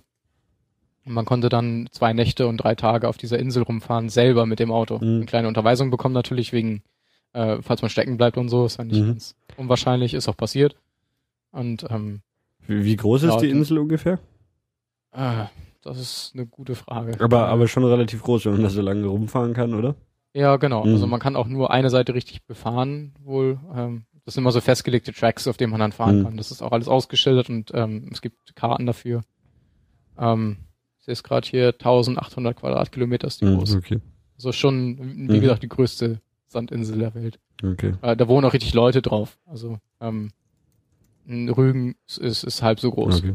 Ähm, also so viele Leute wohnen natürlich nicht Mhm. da drauf. Das sind mehr so die Ranger, die da wohnen, mit auch mit Familie und allem und die ein bisschen drauf aufpassen. Ähm, was ein bisschen äh, problematisch an der Insel ist, ist da auch diese Wildhunde leben. Also diese Dingos. Ähm, und dass die auch schon mal, das ist aber schon 70 Jahre her, also in den 40er Jahren haben die wohl mal ein kleines Mädchen gegessen. die haben es also ver verschleppt beim Campingausflug mal nicht aufgepasst und da war es weg und man hat es halt nachher gefunden. Also die Horrorgeschichten, die man hört und wenn man, hieß es dann, wenn, wenn sie nicht so groß sind, dann gehen sie lieber nicht alleine auf Klo und so. Und naja, gut, Okay. vielleicht wollen sie auch ein bisschen Angst machen, aber ähm, wir haben die dann auch tatsächlich auch gesehen. Wir haben halt gegrillt und äh, die werden natürlich davon dann angezogen, aber sind relativ scheu, aber neugierig ein bisschen dann doch. Mhm. Ähm, wohl nicht ganz ungefährlich, aber es ist nichts passiert. Okay. Also wir waren, waren aber auch, ähm, Moment, wir waren, haben noch einen Deutschen mitgenommen, dann waren drei, zwei Isländer, was auch selten vorkommt, weil da gibt's ja irgendwie nur 300.000 Leute von. Und ausgerechnet da treffen wir zwei. Und eine Australierin, also waren so sechs, sieben Leute irgendwie in dem Auto. Und haben dann da zusammen gecampt. Also wir haben, da waren Zelte und alles wurden gestellt. Mhm. Man hat quasi einfach nur auf dem Strand sein, ähm, sein Zelt aufgestellt und ja, abends ein bisschen Bier getrunken, die Mhm. Sterne angeguckt. Ähm, ja, und ist dann tagsüber mit dem, äh, mit dem Auto darum gefahren, was auch schon an sich Spaß macht. Äh, aber das Auto zu fahren, wobei man aber irgendwie 21 sein musste. Was ich zu dem Also Punkt- nu- nur da Ja. oder generell in Australien? äh, wenn, nee, wenn man Autos mietet. Achso, zu, zu mieten. Mhm. Ja, genau. Ja, das war ja quasi gemietet, Ja, also ja. das war in diesem Paket halt Mhm. mit drin und man musste aber irgendwie 21 sein. Das bin ich ein paar Tage vorher geworden, Mhm. also Mhm. Glück gehabt. Ähm, ja, und ähm, ja, das war's dann eigentlich. Da sind wir dann, haben wir am zweiten Abend auch nochmal in einer größeren Gruppe äh, gezeltet und nochmal zusammen gekocht. Mhm.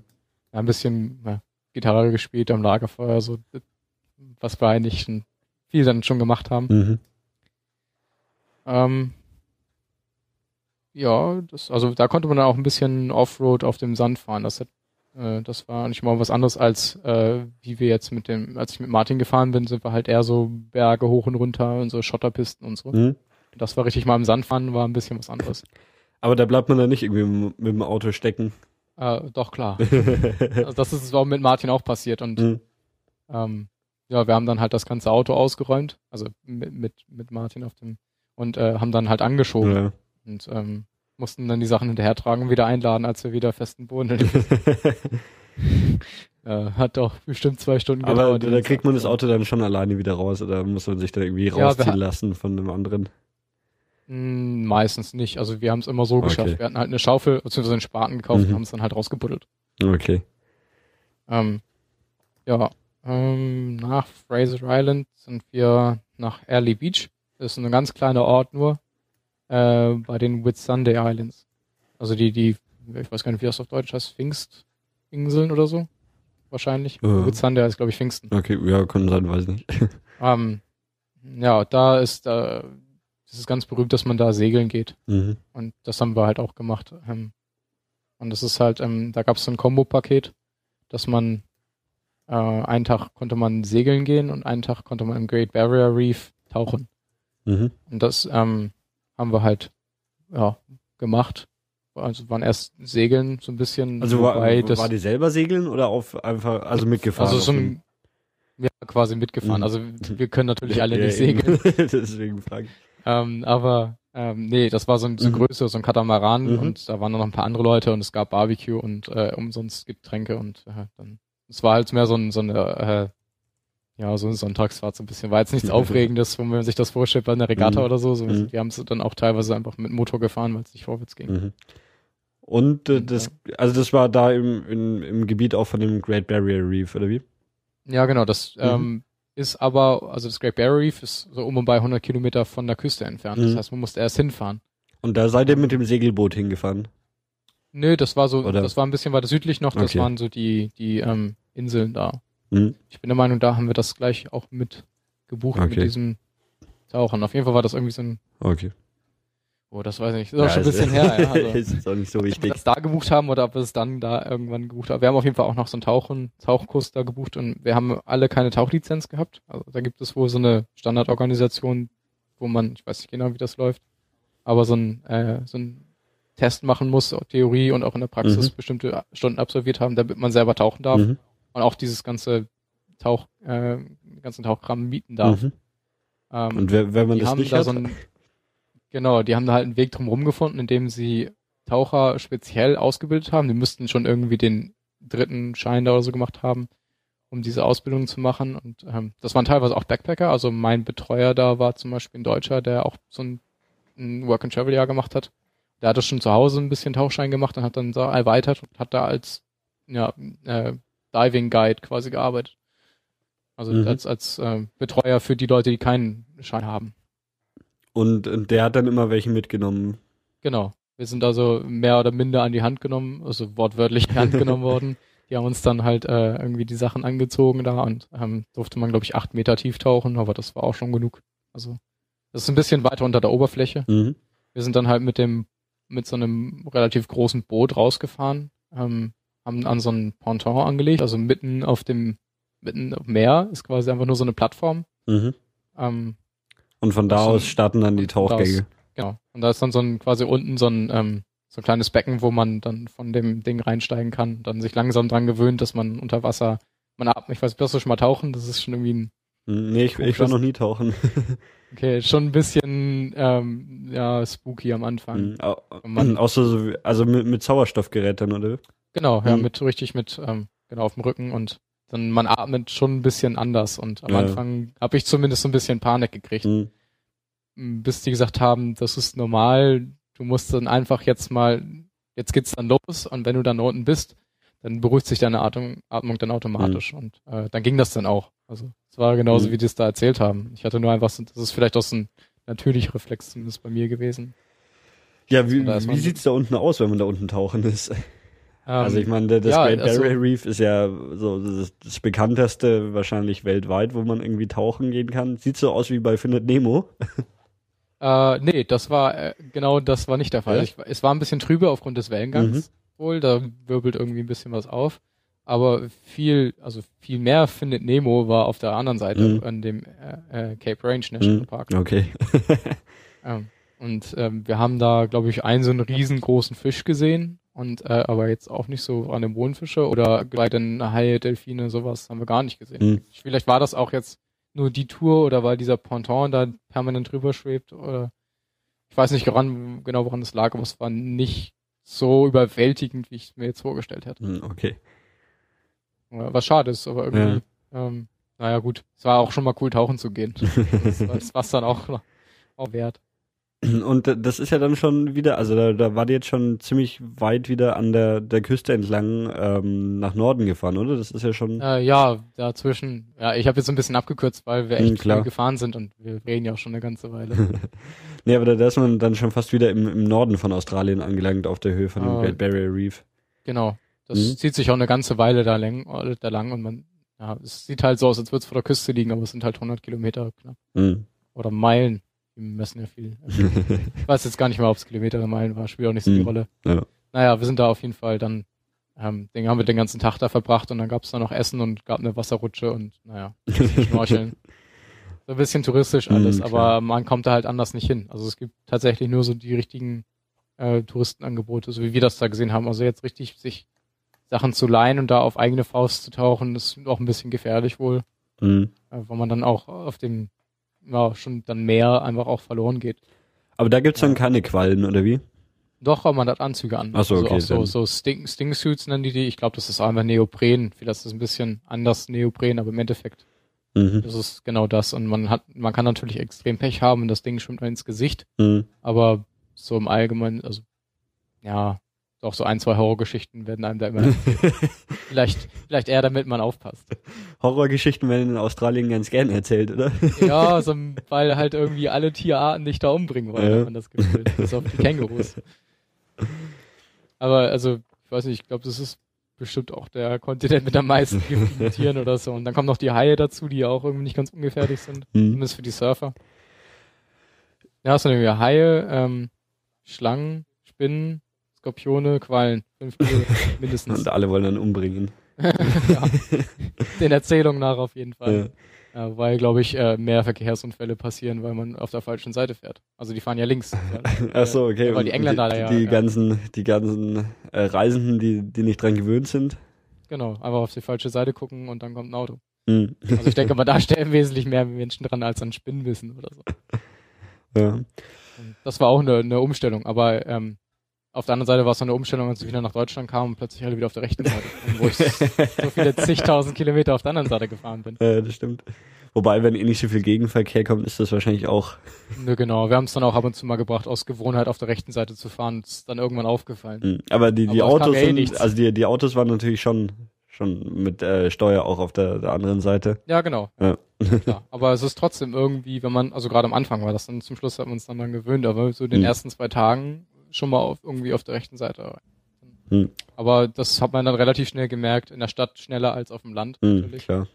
hatte, die Auto, dann, hatte die Automatikautos oder mit Gangschaltung? Ja, nee, zweimal Automatikautos. Hm. Gut, dann, dann für Auto nicht so praktisch ist, weil man dann nicht so die Kontrolle hat. Ja, ja. Ähm, angeblich, aber wir sind damit zurechtgekommen. Also ja. Äh, ich hätte da jetzt nicht so, habt ihr nicht so einen Unterschied festgestellt, weil dieses Auto, was wir da gemietet haben, diesen, dieses pinke Four-Wheeled, ähm, das hatte äh, Gangschaltung und da habe ich ein, das war eigentlich eher hinderlich, weil man, äh, wenn man sich sowieso schon darauf konzentriert, dass man irgendwie nicht stecken bleibt, dann auch noch die Gänge richtig zu schalten im, im hm. richtigen Moment und äh, mit der richtigen Power, das ist dann eher schwierig. Ja, Wobei, wenn man es kann, ich weiß nicht, vielleicht ist es wieder was anderes.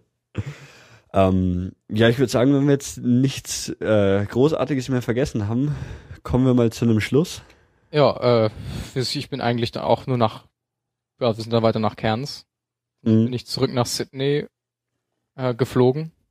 Mhm. Flug hatte ich irgendwann mal in, in, in irgendeinem Internetcafé vorher gebucht. Mhm. Ähm, ja, und bin dann von da aus äh, erst dieses Lufthansa-Streik und ich könnte nicht nach Hause fliegen und dann dann doch irgendwie äh, ging es dann doch und dann bin ich dann über äh, ja quasi dieselbe Service wieder zurück, also nach mhm. Dubai dann nach Frankfurt und dann nach Hamburg weitergeflogen. Wie war so so ähm, dann über die ganze Zeit das Verhältnis zwischen Work äh, und Travel? Wie, wie viel warst du arbeiten und wie viel warst du nur reisen? Ähm, ich war eigentlich, glaube ich, relativ wenig arbeiten.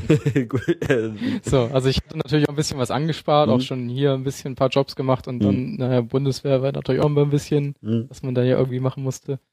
Und ähm, ja, mhm ich glaube, Verhältnis, es gibt auch Leute, die arbeiten mehr, es gibt Leute, mhm. die, die reisen die ganze Zeit nur, weil, also ein bisschen arbeiten wollte ich noch, das gehört ja dann auch irgendwie dazu, sonst kann man das Ganze ja gleich Travel nennen. Ja. Nicht Travel, so. ähm, und mal so eine Arbeit, ja, in die Arbeitswelt da reinzukommen, mal mit, mhm. auch mit den Leuten zu sprechen, auch, vor allem mit den Einheimischen, das war auch schon sehr interessant. Man lernt ja auch gut, also man muss ja dann Englisch sprechen, ja, ja, gezwungenermaßen, außer man arbeitet mit Deutschen zusammen, was ist oft genug vorgekommen ist, aber ähm, da, das war ja auch ein Grund, einfach dahin zu gehen, um das Englisch einfach aufzupolieren. Ja. Und dann kriegt man am Ende nochmal die große Steuerrückzahlung, oder wie war das? Ähm, ja, bei mir fiel die nicht so groß aus, weil also. äh, ich nicht so viel auf, ähm, ja, quasi, es waren meistens so Jobs, die man unter der Hand hm, bekommen hat. Okay. Was, äh, ich weiß nicht, ich glaube bei den Fruitpicking-Jobs ist es nicht so üblich. Mhm. Ähm, aber äh, so die Sachen, die ich gemacht habe, äh, da war das eher unüblich. Und das hätte sich nicht gelohnt. Man muss halt eine, also wenn man sich da durchquälen möchte, kann man das auch machen, äh, selber mit irgendeinem Programm, was dann äh, nicht so gut läuft und irgendwie für das Jahr auch nicht verfügbar war, zumindest als, zu dem Zeitpunkt, als ich ausgereist bin. Und dann kann man das an eine Agentur übergeben, die macht das dann für einen. Und äh, da wären die Ausgaben, glaube ich, größer gewesen, als dass es wiederbekommen hätte. Mhm. Also für diese Agentur, die das eben macht. Und dann habe ich das gelassen. Und äh, ich habe dann, also gleich als ich nach Hause kam, ging auch schon das Studium los und dann hatte ich sowieso keine Zeit mehr dafür. Erstmal war wieder alles anders und es war arschkalt. Ich bin bei Kerns, Kerns war es 40 Grad. Mhm. Äh, um war so irgendwie 38, 40 Grad immer um den Dreh. Mhm. Und ich kam nach Hause, es war minus 15. das war schon ein krasser Unterschied. Dafür versucht nicht die ganze Umwelt einen umzubringen. Ja, das war sehr praktisch. Einmal wieder. Ja gut. Ja, außer ähm, dass es kalt ist, ja. Ja. Also dann, ähm, danke, dass du dir die Zeit genommen hast. Das war wirklich umfassend. Ja. Ich glaube, wir haben Gerne. echt, echt einiges von Australien gehört. Ich weiß nicht, gibt's noch was, wo du sagst, was du jetzt ausgelassen hast, was man aber noch sich ähm, anschauen könnte? Tasmanien, das ist Tasmanien, die, also die, die, Insel, die im Insel Süden liegt. Genau, das soll sehr schön sein. Mhm. Ich habe also Leute da kennengelernt, die da waren, aber ähm, wir haben auch kurzzeitig überlegt, nochmal dahin zu fahren, aber das mhm. wäre vom, vom finanziell nicht hingekommen und auch von der Zeit nicht. Dann haben wir gesagt, dann machen wir das ein andermal vielleicht. Mhm. Und äh, ja, die von Cairns gibt's eine Straße äh, nach über Mount Isa, ist auch nur so ein Wüstenort im Grunde, wo nicht viel los ist und dann äh, landet man im Endeffekt wieder in Darwin. Okay. Das wäre so die, quasi um, um den Kreis zu, zu vervollständigen. Aber es ist hm. wieder nur Wüste. Ja. Und, ja. Dann können wir guten Gewissens sagen, dass wir jetzt den Hörern ganz Australien erklärt haben. ich hoffe es, ja. Ja, also dann, ähm, danke und bis zum nächsten Mal. Ja. Ciao. Danke dir. Okay, tschüss.